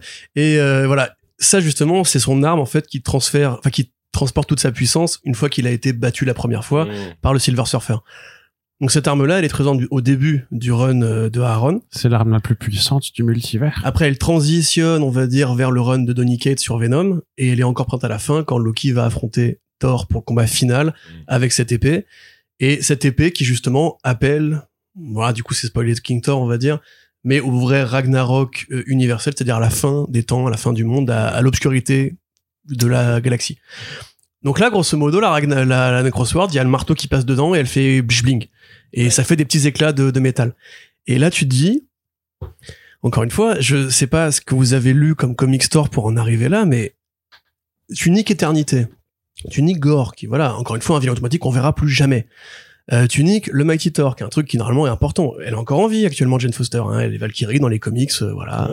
Bah ça c'est introduit par la, la seconde scène post générique. Hein. Ouais, mais bon, enfin, je pense pas qu'ils réussiront à convaincre n'importe Non, ouais, revenir, Kitty hein. a juste dit que c'était pour faire, lui faire des adieux un peu Ouais, c'est ça. bittersweet. C'est pour tordre le cou au fait qu'elle est morte. Oui, c'est genre ça. elle est morte, c'est pas triste. je- En fait, il y a le paradis. Bah Oui, oui, mais c'est aussi pour toujours. montrer que comme en, en tant- elle est morte en tant que guerrière et que du coup elle méritait d'y aller. Méritait le Valhalla. Bah, parce que Bah, pareil, t'as pas, c'est pas t'as un déconnant. foreshadowing aussi Bah quand oui, Valkyrie lui parle du Valhalla. Non, quand Sif, elle aussi elle veut y aller mais qu'elle se rend compte qu'elle est morte. Oui, Qu'elle est pas morte Hmm. Deux fois deux fois, ouais. Non, mais oui, parce que Valkyrie aussi dit non, mais de toute façon, techniquement, maintenant, t'es une déesse viking, donc en vrai, euh, enfin, tu vois, maintenant, le, le problème, c'est que ça, ça fait encore partie du, du côté. euh, D'ailleurs, en fait, oui, c'est pas pour enfants, c'est du côté enfantin du film. C'est-à-dire que comment tu traites la mort quand tu ne, quand t'es incapable de d'aborder le sujet, tu vois, quand tu peux pas être sérieux deux secondes et tout, bah tu dis oui, bah finalement c'est pas grave, c'est comme dans des BZ, regardez, elle est là-bas, elle est là-haut Oui, voilà. maintenant. En plus Elle est heureuse. En plus d'être complètement incohérent au sein de son propre film où on te fait littéralement une blague pour te dire que euh, par rapport au bras de Sif que non si tu meurs pas au combat tu vas pas au là euh, elle meurt pas au combat euh. Elle est morte de- du cancer, hein. Voilà. donc euh, vraiment non, ça va toujours pas, mais vas-y, c'est pas grave, on en est. C'est assez curieux le nombre de fois où Loki est mort, il a jamais été au Valhalla, tu vois. Mais parce que c'est censé être un méchant, donc il est pas censé aller. Ouais, mais euh, on se sait, c'est bon. Mais après, Odin, il va au Valhalla, de toute merde. manière, C'est pas un Asgardien. Hein. Ah oui, il y a Oh, peut-être quand ça. même. Il y a aucune raison. Bah non, non, c'est C'est un, un- c'est un géant des glaces. glaces. C'est un géant Royaume, des en fait. glaces. Ah, t'es dur. Bah je suis factuel. C'est Loki Lofison, c'est pas. Mhm.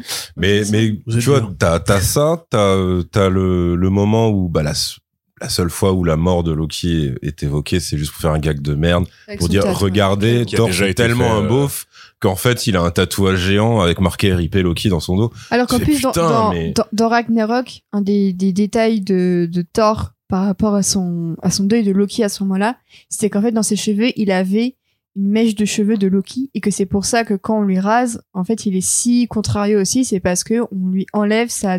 Ça, c'était dit dans le hardbook Ah de ouais Thor Ragnarok. Ah en fait, non, il a, dans ses- sa, dans sa coiffure au début, Ah, en fait, il a une mèche de cheveux de Loki et je crois que c'était une, c'est une tradition, en fait.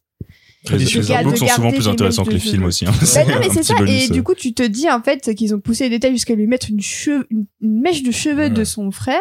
Et là, c'est devenu un tatouage de Et- et beauf dans bien son beauf, dos. ouais. Ça, c'est vraiment mais ça. Qui est pas dans le trailer en plus, je crois. Le Non, non, non. damn it. Euh, tu te dis, mais mais qui pourrait jouer tu sais avec cette espèce d'habillage faussement euh, métal recopéré du film qui est euh, un, un autre truc qui est en fait pas exploité qui des Ouais, bah ouais. éclairs, tu Ouais, vois. un c'est ça mais qui, mais reste là, juste en fait le non, titre là, du là, film ça m'a euh, vraiment rappelé le, je sais plus quel mec de l'équipe Jackass qui avait comme défi euh, de se faire tatouer sa propre tête dans son dos. C'est, c'est ce niveau de beaufrie là, tu vois. Sauf que même le mec de, Jackass. Oh, même le mec de Jackass, c'était un défi le truc. C'était pas sa décision de mec normal la vie C'est tous les rien, se trouve, il a perdu un pari avec Star-Lord. Euh, voilà. Eh, tatoué ton frère dans le dos, tu vois. tu vois, t'as ça.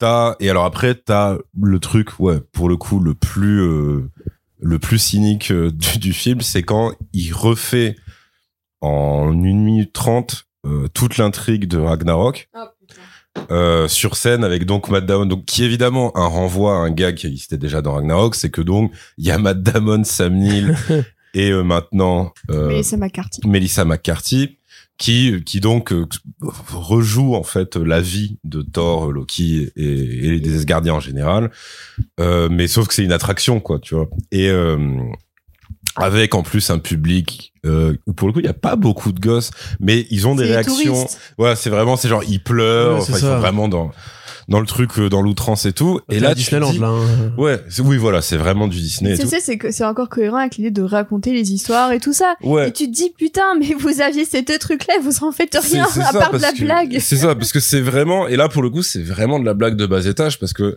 donc la, la mort d'Odin qui était peut-être un, ouais, un, un des moments qui, est- qui avait quand même une certaine gravité dans Ragnarok et tout. Enfin, la mort d'Odin, l'évaporation, on va hein, dire. Après, c'était, oui, c'était cut de ouf. est ruiné Et- par un fond vert Et euh, justement, alors oui, évidemment, c'était fond vert à tous les étages. Et puis surtout, bah, Ella arrivé moins de deux secondes et demie après la disparition d'Odin. C'était vraiment, il n'y avait pas de transition ou quoi. Et là, le mec, en fait, est conscient de ça, réappuie bien dessus pour te dire, c'était quand même de la merde, hein. Parce que clairement, quand il fait dire à, à- du coup à Sam Neill, euh, donc à Odin. à l'acteur qui Odin. fait Odin, dit euh, ouais machin, maintenant je dois partir. Au fait, vous avez une sœur et il, il s'évapore et tout. Et tu fais, ouais, d'accord, mais en fait, t'es, encore une fois, c'est comme, euh, regardez, euh, cette scène, elle est moche. et tu fais, mais, mais en fait, t'es pas censé, euh, t'es pas censé me dire ça. Sinon, tout ce que tu vas faire, c'est que même si tu peux esquisser un sourire, parce que, par exemple, tu t'attends pas à l'apparition de Melissa McCarthy et tout. Oh, ça avait été bien spoilé partout. hein. Ah, mais ouais, pour le même, coup, je même en euh, interview, le t'as tous les tournage. journalistes Ah, mais qui ouais, je lui m'étais- disaient, Ouais, on l'avait vu. Est-ce hein. que vous allez être dans Torquat Et elle dit oui, non, je vais pas y être. Elle a tenté de faire une Andrew Garfield et en fait, non, elle était vraiment euh, cramée de chez Oh, cramée. euh. Bah, écoute, non, franchement, j'ai- pas suivi. Ils avaient vraiment aussi annoncé le retour de Sam Neill et Matt D'accord. Damon. Mais le truc, c'est que sur la scène Mais- en question, on l'avait vu tourner avec oui, Damon, donc le on savait que c'était sûrement un rôle mineur. Bah, franchement, j'avais hein. pu y échapper et tout. Tu, sais ce qui est con, c'est que dans Ragnarok, en fait, cette scène-là, elle a un sens parce que c'est de la propagande que fait Loki pour montrer en fait la gravité de sa mort dans. C'est Thor un 2. fantasme de Loki. Voilà, c'est totalement. Ça. Et du coup, là, en fait, c'est juste non, c'est les dramaturges, j'y kiffe. Et Oui. bon, il y a une vanne qui est sympa avec ça, avec ça c'est quand euh, l'attaque des, des ombres noires arrive dans la ville. Et qu'ils arrivent à faire pour faire voilà, la- et que effectivement, faire Tessa est en train de faire la reine euh, en mode elle gère, etc. Mm. Et t'as les deux qui arrivent. Mais vraiment avec voilà le col roulé, les petites lunettes et les petits cheveux grisonnants, dramaturge new-yorkais, intellectuel, ouais. etc. Est-ce qu'on pourrait euh, refaire la scène s'il vous plaît? Est-ce qu'elle a dit non? Non, elle a pas dit non. Allez, on y va. Hmm. Et tu vois, ça pour le coup c'est marrant. Enfin, c'est une des vannes qui est tirée en rafale. Où celle-là elle vise juste, tu vois. Mais enfin, il y en a Ouais. deux comme ça, tu vois. c'est comme En au plus, début. Matt Damon, c'est, sens qu'il Oui, s'amuse. oui, ouais. c'est Ouais, vraiment ouais. une colonie Ouais, de vacances. ce Matt film. Damon, il adore faire ce genre de conneries. En plus, comme Mais dans, oui. dans Deadpool 2, je crois, où il est. euh, Non, c'est Oh, Brad Pitt. Brad Pitt. C'est Brad Pitt. Brad Pitt qui s'écrase. Non, non, parce que c'est un quand euh, Il est pas dans Cable Deadpool, arrive et que t'as deux beaufs qui s'expliquent, qui expliquent comment. Ah Oui, oui, c'est le camionneur. C'est c'est un C'est caméo qui a aucun sens. T'as un camionneur. vous fait, aviez et tous c'est- tort et j'avais raison. Camionneur barbu et tout. En fait, c'est Matt pas de Damon. Voilà, donc bref, il adore s'amuser.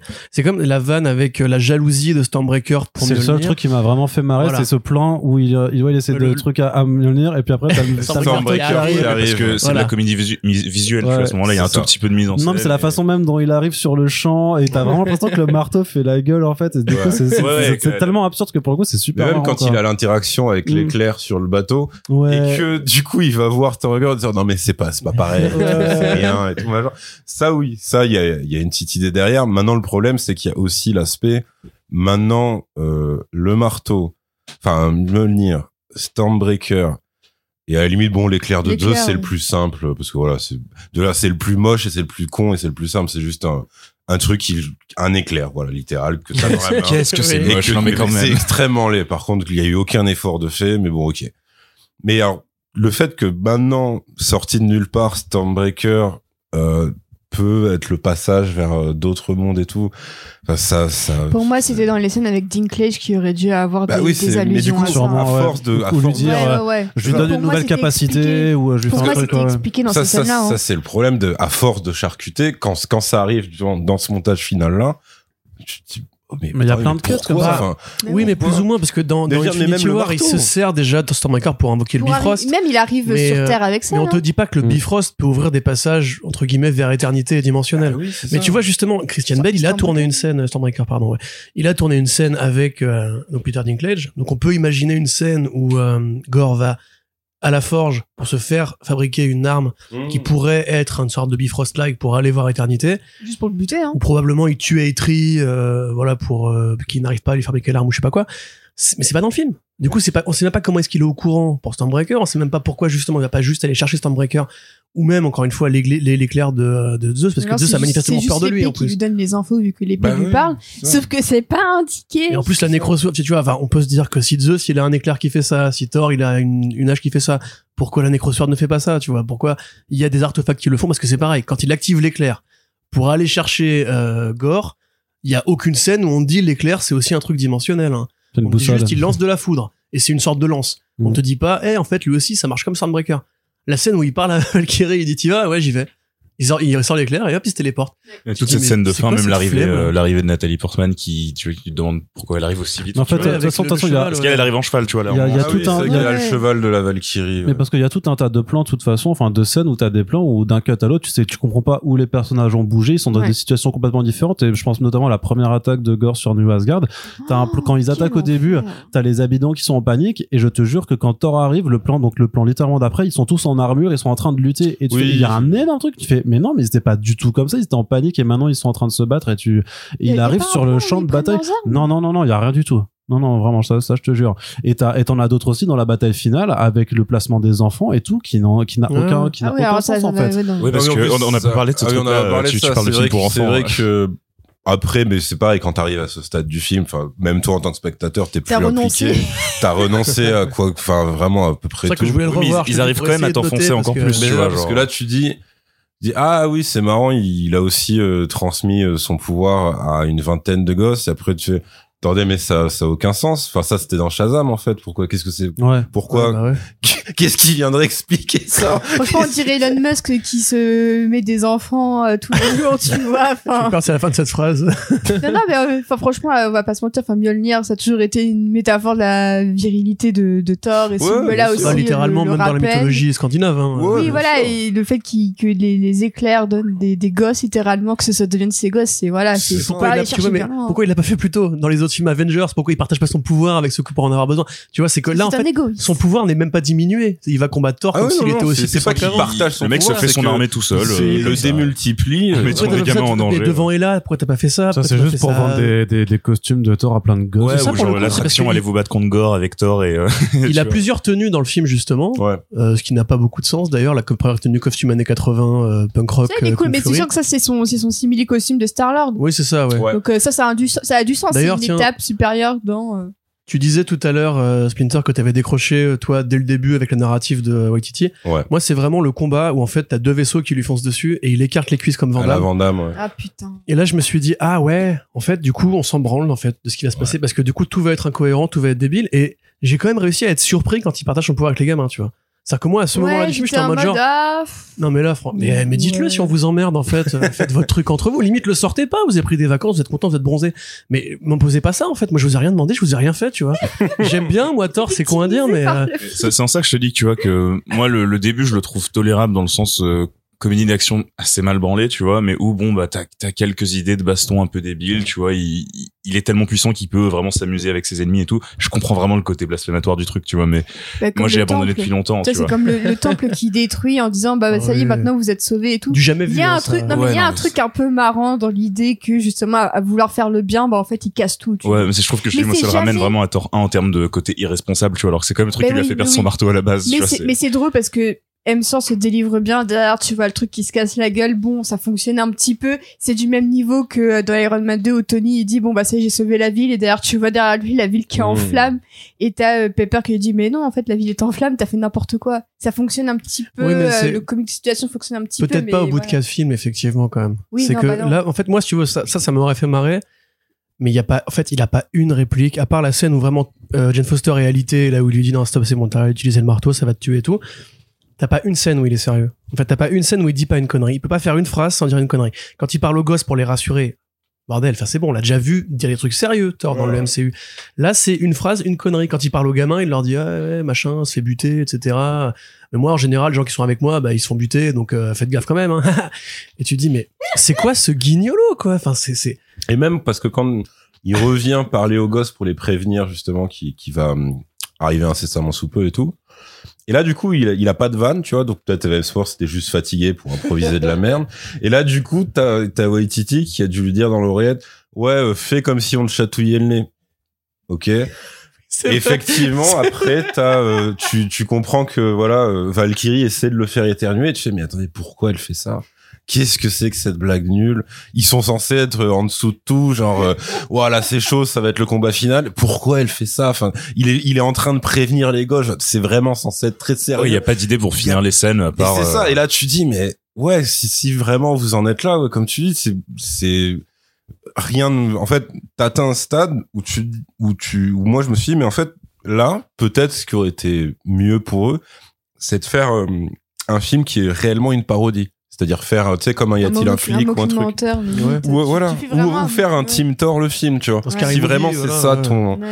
si c'est ça ta, ta finalité, c'est-à-dire en fait t'as une absence d'enjeu qui, qui est revendiquée, c'est-à-dire que le film là pour le coup ne s'en cache pas. Alors après oui, il, tu, à la limite t'as intro outro pour Gore, où voilà c'est un mec triste parce que ça voilà c'est voilà mais je veux dire ça s'arrête là, Sad Boy Summer 2020. c'est vraiment ça. Et mais je veux dire tout le reste, enfin ouais, euh, même même les trucs, euh, les les espèces de promesse à la con en interview, dit euh, oui, puis Valkyrie, en fait, peut-être elle est bi ou peut-être elle est en lesbienne et tout. ça parce Ah que. ouais, ouais. Bah putain, si t'as, enfin voilà, t'as, quoi, t'as le regard appuyé quand euh, genre elle embrasse Elle la main de, d'une des ouais. groupies de Zeus. non, mais c'est c'était, pas pour, pour le coup, c'était du queerbaiting assez abusif. il quoi. disait, euh, euh, c'est c'est le, le roi d'Asgard et elle recherche. Elle recherche sa reine et tout. Pareil quand bah elle dit ah non mais moi je suis, euh, tu sais le jeu de mots sur euh, on est de la même team, on n'est pas de la même Ouais. team. Oui. Moi je suis team Jane et ça, tout c'était machin. marrant. Ça, parce tu que vois, tu te tu- dis, bon, bah, c'est c'est cool parce que maintenant, plus tard, eh ben, elle va se trouver quelqu'un. Donc, c'est marrant de rire maintenant.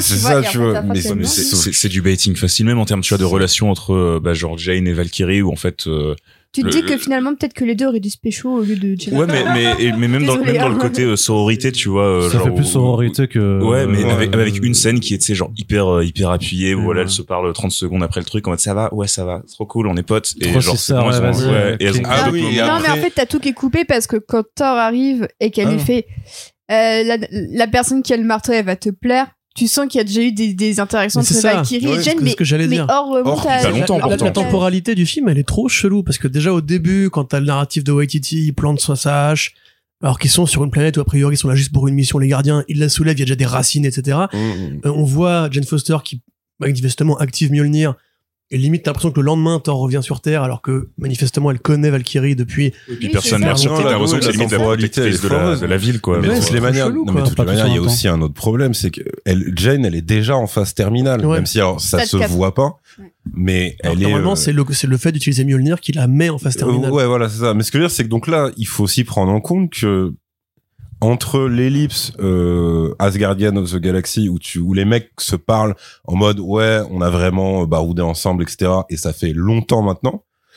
Le fait que Jen, elle a eu le temps d'avoir euh, d'avoir euh, bah, jusqu'à la phase 4 du cancer, je trouve ça assez génial d'ailleurs que ce soit pas dit phase terminale mais phase 4 et que c'est littéralement la phase 4 de, Après, MCU. après, il y a, y a. Darcy Oh. qui dit. Mais après, J'ai- pensé c'est- tout le long, j'ai pas osé c'est- Jane qui dit euh, oui je, je, je suis au stade 4 euh, mais il y a sûrement d'autres stades après c'est Darcy qui lui dit bah non il y a pas d'autres stades après Ouais. Oui, on parle quand même d'une énorme euh, scientifique qui ferait mine de pas savoir euh, le nombre de phases qu'il y a dans non le mais c'est pas pour du sein. je pense Ouais, que mais non, après, c'est- pour pas inquiéter Darcy C'est ça, c'est parce que c'est pour son délire de je veux pas parler aux gens ou les alarmer. parce que Darcy ou c'est la seule à être au courant du C'est cancer vrai qu'il y en a, fait non, c'est il y a juste Kat ça. Dennings et Alexander Skarsgård. Ouais. euh, dans non Alors, c'est ouais, Stellan Quelle, quelle C'est continuité. le euh, père C'est Le Stellan. père, c'est Stellan Bon, Oui. c'est un Skarsgård, quoi. C'est, ils font chier. Donc, t'as quand même les deux qui sont là, pareil, pour le petit passage de flambeau. Genre, on est quand même dans la saga des Thor, on n'a pas oublié tout le monde. bah oui. Même si on a tué tous les psychiques de Thor et toute sa famille, on a viré Asgard et compagnie, eux, ils sont encore là pour le petit caméo. après bon Darcy on l'a vu dans WandaVision donc Ouais, euh, ouais, c'est- Ouais, bah, ouais. était bien utilisé d'ailleurs. Mais là, pour le coup, enfin, il y a vraiment, si, si. Là, pareil, il y a vraiment un côté, euh, dans les comics, tu vois, où elle est vraiment, voilà, elle a, elle a- elle a perdu ses cheveux à cause de la chimio, elle est très diminuée, elle est Mhm. blanche, elle a une canne, etc. elle a un foulard autour des cheveux. Elle a un cancer dans les comics. Là, pour le coup, Ouais, effectivement, en tout c'est cas, un stade 4. Voilà, Je crois- c'est euh, qui disait hors micro. En fait, on dirait qu'elle a juste passé une nuit un peu agitée. C'est ça, elle a des cernes, elle a des cernes, Et ils elle est la un peu blanche. ils la font, voilà, ils la font palote et tout. Mais c'est clairement pas, enfin, tu sens que les mecs, ils sont incapables d'assumer la représentation d'une maladie Ils, ils le tiennent sur un plan, en fait. évident. Le, le, le premier Voilà. plan Ouais. avec une transition qui est pas dégueu, tu vois, où ça passe de la planète. C'est la seule à- bonne transition. Voilà, ça c'est une bonne idée, ouais. C'est Avec trop Non, mais en bonne plus, idée. je, je suis pas d'accord. Euh, au début de Endgame, t'as- ils ont mis Downey Jr. dans un costume de CGI où il est tout faible, il, tout est, affaibli. il est affaibli dans le sens où il est déjà en rémission, il est déjà genre tout ce qu'il lui faut c'est une transfusion et de la bouffe.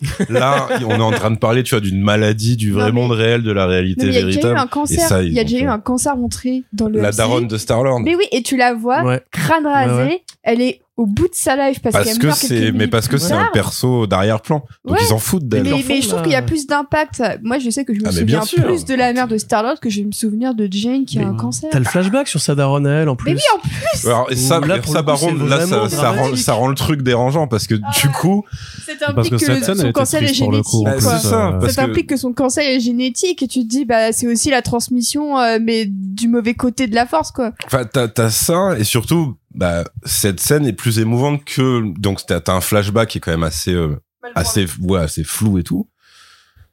Et il y a quand même beaucoup plus d'émotion dans, quoi, ce truc qui doit durer moins d'une minute, peut-être, Mm. que dans les pauvres scènes de fin où elle est à l'hosto, où, où là, vraiment, non, c'est Ouais, bah ouais. beaucoup trop édulcoré pour que t'y crois. C'est Et, Et rapide aussi. c'est, oui, et c'est expédié de fou, enfin, Mais il y a, il y a un truc de toute façon dans toute cette cette partie finale, tu vois. On est tous d'accord, bon, tu vois, le, le film, euh, il a pas de structure, il arrive très vite à cette fin, tu sais pas trop comment. et où en fait euh, à la fin genre tout va tellement vite t'as cette bataille avec les gamins horrible là et même la, la résolution en fait de de ce combat moi perso j'ai pas trop compris ce qui se passait là avec l'épée qui se casse mais qui se casse pas mais qui se casse quand même Ils font un team up de l'amour. ouais ouais du ouais coup, c'est ça en fait fort raison c'était l'amour qui Et- ouais Voilà. ah, non mais c'était c'était Mais en fait, ça le ouais. problème, c'est que entre le moment où euh, donc euh, ça, ça, ça- c'était intéressant de voir Gore et Jane Foster mourir euh, en, en- en parallèle. Mm. Sauf que là où Gore, il a vraiment une mort très euh, jusqu'au bout. Tu prendras soin de ma fille et tout ça. Tu te dis ouais, ok, pourquoi Mais pas. Ce, ce passage, c'est- c'était pas si, c'était pas trop mal non plus. C'était pas trop mal comme idée. Lui, il a son intro et son outro Et la, qui la sont fin, un- vraiment sa, fin tout. à lui m'a un petit peu touché. Et à Mhm. côté, t'as Jane qui fait, qui, qui est morte de rire à dire sa catchphrase. Ouais, je t'aime. Et, et basta. Ouais, non, Et tu c'est, te dis, euh, mais- Même si je trouve que ouais, pareil, tu vois, cette fin, elle est centrée. euh, tu parles du miroir, il y a deux dilemmes moraux. Tu vois, il y a celui Ouais. de, de Jane Foster qui est assez confus avec une morale assez confuse. Tu, tu sais parce que comme c'est pas vraiment amené, que l'idée que le marteau lui enlève de la force vitale, c'est c'est pareil, c'est intégré un peu au Ouais, forceps. c'est que ça lui donne de la force temps, mais du coup, c'est cellules cancéreuses aussi. C'est pour ça que ça. Ouais, enfin tu vois, c'est hein. c'est c'est dit c'est dit un peu à l'arrache et tout. Donc du coup, t'as ce truc de tu sais, tu sais pas trop ce qu'elle doit faire, mais le film te montre pas non plus que c'est un vrai, tu vois, dilemme gris et tout. Et du côté de Gore, je trouve que c'est pareil. Il arrive à cette fin où il a plus la nécrosorne, qui on te montre quand même un truc qui euh, qui le corrompt et qui lui dit qu'il faut tuer les dieux, tu vois, qui nourrit sa soif de vengeance. Au moment où ça, ça, c'est pareil. les deux c'est- armes tuent leur propriétaire. Et ça, Ouais, tu te dis que c'est a- un il y a reflet. un parallèle à faire mais qui- vous avez qui est pas fait tu vois. Et du coup, à la fin, quand Gore lui arrive euh, un bah, genre de face à Eternity, en vrai, le dilemme il l'a plus. Enfin, on se dit tous évidemment qu'il va choisir sa fille. Tu vois, il y a pas un truc de l'épée qui est encore là et qui qui essaye de nourrir sa haine et peut-être lui-même choisit de la poser. Tu vois, enfin, il y a il y a des trucs à faire pour qu'au moins le, personnage ait du ait, ait du développement. Là, non, bon bah, Alors, ouais, il arrive, fait oui, non, c'est Moi, la c'est théorie, bête de. c'est que à un moment donné, je me disais, est-ce que Gore, il va pas sauver euh, Jane? Est-ce Ouais, qu'il va, va pas vouloir sauver ses bêtises en voulant faire revivre tous les dieux qu'il a butés? Il aurait été un peu Donc, trop gentil là quand même. Oui, non, ça aurait été très gentil. Mais je me serais dit, est-ce qu'il a pas tenté de le faire? Au final, bon, entre guillemets, c'est juste sa fille. Donc, euh, je trouve aussi que la manière dont elle revient est plutôt... euh, enfin, c'est- il y a, il y a- il y a un truc dans la manière dont ils, ils arrivent quand même à avoir une dernière étreinte avant qu'il crève. Donc, euh, bon trauma pour la gamine, hein, quand même. Mais, mais ensuite, tout, tout, enfin, à partir du moment où tu t'éloignes de, de gore dans le, dans le, dans cette scène de fin, c'est raté. Mais surtout, enfin, le, du coup, le méchant a gagné, quoi. Oui, aussi. Et moi, j'ai du mal parce que déjà, de base, c'est pas un bon méchant, clairement. Tu vois, on parlait tout Bah, à l'heure de la. L'utilisation qui en est faite dans le film, de toute façon, il est beaucoup trop caricatural pour être intéressant. Mais en plus, euh, vraiment, il a lu le scénario. Hein. Tu vois, Et il en plus, t'explique, oui, oui, euh, il oui. Ah, Jane Foster, elle a un cancer, hein, c'est pour ça que tu veux la sauver, mais tu sais que c'est le marteau, etc. Enfin, il- vraiment, il te dit tout, grosso modo. Ah, C'est vrai que je pense qu'ils sont conscients des faiblesses de leur film et que parfois ils ont besoin de gore pour te. Mais tu- c'est pareil, c'est super bizarre. Bah, genre, le, le moment où ils sont tous euh, genre attachés par les tentacules noirs et tout, Ouais. et il se met à dans un couloir et À d'explication. raconter leur vie à chaque fois. c'est à ça que je pensais, ouais. Mais ça, par, mais ça, ça normalement, tu, c'est, c'est interdit de faire ça. Enfin, tu vois, Bah, c'est pour le rendre censé- plus, plus menaçant, je sais pas. C'est ça, t'aurais, ils auraient dû refaire en, en mode euh, méta euh, mockumentaire qui Ouais, sort voilà, une page ça, du scénario qui fait Mais voilà, tu vois, Ah, je vois ta backstory ici. L'a Vraiment, ça. Scary Movie, tu vois. pour Ouais, moi, ça aurait été marrant. Mais tu vois, cette scène-là, par exemple, je trouve qu'en plus, elle est pas mal parce que le fait de perdre la photo synthétique dégueulasse de Marvel Studios Mm. pour un vrai truc noir et blanc avec Christian Bale qui cabotine et tout, tu te dis, bon, bah voilà, c'est sympa. Mais la scène de fin, moi, je la trouve, mais vraiment, ça me renvoie les images de l'intelligence suprême dans. Ouais, parce qu'ils ont, Captain Marvel, bah, ils ont ce truc de, on va pas appeler euh, de designer ou de créa. Donc on fait quoi? Bah ce sera tout blanc. Non, mais la pauvreté. C'est forcément tout blanc mecs, puisque c'est cosmique.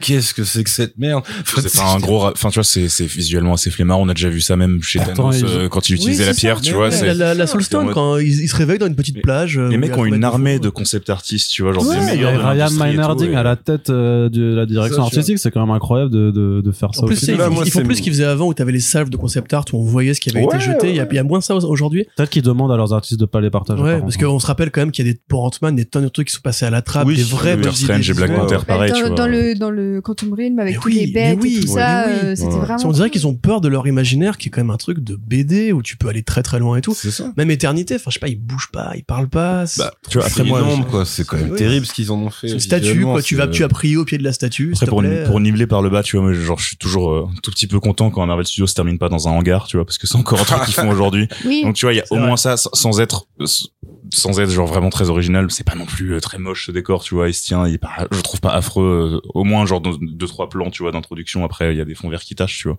Mais, Mais euh, tu vois, paradoxalement, Sakar, la planète dans Ragnarok, bon, qui est pas ultra original visuellement. Moi, je crois qu'elle fait un peu toc, mais. Mais il y a ce côté un peu Star Wars en mode fouillis, monde pourri, euh, futurisé, euh, la SF colorée, même un peu, tu sais, Ouais. genre euh, euh, Flash la- Gordon et tout, voilà, Flash Gordon, John ouais. Carter et tout, en mode on va ramener des inspirations d'une SF qu'on voit plus beaucoup aujourd'hui. Et d'ailleurs, on se rappelle que ça avait un peu relancé l'idée de faire un film Flash Gordon avec Waititi justement chez Disney. Ouais, ça, ouais. Euh, même le truc Doc Savage aussi que euh, Shane Black voulait faire.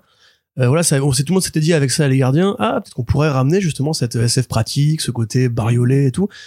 Là, le film, visuellement, je le trouve très faible, quoi. Même la scène où on voit les dauphins au loin, tu te dis, tiens, ça aurait pu être le moment d'amener un peu Avec de... cette blague sur les, les dauphins de l'espace de l'espace qui sont euh, Polyamoureux. polyamoureux. Toujours ensemble. ouais. Et je me suis dit, Ah mais oui. comment ils ont pu garder cette blague sur le polyamour quand tu sais tout, tout, toute la, Putain, tout mais le oui, backlash. Ça, c'est peut-être, c'est ces peut-être Waititi qui Ouais, se venge. ça, euh, c'est les rares fois où il a glissé Bah ouais. un truc. Ouais, là, j'ai jamais vu autant Waititi dans le film qu'à ce moment-là. En train de Ouais, ouais, ouais, ouais. vois. Ça, c'est possible. Moi, je crois pas à la monogamie, ça fait rire, mais parce qu'il y avait l'histoire derrière, parce Ouais. que sinon, j'aurais juste vu, bah, des, c'est des, dauphins. Ah, mais cette scène, elle, est, hyper gênante en plus. euh, comment ils le tous les deux, je trouve ça cringe à mort, quoi. Ah bah c'est le truc qu'on disait tout à l'heure, c'est que c'est que ça arrive de nulle part. Après ça cut. Enfin encore une fois, t'as juste voilà, ah Valkyrie qui passe une tête et qui fait ouais c'est les amoureux, c'est Ouais. bon, on est arrivé à destination. Ouais, ouais.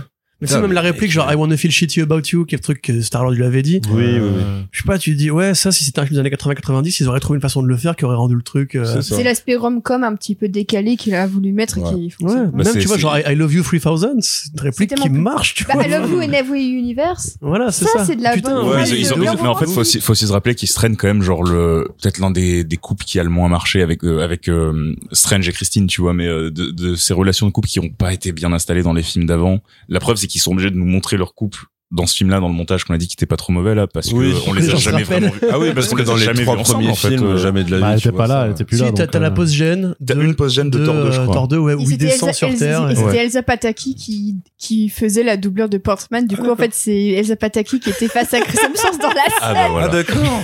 Et d'ailleurs, Elsa Pataki, elle joue aussi la femme louve au début du film. Quand il se péchote sur un loup géant, bah, en fait, c'est elle la femme loup. Ah, ok, d'accord. T'avais pas une scène coupée aussi de Thor 2 justement où il bouffait du céréal? Tu sais, C'est un peu un écho à la scène du shawarma dans Avengers où t'avais. Thor assis à table avec toute l'équipe qui mangeait les céréales le matin. euh. Bah, je sais pas. Parce qu'en fait, c'est vrai qu'on a, euh, on a jamais eu de résolution par rapport à ça. Dans Age of Ultron, Thor parle du fait qu'il est avec Jane Foster. Elle a eu un Nobel. Voilà. Et bon, bah, euh, on la reverra plus jamais, donc voilà. Après, on dit plus ou moins qu'ils sont séparés, enfin, qu'ils sont séparés dans Ragnarok. Ouais, ouais. Mais derrière ça, enfin, c'était vraiment un plot hole, en fait, que la scène vient combler. Mais quand justement, quand ils se reconnectent et que d'un coup, ils se sont vraiment vus deux fois, enfin, limite une, un jour, le lendemain, hey, je t'aime, moi aussi je t'aime. Et qu'on n'a pas été Bah, ensemble depuis 8 ans. Euh, ça, bah, je sais pas, que, ouais, que Thor, puis- il se souvient très précisément du moment de la rupture. C'est euh, trop chelou, non? Ouais, du coup, leur complicité marche pas avec, comme on a dit, Portman qui est pas à l'aise avec euh, soit la comédie comme ça, en tout cas, soit la manière de faire de Waititi, et du coup, euh, bah, les, les vannes tombent à plat, mais même les moments d'émotion, je trouve, tombent à plat. puis elle, elle est alourdie par l'espèce de patine graphique qu'ils lui ont mis. Ouais. Et ce que casque Je dégueulasse. sais pas, elle a l'air un peu bronzée. euh, il- du coup, ils l'ont blondifié pour le Ouais. rôle. Euh, même les sourcils, je crois, sont un peu blonds. Enfin, il y a vraiment un truc en mode, je la reconnais Par pas. contre, quoi. elle a des. Oui, elle a des très gros bras, oui, c'est sûr. Mais même euh, Tessa Thompson a, Tessa Thompson a des, beaux bras. Oui, Je trouve même- même quand il essaye, un en film fait, de bras réussi. Voilà. Waititi arrive pas à rendre Tessa Thompson ridicule, j'arrive pas à le dire. Euh, tu vois, elle est toujours un peu classe avec dans, dans ses fringues ridicules, etc. Ouais, mais même elle, je trouve que son jeu par rapport à Ragnarok, c'est Bah oui. 5 tons en dessous. Mais elle, elle est vraiment mise en retrait, mais tu Mais vois, tu sens qu'elle est à l'aise dans dans la comédie final. et tout, elle. Et tu te dis, dans le final de Ragnarok, t'avais Hulk, t'avais Thor, t'avais Karl Urban, t'avais Valkyrie. Oui, c'est vrai, t'avais Carl Urban. T'avais euh. Euh, non. Non, non, Heimdall, il, il allait planquer les Asgardiens. Ouais. Mais il est arrivé à faire cohabiter tous ces personnages face à Ella. Et là, par- Et là, et dans, et là, et dans and Thunder, t'as juste, entre guillemets, juste Thor et Mighty Thor. Ouais. et les gosses qui servent ce- dans le dans le décor et c'est hyper pauvre et je comprends la volonté de mettre en avant Mighty Thor et qu'elle puisse dire non je ne suis pas Lady Thor je suis Mm. Mighty Thor C'est en grossier, mode ça, euh, quand même. je- C'est- roll mais même ça c'est c'est c'est hyper cringe la manière dont c'est amené à aucun Ouais. moment du film quiconque ne, ne doute du fait qu'elle soit Mighty Thor quoi Ce moment, juste dire ce- je suis Thor. en fait. ce moment noir et juste blanc. pu euh, dire voilà ouais je suis Mighty Thor Ouais, mais le moment noir et blanc avait, avait des vrais airs de, pour le coup, de, de climax, en fait, tu vois, avec Ouais, les ouais. trois qui arrivent avec leurs armes et tout, c'est juste que c'est trop tôt c'est aussi un truc final de faux rythme c'est que quand ça ça arrive et que du coup juste euh, il foire et il se retrouve à fuir et là je me rappelle que j'ai bah, j'ai regardé l'heure et je me suis dit attends logiquement il reste il reste encore trois quarts d'heure de film Ouais. qu'est-ce qui va se et passer surtout que c'est quand, coup sur coup en, en moins de 20 minutes, t'as euh, Korg qui est réduit à sa tête Oui, et t'as Valkyrie qui se fait euh, planter. Vraiment. Je me dis, mais qu'est-ce qui se passe, quoi? Euh, Est-ce que c'est un petit jeu de massacre ou à la fin, il n'y en aura plus qu'un C'est ça, parce que pas- concrètement, là, après, ce qui se passe, c'est que bon, alors, ils ont encore une quête intermédiaire euh, dont tu te fous, parce que voilà, il faut, il faut qu'ils, je sais pas, est-ce qu'ils ont besoin d'un artefact? Je sais même plus. Non, non, mais non. ils font. Euh, ils reviennent sur Terre parce leur que. Il faut y- il arrive à s'enfuir ouais. après avoir chopé ouais, Stormbreaker. ouais, ouais. Du coup, ils le ramènent sur Terre et là, ils mettent au plumard euh, Jane Foster qui va pas bien à cause de son cancer. Et Valkyrie aussi. Voilà, qui a- et perdu un Et rein. Sif est aussi euh, là, euh, le pour Ouais, on, on lui ouais, dit, on et le dit, je après, crois qu'elle est là, mais on Et après, il Ouais. repart, quoi, c'est tout. Ouais. Il prend Voilà, l'éclair c'est ça, et... en fait, ça fait une escale et après, t'as une répétition de la même scène, Ouais. sauf que maintenant, les gosses peuvent l'assister. Et tu fais, mais, enfin, bon, enfin, je sais pas, t'as, t'as une boucle à l'intérieur du film Ouais, ouais. qui Ouais. fait une sorte de double troisième acte et tu fais, mais, enfin, en plus, vraiment, c'est, il- après, et c'est pareil, tu, tu vois que ça a pas été écrit Alors- dans ce sens-là. qu'en plus- Tu sens qu'il y a des trucs manquants qui auraient peut-être euh, fait ce genre de build-up. Peut-être que c'est ça, euh, les fameuses scènes qui ont été coupées avec euh, euh, des acteurs, actrices connus, ou du coup, euh, parce que si tu me dis qu'il y a une meuf qui est censée jouer Hera, d'accord, oui, ça ouais. change peut-être pas mal de Bah, choses. même le là. Grand Master, du coup, le Grand Master, est-ce qu'il serait ouais. retourné sur sa car Est-ce que. Non, il est avec Daryl, là, normalement. Technique- Ah oui, c'est vrai. Ah oui, c'est vrai qu'il est C'est censé. c'est pas euh, canonique, c'est techniquement, ces machins-là. Mais enfin, c'est tu vois, et là, là, ça, enfin ouais, je trouve que la fin du film vraiment se casse la gueule euh, à partir de là. En fait, la scène en noir et blanc aurait dû être le dernier. Ça devrait être, ouais, c'est Ouais, ouais. l'affrontement final. En plus, c'est visuellement attrayant par rapport Ouais. au combat final qui est dans une espèce de... Bah, je suis Non, désolé, c'est un hangar. C'est un hangar. c'est un C'est hangar. vrai que C'est c'est un c'est un hangar avec un hangar et une attraction c'est- Disneyland C'est un euh, hangar avec une statue costumés. ouais. éternité. Pour le coup, ils ont respecté le visuel avec le masque. Ouais, ouais. Mais c'est tout. Enfin, je veux dire. Et puis même au niveau fond vert, euh, enfin volume du coup, Un hangar trop grand. en aucun plus, sentiment euh, de profondeur. Tu vois pas comment il se déplace dans l'espace. C'est vraiment genre c'est une ligne comme ça. Ouais, mais tu sais, avec vraiment les méchants vraiment très loin, tu vois, où t'as ce Ouais. truc de T'as t'as une- aucune tension. musique rock opéra à ce moment-là aussi, non? Bah, c'est là où ils te ramènent euh, du Guns N' Roses, non, T'as ça quatre morceaux de Guns N' Roses dans le film. Ouais. Euh, toute la presse américaine s'est gargarisée. Waouh, vous avez réussi à mettre du Guns N' Roses dans un film. Bah Non, mais du coup, attends. c'est une BO, ça s'appelle. oui, en quoi c'est pas censé être c'est pas- comme, euh, hein. Non, mais c'est pas comme Led Zeppelin qui donne très très peu de morceaux, même des groupes comme ça qui donnent Et très peu pourtant, de morceaux. Immigrant c'est Song dans le trailer et dans le film d'ailleurs Ragnarok. Ouais, bien Ouais. sûr. Bah oui, oui, Mais a- il a, il a refait, il a, il a réappliqué, Mine, il a réappliqué exactement elle est dans le, elle est dans la bande-annonce et elle est, dans Et le elle film. est à la fin. Et elle te rappelle juste qu'elle était dans Freaks Out et que Freaks Out c'était mieux. Euh, puis j'ai envie de te parler de la bande son des gardiens où juste chaque morceau est bien Ah, placé, chaque morceau Ah, bah, est utile, le chaque coup, morceau dit un Bah personnage. Child of Mine, euh, bon, il y a un minimum, même Paradise City, il y a un minimum, mais c'est vraiment le Mm. minimum de chez minimum. Là où James Gunn, il écrit son film avec les chansons en tête. Là, c'est juste, bon, quelle chanson un peu connue peut faire un petit peu illusion euh, Limite, je C'est pense du, que niveau James de Gunn. Suicide- c'est du niveau du premier Suicide Squad de Oui, David bah Ayer, hein. exactement. Je pense que James Gunn, pour le coup, il écrit des films de pour faire des bandes ouais. son en fait. C'est- comme la démarche d'Edgar White. Hein, euh, Oui, oui, tout à fait, ouais. Même Baby Driver, je suis pas fan. Ah bah mais oui, la bah c'est démarche des chansons dans l'intrigue a un sens. Ouais, ouais. Bah là, pour le coup, même, je m'attendais à un film plus généreux par rapport à ce côté musical, parce que Ouais. t'avais, pareil, ces extraits dans les clips où il se met vraiment en mode années 80. Non, euh, surtout dans Ragnarok, genre Immigrant Song à la fin, dans le climax, mais c'est super cool. Parce bah oui. qu'il y a la mise en scène qui suit derrière avec euh, Thor qui arrive avec les éclairs derrière lui. T'as le feu d'artifice avec Valkyrie qui marche au ralenti. Ouais, ouais, tu bah te ouais. souviens de cette scène Oui, c'est te- plus festif, c'est plus, c'est plus grandiloquent avec ses C'est- deux couteaux. Enfin, ah ben t'as voilà, vraiment donc la totale. J'avais oublié Loki Ouais. en plus dans le final de, de Ragnarok. Et Et, oui, pourtant, euh, tous les personnages arrivaient à avoir leur petit moment Mm. dans le Mais climax. c'est aussi parce que cette scène d'action, euh, même si elles sont vraiment pas ouf dans le film, hein, euh, mais c'est aussi la plus inintéressante, quoi. Tu vois, Oui. euh, dans les autres, t'as quelques petites idées. euh, Je sais pas, le marteau, uti- utiliser le marteau brisé pour faire un, un Ça, coup, c'est tu super vois. cool. oui. Ça reste une idée, Oui, quoi, oui, qu'on- c'est qu'on en pense, tu vois, mais mais à la fin, il juste, enfin, il lui donne son pouvoir au gamin, ça c'est, mais c'est pas une bonne idée. Mais euh, mais à part ça, ouais, c'est juste une espèce de combat face à face, comme on en a vu plein chez Marvel, mais sauf que là, c'était pas avec des, c'est enfin, là, c'était avec des gamins costumés. Mais même, euh, tu vois, Stormbreaker, quand même, enfin, je c'est quand même l'arme qui a réussi à, quand Thanos avait les cinq doigts, euh, il a tiré un rayon sur lui, Stormbreaker traverse le rayon et Mm. tombe sur l'épaule de Thanos. On dit quand même, c'est l'une des armes les plus puissantes qui existent. Ouais. Là, pour le coup, il met des petits coups avec, et limite, je trouve qu'il y a un problème de sound design. Quand il arrive à à New Asgard et qu'il combat l'espèce d'ombre, t'as un problème, tu n'entends pas les ambiances, ça fait juste... Non, c'est MK2 aussi, le son est pas très fort en ce moment. hein. Ouais, Mais- bon, les musiques, ça, ouais, c'est vrai que. Elvis était Ouais, pas mais il y y a- il y a un truc quand même, je trouve, dans le, le, le, le mix du film. euh, C'est Marvel, c'est assez habituel, mais le mix du film est assez mauvais. Enfin, quand les chansons arrivent, elles manquent de peps. euh, les Ouais. coups, les coups ont toujours manqué de peps. Et euh, je trouve qu'à la rigueur, tu as plus de puissance quand il rappelle Mjolnir ou quand il rappelle sa hache et que t'as un petit Ouais. shaky cam un peu sympa, tu vois, que euh, que pendant les combats où en fait euh, tout manque de, de poids en fait, comme d'habitude. Euh, Mm. C'est, comme c'est très CGI et que et que derrière le l'impact suit pas, tu vois. Je trouve que Marvel, ils ont toujours eu ce problème. euh, C'est pas c'est pas nouveau avec Love and Thunder, tu vois. Ils ont jamais eu des scènes d'action euh, à la Man of Steel ou des trucs comme ça, mais Bah si, t'as Eternals où t'as des, des plagiats de Man of Steel. Quand oui, même. du coup, ouais, mais c'est- Dragon Ball. c'est triste quoi. Ouais, le Dragon Ball, c'est, enfin, Man of Steel, c'est déjà un plagiat de Dragon Ball, du coup. Ouais. Donc, les, les- c'est une sorte de finalité. euh. Que Kurosawa a plus vu Dragon, a plus vu Oui, vu probablement. Ball Enfin, quand même, le, le combat au début avec Icarus, il combat le déviant en mode vraiment, je te mets patate et je te suis. Mais tu vois, C'est ça, on en parle, mais, mais tu vois, je trouve qu'il y a plus de personnalité dans ce que fait Chloé Zhao Ah bah sur oui. Eternals, qui avait jamais filmé une seule scène d'action de sa vie.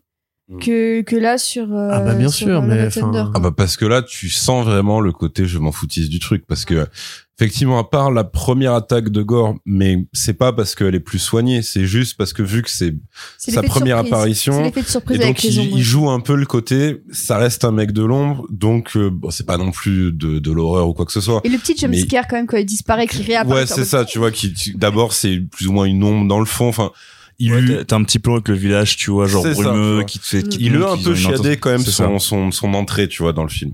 Mais enfin, euh, en tant que méchant, parce que évidemment, sinon t'as son intro.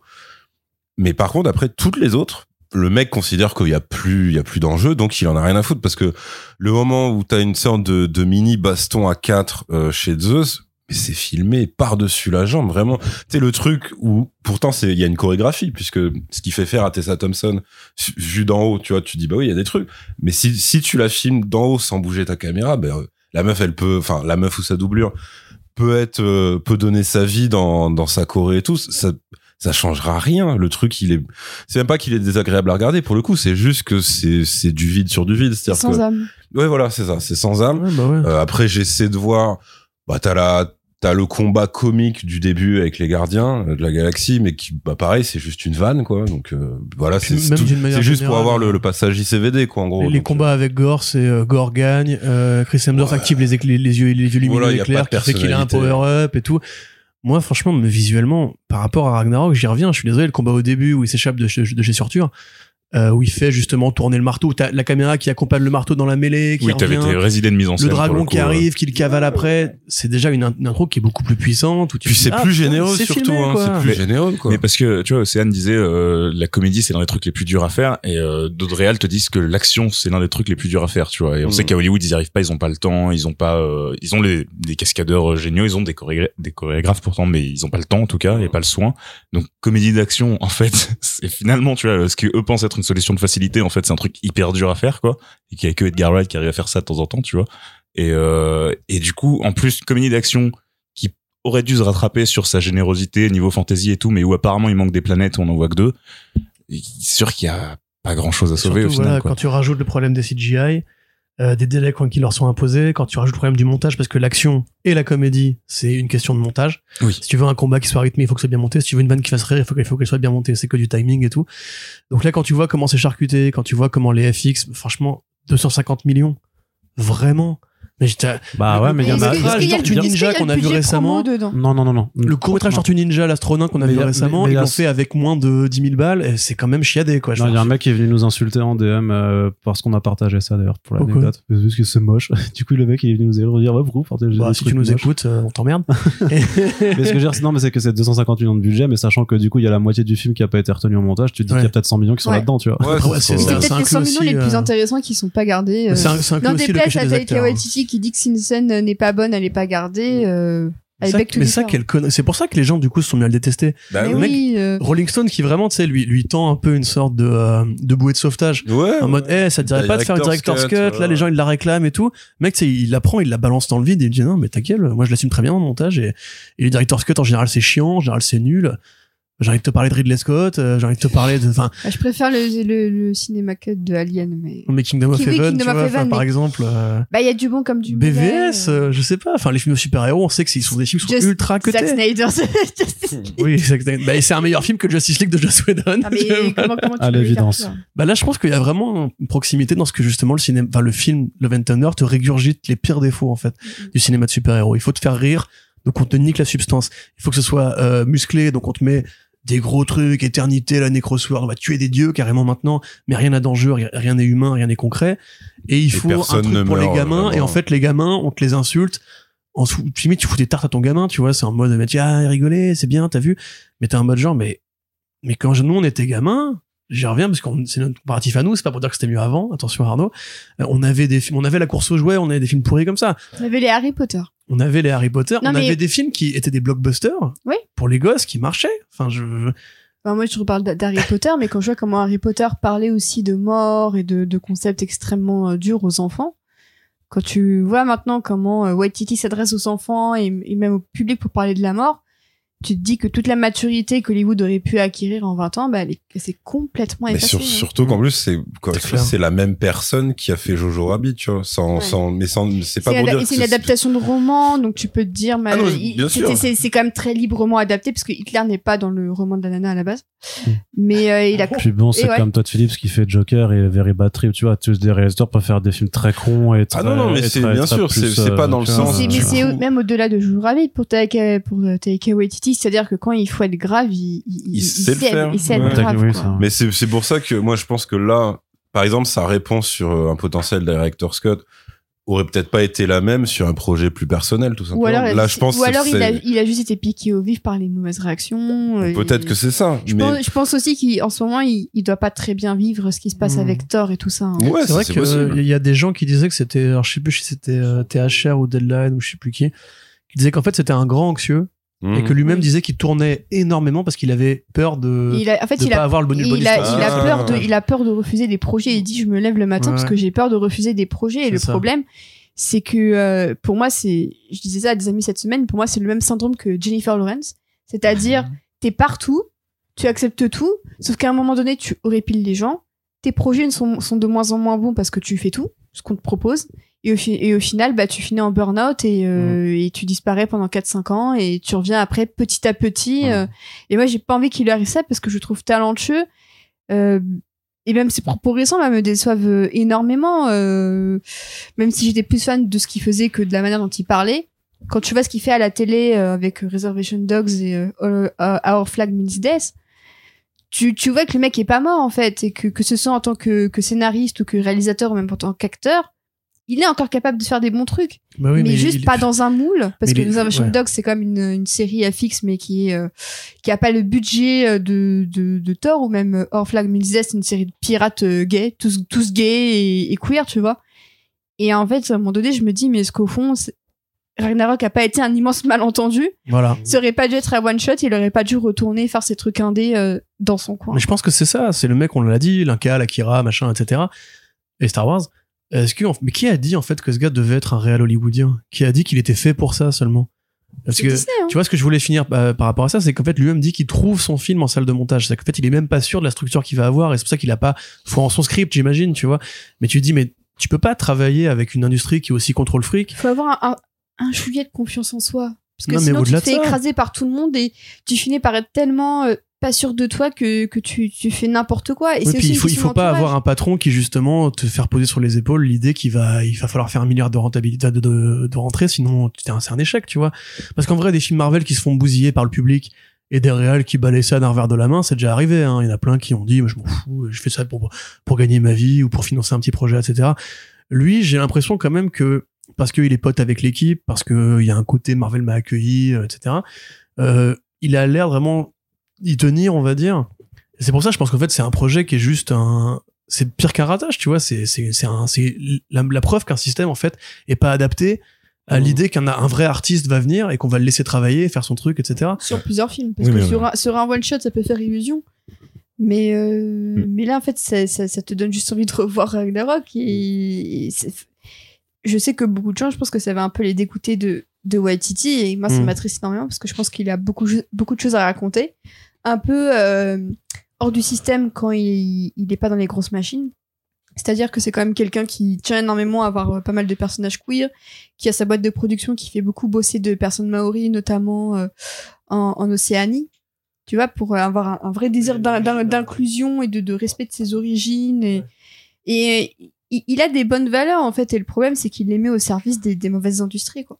C'est c'est ouais, c'est une énième preuve que euh, on le sait hein, que Marvel et les réals qui ont de la personnalité, ça, marche. écrase, euh, euh, on sait que Marvel et les Ça réals qui ont de la personnalité, ça marche pas bien Mais quand ils quand ouais. ils restent euh, déjà, tu vois, si déjà ils Ouais. font un film euh, qui qui est un peu un peu bâtard et quand ils enfin tu vois quand ils partent pas tout simplement quoi. Et euh, et en plus de ça, on en revient à ce qu'on disait au tout début, c'est qu'il y a quand même ce truc de l'adaptation. Enfin, c'est c'est un réal qui est qui est pas bon pour bosser avec Marvel et qui en plus euh, adapte un truc qui n'était pas fait pour adapter. Alors que pourtant, tu vois, je te dis, il a, il a eu l'Oscar pour Jojo Rabbit, quoi. Ouais, mais il a ajouté Hitler dans, dans une histoire qui, où il n'y avait pas Hitler, tu vois. Et le gars arrive à avoir un Oscar pour ça. Et c'est là que tu te dis, mais qu'est-ce qui s'est passé, quoi? Qu'est-ce qui, qu'est-ce qui se passe? Et même pour moi, le, le traitement de Tessa Thompson dans le film, où il y a vraiment euh, un seul pauvre indice sur, euh, sur sa bisexualité, à part un dialogue où euh, elle explique un petit peu qu'elle est un peu refroidie parce qu'elle a vu la meuf qu'elle aime mourir. Ça, on l'a déjà vu dans Ragnarok, donc c'est que de la redite. Mais elle dit, elle dit les femmes en plus. Elle dit les femmes. The women. euh. Et, et, et ça, je me dis, qu'est-ce qui s'est passé? Est-ce que finalement, ils, ils se sont rendus compte que ça fonctionnait pas? Est-ce que c'est Marvel qui, euh, qui a continué à dire ça alors que pourtant à côté, ils se, se targuent que- d'avoir de que- plus en plus de personnages queer? La Chine a quand même interdit la, la sortie de Love and Thunder dans son pays. Est-ce hein. que c'est à cause Bah de... À cause de ça, à cause de représentation Bah, de Korg. hein. euh, Les deux Korg aussi, Bah, non? sûrement. Korg ouais, qui, est, du coup, ouais. qui a des papas gays et qui est lui-même gay. Mais tu vois, justement, dans Ragnarok, ils avaient Mais déjà, toujours- ils avaient déjà fa- coupé une scène où il y avait une meuf qui sortait de la chambre de Valkyrie pour dire, regardez, euh, peut-être qu'elle est de, voilà, peut-être Ce qu'elle qui est, ce qui est marrant, c'est que C'est- c'est quand même plus facile pour eux quand même de passer par le prisme des extraterrestres pour parler de l'homosexualité plutôt que des personnages Bah, quand des- même, même euh, déjà dans très Doctor humains. Strange, tu vois. Ouais, non, mais c'est ça, mais c'est quand même incroyable. Quoi, C'est même. c'est Même- vraiment même à partir, à partir hein. du moment où ça n'a pas de de- d'existence euh, réel. pas- réelle, ouais, et encore euh, bon, les, les, les deux mères d'América, elles ont comme une forme Oui, humaine, tu vois. ouais. C'est pas comme Korg. J'avoue que j'aime beaucoup le, le, le gag de Dwayne euh, parce que c'est c'est des pierres, donc c'est un peu The Rock, tu vois. Je trouve ça, je, je trouve ça marrant et même euh, le fait que leur roi s'appelle Pierre, qu'il soit sur un, fauteuil en pierre avec des ciseaux, genre pierre, feuille, ciseaux, tu vois. C'est marrant deux secondes, tu vois. Mais, euh, Ouais, mais tu, vois, les mamans d'America de Chavez, elles se roulent pas un palo. Mais on voit, on que c'est un couple de meufs, mais il y a rien d'autre, tu vois, qui dit, dans- dans Ragnarok, c'est euh, Tessa Thompson qui avait eu l'idée de montrer euh, Valkyrie avec lit avec une meuf et elle avait proposé à Taika Waititi qui avait dit ouais pas de problème on tourne ça et tout et qui se sont fait retoquer par Marvel donc tu te dis bah c'est bien maintenant ils vont évoluer euh, c'est quand même bien annoncé en grande pompe. Moi honnêtement c'est vraiment le point qui me qui me perturbe le plus du film. J'ai très hâte que les que que que Hollywood Reporter ou Variety enquête là-dessus parce que c'est vrai c'est du mensonge en fait. C'est c'est pas juste un petit indice par-ci par-là. C'était vraiment dit. Tu ne tu ne pouvais pas interpréter ça de interpréter ça de 10 000 manières parce qu'on sait leur degré d'interprétation là tu ne peux pas. C'est littéralement dit. C'est des paroles qu'elle a dites. Et Waititi était à côté pour approuver quoi. Voilà. Est-ce qu'on peut euh, se pencher juste sur, euh, pas- pas la deuxième, parce qu'on l'a déjà abordé, mais la première scène post-générique aussi, et, et aborder le, le, le côté du fait que, bah, que Thor reviendra pour un, a priori, pour un cinquième film, quand même, c'est comme ce qui est annoncé. apparemment il me donc, semble que euh, c'était même pas au courant hein. Ouais, ça, ça c'est ça, c'est du, ouais, du, du bandeau d'affiches qu'ils ont. euh, qu'ils Après, il ont avait fait. toujours dit, euh, moi, tant que les gens kiffent. Ouais, euh, qu'il était chaud Ouais. sur le principe, quoi. Mais du coup, est-ce que c'est c'est ça bah, tu m'étonnes. Enfin, il a rien à foutre à part prendre du muscle et faire le compte. Ouais. devant la il a son application de fitness hein, Et il est payé tout. 10-15 millions à chaque fois. Je pense que lui, il a trouvé un plan qui est très rentable. Hein. que c'est qui cet, cet acteur du coup Il fait du boulot à ses gamins. Et bah maintenant, c'est. Brett Gosling qui joue euh, Roy Kent dans euh, Ted Lasso, qui est Ouais, euh, la meilleure série Apple TV. Et alors ça, par contre, ce qui est drôle, c'est qu'il y a quelques semaines, un mec avait dit sur Twitter, euh, préparez-vous à ce que bientôt dans l'MCU, dans une scène post-générique, un acteur qui est de série très populaire va apparaître dans l'MCU. Tout le monde avait sauté sur Jason, Jason Sudeikis qui joue aussi dans Ted Lasso. Et en fait, c'est un autre acteur de Ted Lasso, donc je trouve ça assez Je pense marrant. quand même que Sudeikis finira par y arriver. Bah Wonder Man, hein, pour moi, c'est... Ouais. Oh. Oh là. Ou alors Monsieur Fantastique. Non, non, ce sera Krasinski. Alors, On le sait tous. En tout cas, dans ce que dans ce que la scène euh, post-générique raconte, en fait, c'est assez dur de se projeter parce que bon, Ouais. on te on te tease que voilà, donc Zeus est encore vivant, euh, qu'il a il est énervé contre Thor et qu'il va envoyer Hercule euh, à sa poursuite. Mais en fait, on a vu comment il traitait euh, les les suites chez Marvel et les Ouais. les conséquences des films précédents. Donc euh, est-ce que vraiment euh, est-ce que vraiment on va voir un film Thor 5 où le méchant c'est Hercule et où Thor l'affronte avec sa fille ou est-ce qu'au final ça va être baladé au, au début du prochain film, tu je, suis, vois je suis plus partagé sur le statu quo de Thor et sa gamine euh, Ah ouais, que, mais- que Parce par que là, le- la promesse ça- Hercule. Hein. Ça fait quoi? Ça fait six ans que Adam Warlock est censé euh, tuer les gardiens, tu vois. Enfin, c'est, Mm. c'est, c'est- les mecs ont pas un rapport euh, très logique ou cohérent à Enfin, ça dépend de la- de l'avancée de, production de chacun des films, hein, forcément. Oui, mais c'est pour ça. C'est-à-dire qu'en fait, il, c'est, c'est pas genre, euh, oh là là, alerte rouge, forcément, Hercule va débouler très prochainement pour truc. Ça va dépendre de tellement plein d'autres facteurs Ouais. que voilà. Maintenant, oui, ça t'en, ça, moi, c'est surtout, ce qui, ce qui m'a saoulé, c'est que c'est, c'est que dans les deux posts génériques, le message, c'est deux fois de suite.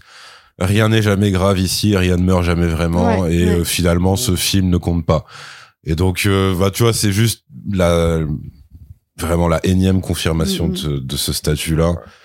Mm, Et, mm, euh, et ouais. surtout, ça, ça achève de te dire, bah, au final, tu vois, le, le côté euh, très goofy et très con et très bouffon et nul de, des reconstitutions avec Matt Damon. Mais en fait, là, on arrive à un stade où le film tout entier est presque de ce niveau-là. C'est-à-dire Ouais. que c'est, oh là là, mais c'est très grave, mais en fait, non, on reviendra. Enfin, tu vois, t'as vraiment, euh, en C'est-à-dire que ce qui serait marrant, c'est qu'il fasse Thor 5 et qu'en fait ce soit une pièce en captation où en fait c'est vraiment Matt Damon qui. Ouais, ouais, bah écoute, franchement, franchement, Ça serait un film concept intéressant à faire. Bah ouais, c'est ça, parce que là, euh, enfin ouais, les. Déjà, est-ce que t'as, euh, est-ce que est-ce que c'est excitant, tu vois, de se dire euh, ah mais putain c'est génial, Zeus en fait il est pas mort, non parce que tu t'en fous. Surtout que c'est Russell Crowe qui le Ouais. joue très mal, donc dire, euh, voilà, c'était- c'est- c'est moi, ça m'a plus agacé qu'autre chose, hein. T'étais genre, pas ah, très merde. content de le savoir, tu vois. c'est- Bon après euh, Portman au Valhalla, tu dis pff, ouais. Moi bon, ça m'a vraiment énervé. C'est voilà, Je- c'est-à-dire- Puis encore une fois, enfin c'est si c'est ça, euh, Ils ont quand même fait revenir euh, Idris Elba, voilà. Je, je, je reste vite juste sur la première scène euh, où je trouve que ça fait un moment là que Marvel ont, ont juste une manière d'amener leur caméo aussi euh, sans mise en scène. Tu sens que c'est vraiment pour faire plaisir à Twitter. Je sais pas, tu Mais vois, alors, mais moi, le problème que j'ai, c'est que depuis, depuis deux, trois films, c'est euh, chaque caméo ne, ne vend pas the bigger picture, mais chaque caméo est autocontenu parce Ouais. que ça te dit la suite du prochain film. Genre, Cléa dans, euh, dans Doctor Strange 2, Ouais, tu sais que ce sera pour un Doctor Strange 3. Hercule, tu sais que ce sera pour Thor 5. Dans les Éternels, euh, Héros et, euh, et Pip, tu sais que ce sera pour un potentiel Eternals 2. Ah, ça, Et il, se, il se sauve un petit Il y a encore la deuxième post-gen avec euh, Dale Whitman et Blade. Bon, il y a moyen Ouais. qu'ils finissent dans Blade, mais quand même. Et je trouve qu'en fait, c'est vraiment très, très autocontenu pour le moment. Et que même, bah, Miss Marvel, c'est pour The Marvels. Bon, ça, c'est un peu normal, mais quand même. Vendavision, c'était pour euh, euh, Multiverse of Madness et pour euh, The Marvels aussi. Donc ça, c'est une des rares exceptions. Mais Secret Invasion. Ouais, Secret Invasion, bah, il y aura Monica dans The Marvels, donc euh, si, Non, mais c'était le côté scroll, ils sont sur Terre dans mon vision, tu disais. Oui, mais c'est aussi pour The Marvels, parce que Oui, mais ça drop elle- aussi l'idée Oui. qu'ils ont infiltré le gouvernement américain. Oui, c'est un et peu tout. les deux. Ouais. Mais euh, pour le moment, je trouve ça assez, euh, assez autocontenu, effectivement. Et ça, ça manque pour le moment d'une post-gène qui t'annonce, euh, qui, qui t'annonce plus que ça, quoi. Parce que. Même qui t'annonce un truc un peu excitant, Ouais, en fait. pour, bah, parce pour qu'il le moment, ça, ça t'annonce des suites euh, dont tu. C'est c'est Dont cool tu de m'annoncer des peu, suites, quoi, c'est- mais moi, je veux savoir. C'est c'est quoi la, la vraie menace, Vous pas pour chaque personnage, Thanos, mais Mais c'est ça en fait, il y a un peu ce truc aussi, on, s'est Ah habitué, oui. on s'est habitué à ça parce que c'était leur construction C'est pendant 10 ans. C'est Est-ce que- fait, est-ce que c'est ça qu'ils veulent faire. C'est surtout qu'en fait, on a eu les séries entre, entre ouais. temps. Ouais. Et que du coup, tu passes de 5-6 films à, euh, 12, à 13 ou 12 œuvres deux ans. Oui, mais est-ce qu'ils veulent pas Est-ce que finalement leur but, en tout cas pendant un temps, c'est pas de faire, euh, on va dire plus que va faire, euh, tu vois, euh, Marvel en, en comics, tu vois, où il y a, des- il va y avoir des events et puis le reste du temps, c'est genre t'as plein de séries euh, qui font un peu leur vie, qui parfois ont des ont des liens entre et tout. Le truc, c'est qu'ils font ça, je trouve, de manière assez mauvaise et que bah euh, nous on a encore, euh, tu vois, ils peuvent pas ignorer que les spectateurs ont encore en tête ce truc de bah où est-ce que où est-ce que ça va, tu vois, toutes ces Ah, oui, histoires-là. oui, ouais. C'est parce que c'est quand même pas une série, il faut le que tu rappeler. peux- que euh, tu- dont tu peux te dispenser euh, chez Marvel en BD. Tu vois, t'es pas obligé de lire Eternals pour. Oui. euh, enfin, en l'occurrence, lisez-le parce que c'est vachement bien en ce moment. Mais t'es pas obligé de lire Eternals pour savoir où va l'univers Marvel. Mauvais exemple, Arnaud, je sais que tu vas me dire il y a Judgment Day, etc. Mais là, en l'occurrence, on te dit quand même, enfin, on t'implicite l'idée que tout va être plus ou moins utile et qu'en fait, chaque année, tu vas revenir manger ton nouvel épisode de la grande saga télé-ciné Marvel. Mais en plus, je, je repense aussi à Shang-Chi qui te t'annonce une série sur les Ten Rings avec la sœur, tu vois. Oui, qui t'annonce un truc, une menace plus grande et Ouais, tout. Enfin, ouais. on croyait à l'époque que c'était les Eternals. Tu vois, le côté, euh, Ouais. les anneaux qui viennent de l'espace, bah, du coup, moi, je me demande si c'est pas The Marvels en fait. Hein.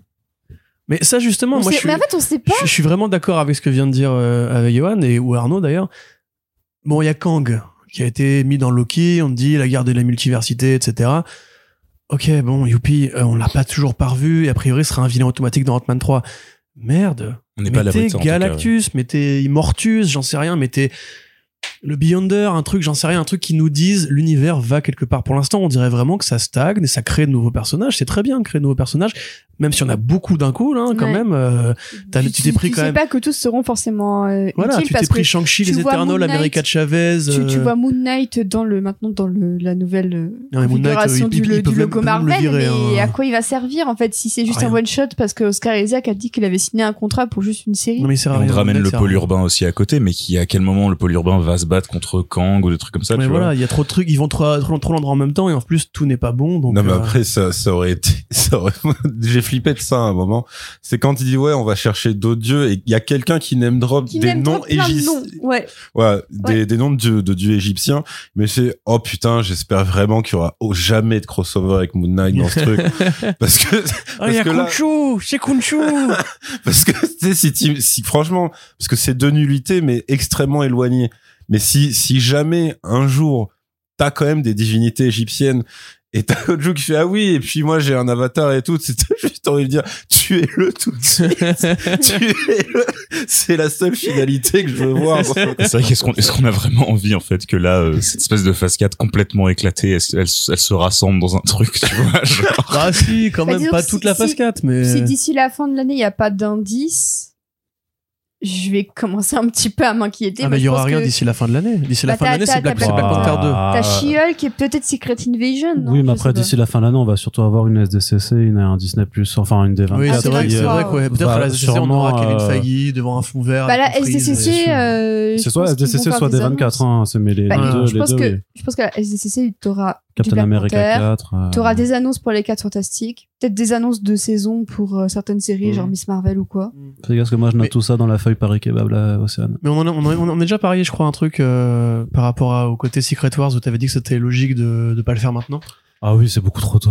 Mais je suis d'accord avec toi. Au, Après, se- au secours. Ouais, si mais en même temps, c'est beaucoup trop tôt pour beaucoup de choses dans le MCU, ils l'ont quand même fait. Donc, si, euh, si tu regardes un petit peu ce qu'ils pourraient faire sans forcément impliquer tout l'univers, donc pas les gardiens, pas les éternels qui sont en dehors de la Terre, tu fais un événement terrestre, comme par exemple Secret Empire.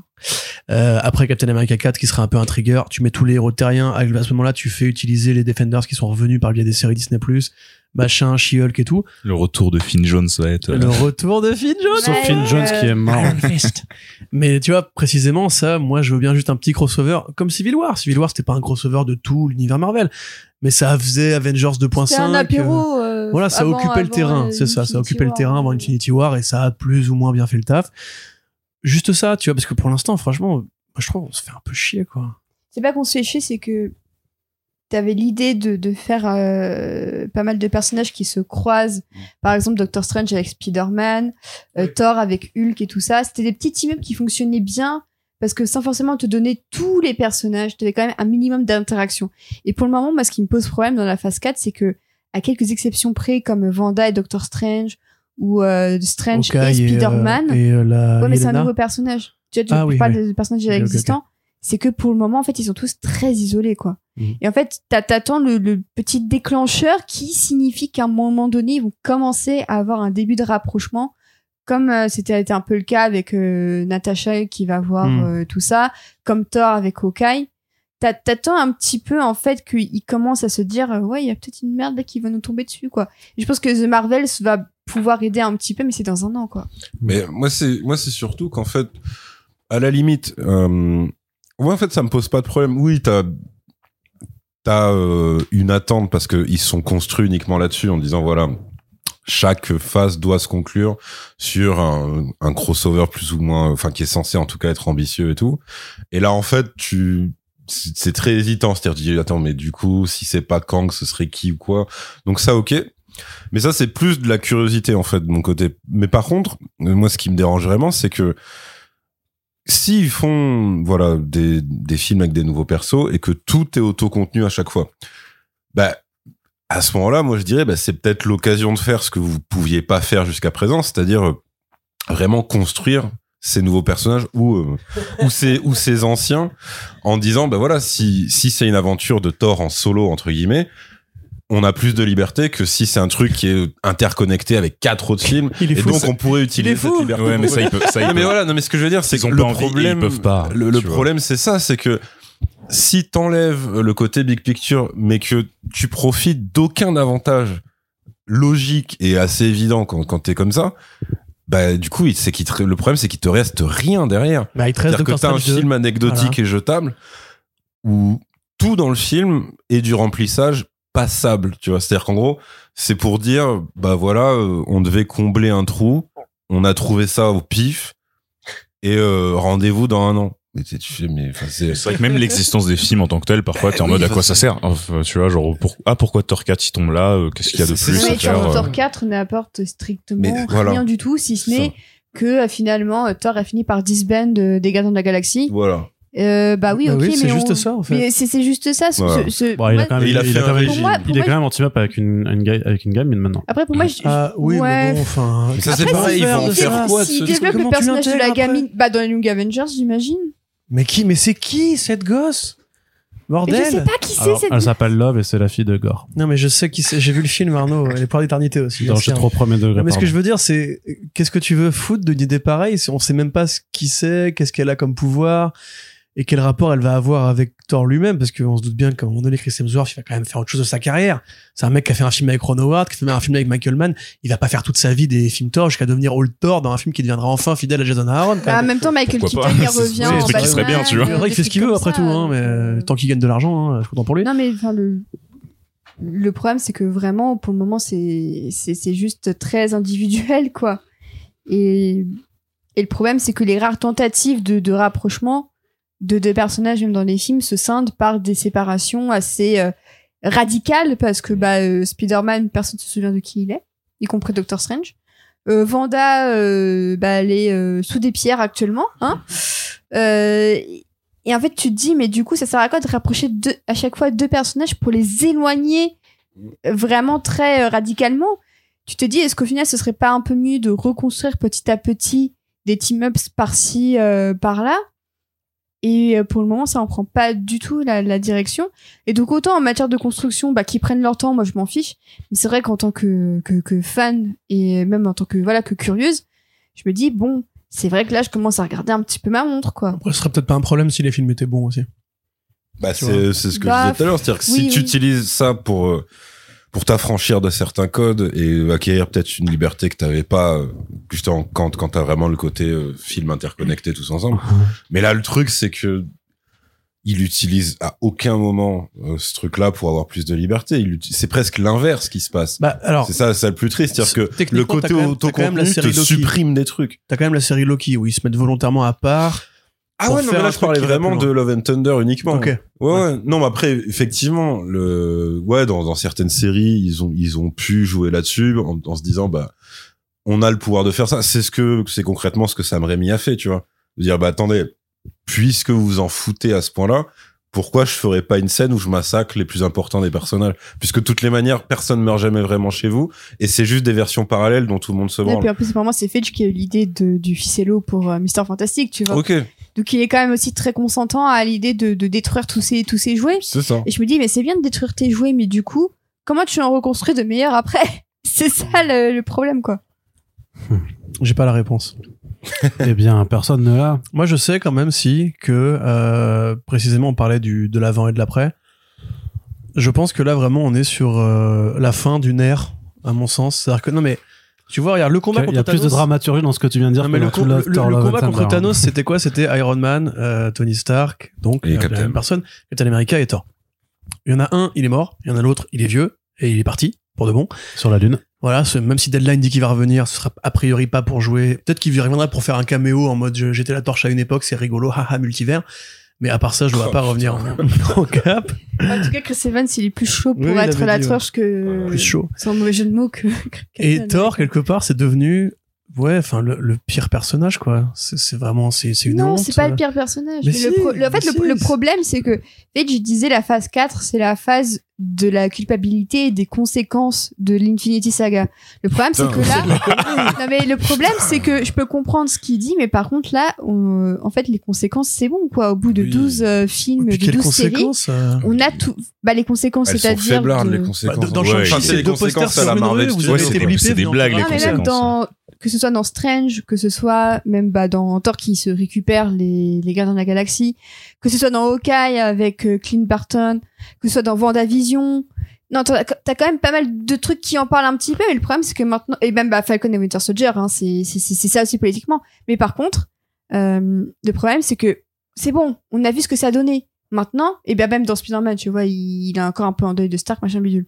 Mais maintenant, le problème c'est que t'as fait face à ta culpabilité et aux conséquences. Maintenant, il faut réinjecter quelque chose qui soit que quand, quand on aura fait She-Hulk, on aura abordé tous les six premiers membres des Avengers, en fait, techniquement en termes de continuité et de, et de, et de legacy Et Hulk, euh, oui, qui série, quoi, est tu le grand absent pour le moment. Oui. Bah, c'est avec She-Hulk, du coup, qu'on qu'on le verra. Mais du coup, est-ce que. Ah non, parce qu'après, t'as. euh, Non, mais regarde Thor, là, c'est bon, on l'a eu. Captain America, c'était. Winter Soldier. Euh... Mais tu peux pas avoir Iron Man. À moins que tu comptes Spider-Man. Ah non, je sais, bah, Iron Man sera Iron Heart, Iron Heart, du coup. Non, c'est vrai que tu ça, j'ai pas, Il y a un peu Spider-Man. Non, mais Iron Man, c'est Far From Home, il le souvenir de Tony Stark. Oui, c'est vrai, ouais, t'as- oui. Far From Home. Vrai. oublié. ouais. Voilà, très bien. Bah, Alors du coup, alors la, la, la, la- la phase 3, elle s'est finie avec. Far From Home. Ah oui, Non, Non, c'était Far From Home. Non, c'était Far From Home. Le fin de la, la fin de la phase 3, c'était le Far From Home. c'est un peu éclaté du coup. Officiellement, ouais, c'est ça. C'était c'était le, ouais. l'épilogue, quoi, on va dire. que- Oui, c'est bizarre. Mais comme Ant-Man finit la phase 2, techniquement, il y a un Ouais, truc c'est comme ça, ça. euh, Ah oui. tu vois, mais bon, on peut, on peut dire que la vraie fin, c'est Infinity War. En et il faut puis, toujours euh, une fin un peu, c'est, un peu euh, naze après le gros crossover que tout le monde a kiffé. Le concept d'épilogue existe, hein. Oui, bien sûr, bien sûr. Mais voilà. Mais Ouais. non, mais parce que je me posais la question des phases, parce que c'est vrai que cette phase, Parce elle me semble très Widow, long, ouais. mais c'est vrai qu'en fait, le problème, c'est que tu, et ça, c'est à tous les niveaux, hein, que ce soit FX, budget et tout ça, à partir du moment où tu doubles tes films de série, bah, en fait, le problème, c'est que, euh, t'as la responsabilité d'assurer autant au cinéma que à la télévision. Et le problème, c'est que pour le moment, bah, ils sont tellement euh, divisés entre les deux qu'ils arrivent ni vraiment à assurer au cinéma, ni vraiment à la télévision, malgré deux, trois bonnes séries. Par exemple, Miss Marvel, je trouve que de A à Z, ça fait plutôt bien son, son taf. Et le problème, c'est qu'à mon, sens, ils ont pas anticipé ce que ça allait donner aux, yeux du public, parce que au lieu d'avoir trois, on va dire trois films par an dans les grandes années, moi je préfère les années à deux films, mais maintenant ils sont passés à au moins trois films par an. Le problème, c'est que en filant les séries pour boucher un petit peu en attendant euh, les films, je pense qu'ils s'attendaient pas à ce que le public ils soit en mode bah oui maintenant on en veut plus, on en veut plus. Et je me Ouais, demande Ils sont si pris à leur pour, propre piège. pour moi ils se sont ils se sont piégés tout seuls comme des comme des idiots. hein. Ouais, Enfin après, je pense qu'on surestime un peu les goûts du public parce que on se rappelle un Moon Knight, euh, nous on s'est vraiment fait engueuler parce qu'on n'a pas aimé. Euh, des mecs qui nous disent masterclass et tout. À mon avis, enfin je pense qu'il faut pas même Thor Love and Thunder, ça commence à arriver dans nos commentaires à nous sur euh, comicsblog.fr. où J'ai vu un mec il a dit Ah, moi j'ai déjà vu trois fois, franchement j'ai pas vu le problème, vous faites chier.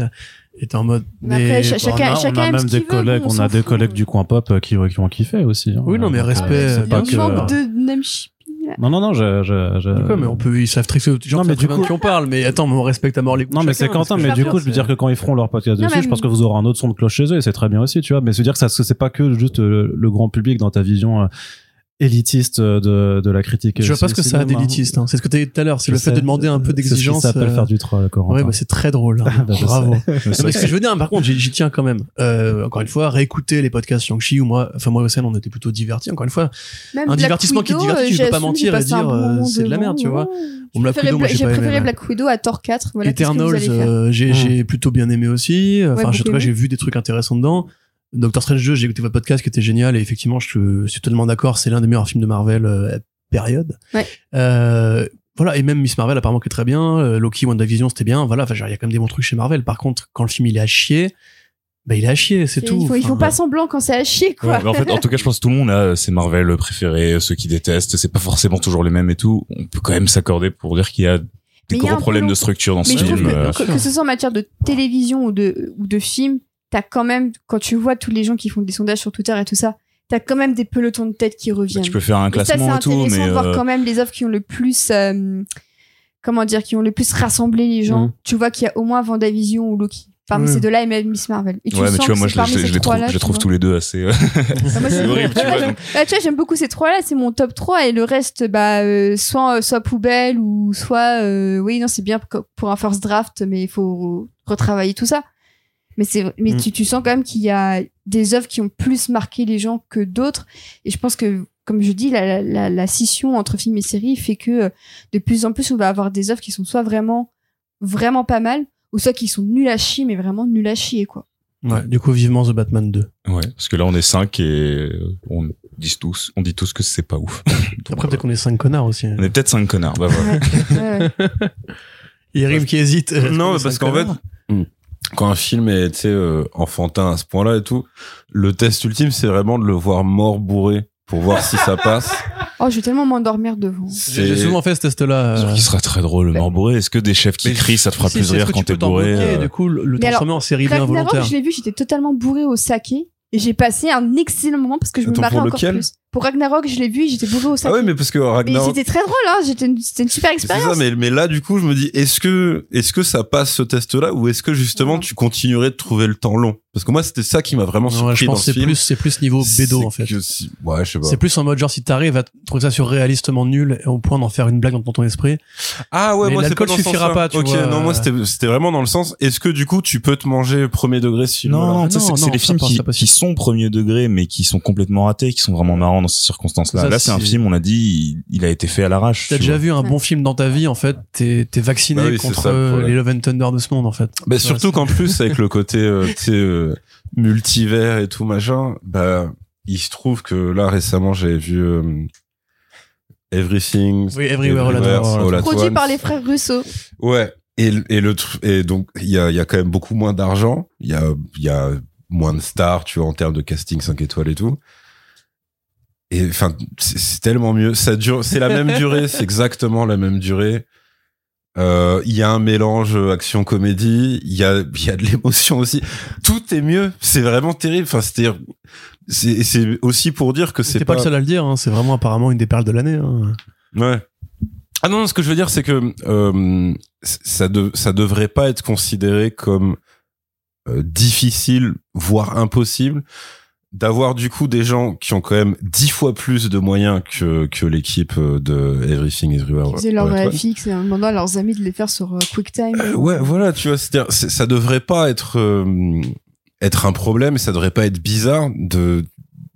Enfin, tu vois, là, on est quand même dans une routine où t'as euh, ce genre de blockbuster très régulièrement, et des gens qui disent ouais, mais quelque part, euh, c'est euh, c'est le style qui veut ça, mais c'est vraiment faux. C'est-à-dire que c'est vraiment vraiment faux. Une sorte de Top Gun Maverick aussi. Enfin, Ouais, voilà, non, mais c'est-à-dire tu que vois, dans le blockbuster qui essaie de, de, de, de pas forcément euh, gâcher son argent dans les effets spéciaux, mais plutôt dans le Euh, practical. The Batman, hein, encore une fois, j'y reviens, c'est un Oui. film de super-héros, c'est produit par la, à la même échelle, on va dire.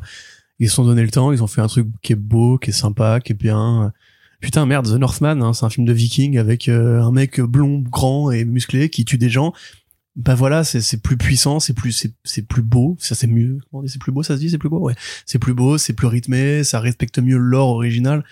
The Green Knight, tu vois, c'est un film de chevalerie. euh, Il y a y a 3 francs 6 sous, c'est moins de 20 millions de budget, je crois.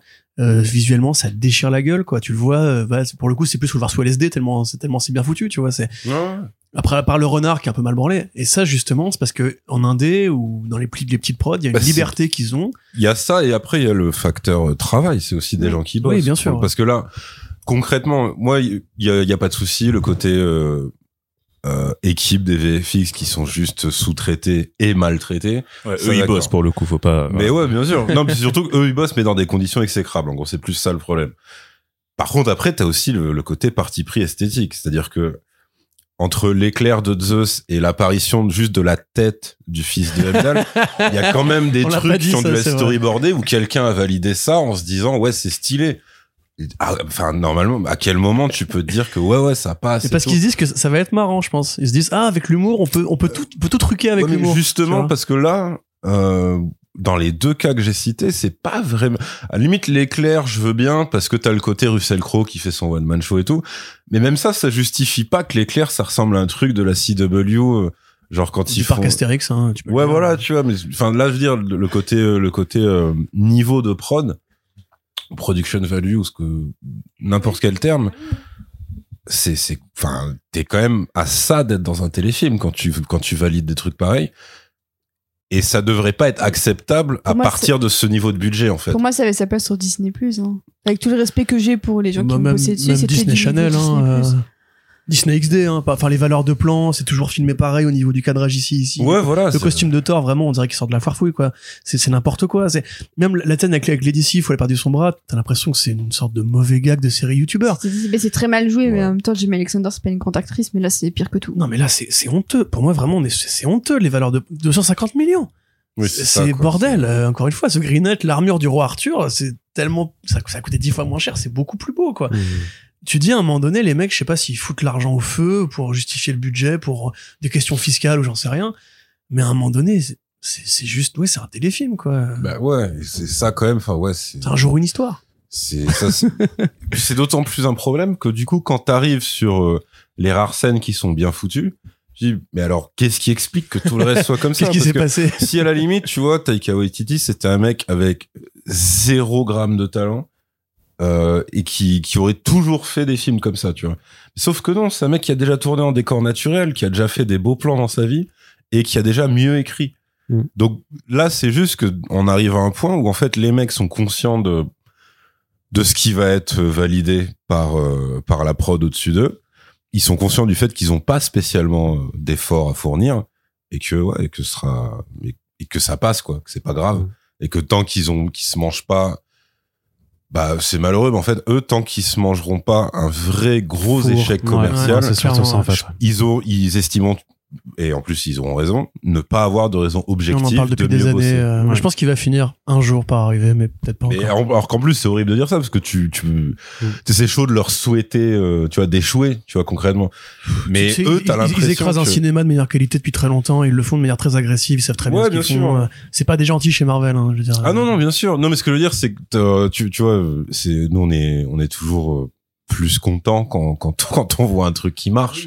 Mais mais là ouais ils, ils ont créé un système qui s'auto-nourrit de médiocrité et c'est ultra euh, bah, c'est ultra frustrant de voir ça. Et surtout euh, ouais là moi je serais quand même bien curieux de pas forcément de les voir mais juste de savoir exactement tout ce qui a été coupé tu vois Bah, c'est quelque je, chose, je, euh, sais pas si ça en ferait un bon a- film Ouais, non, mais il y aura peut-être une Waititi, une, Wai- une Waititi cut un jour ou l'autre, ou un documentaire qui, qui finira par retracer ça, ou que les artbooks euh, finiront par dire un petit peu bah, tout ce qui était prévu dedans. On- de toute façon, on sera sûrement peut-être fixé dans les prochains mois. Et pareil sur le résultat au box-office, on va très bien Ouais, voir voilà, en on fait si ça fait les euh, semaines. si ça fait les 800 habituels ou si justement il va y avoir peut-être un choc Un qui serait ouais. assez bizarre compte tenu de la popularité du personnage. Parce que c'est pas une nouvelle licence comme euh, Ouais, certains vrai, tu vois. vrai. Donc là, ils attendent, j'imagine, quand même pas mal, pas mal de thunes. Et Après, euh, c'est par contre, il y a un truc qui est terrifiant, mais c'est, c'est, j'ai rien d'autre à dire après. yes. C'est juste, euh, c'est que s'il dit la vérité, si vraiment les scènes coupées, il les a coupées parce qu'elles sont nulles, ça, ça, Qu'est-ce que ça doit être qu'est-ce que ça doit être? Mais qu'est-ce que ça doit être? Tiens, les Pinter Dinklage, les Lena euh, Hadley, c'est ça? Et Heidi. Heidi. Pardon. Euh, t'es- qu'est-ce qu'il a dû leur faire faire, tu vois? Si vraiment c'est S'il a le- gardé Russell Crowe. mais ouais, qui est-ce que t'imagines que tu vois, l'autre elle faisait quoi en ERA par exemple? Qu'est-ce qu'il a été capable de leur pas envie d'imaginer. Ce Très bien, très bien. Bah écoutez, euh, bah, on a réussi à faire plus long que le film en tout cas, c'est déjà ça. Et sans rien couper au montage en plus. Hein, là, c'est une take unique et voilà. euh, donc on a plus de sincérité peut-être que le, le- le studio de montage de Taika Waititi. En tout cas, on espère que euh, ce podcast, comme les autres, vous euh, a plu. N'hésitez pas à réagir dans les commentaires sur ce que vous avez pensé du film, si vous êtes allé le voir ou pas, est-ce que vous avez envie d'aller le voir ou Waititi, pas. Euh, pour vous faire votre propre avis peut-être, je ne sais pas, pour donner quand même des sous à Marvel, je ne sais pas, vous faites ce que vous voulez de votre argent, mais en tout cas, si ça vous a plu, surtout partagez le podcast sur vos réseaux sociaux. Merci à toutes celles et ceux qui le font déjà, et puis on vous rappelle qu'on a une page Tipeee aussi qui permet de nous soutenir sur le long terme afin qu'on puisse envisager l'avenir aussi sereinement que Thor dans son prochain film. Avec Et- des enfants, du coup. Et avec des... Non, bah du coup, non, il y aura pas d'enfants. Ça, par contre, c'est la politique Ah bon numéro... Non, il y aura pas pas une nouvelle à nous apprendre, Arnaud? Non, j'ai absolument aucune bonne nouvelle à t'apprendre du tout. Maintenant, il y a des chars. En tout donc c'est- cas, en tout cas, Johan, Yerim, Océane, Corentin, merci d'avoir été là pour discuter euh, de ce film. Merci à toutes et tous de nous avoir écoutés. Puis ben, on se dit tout ça à la prochaine. Ciao, ciao. Ciao. Salut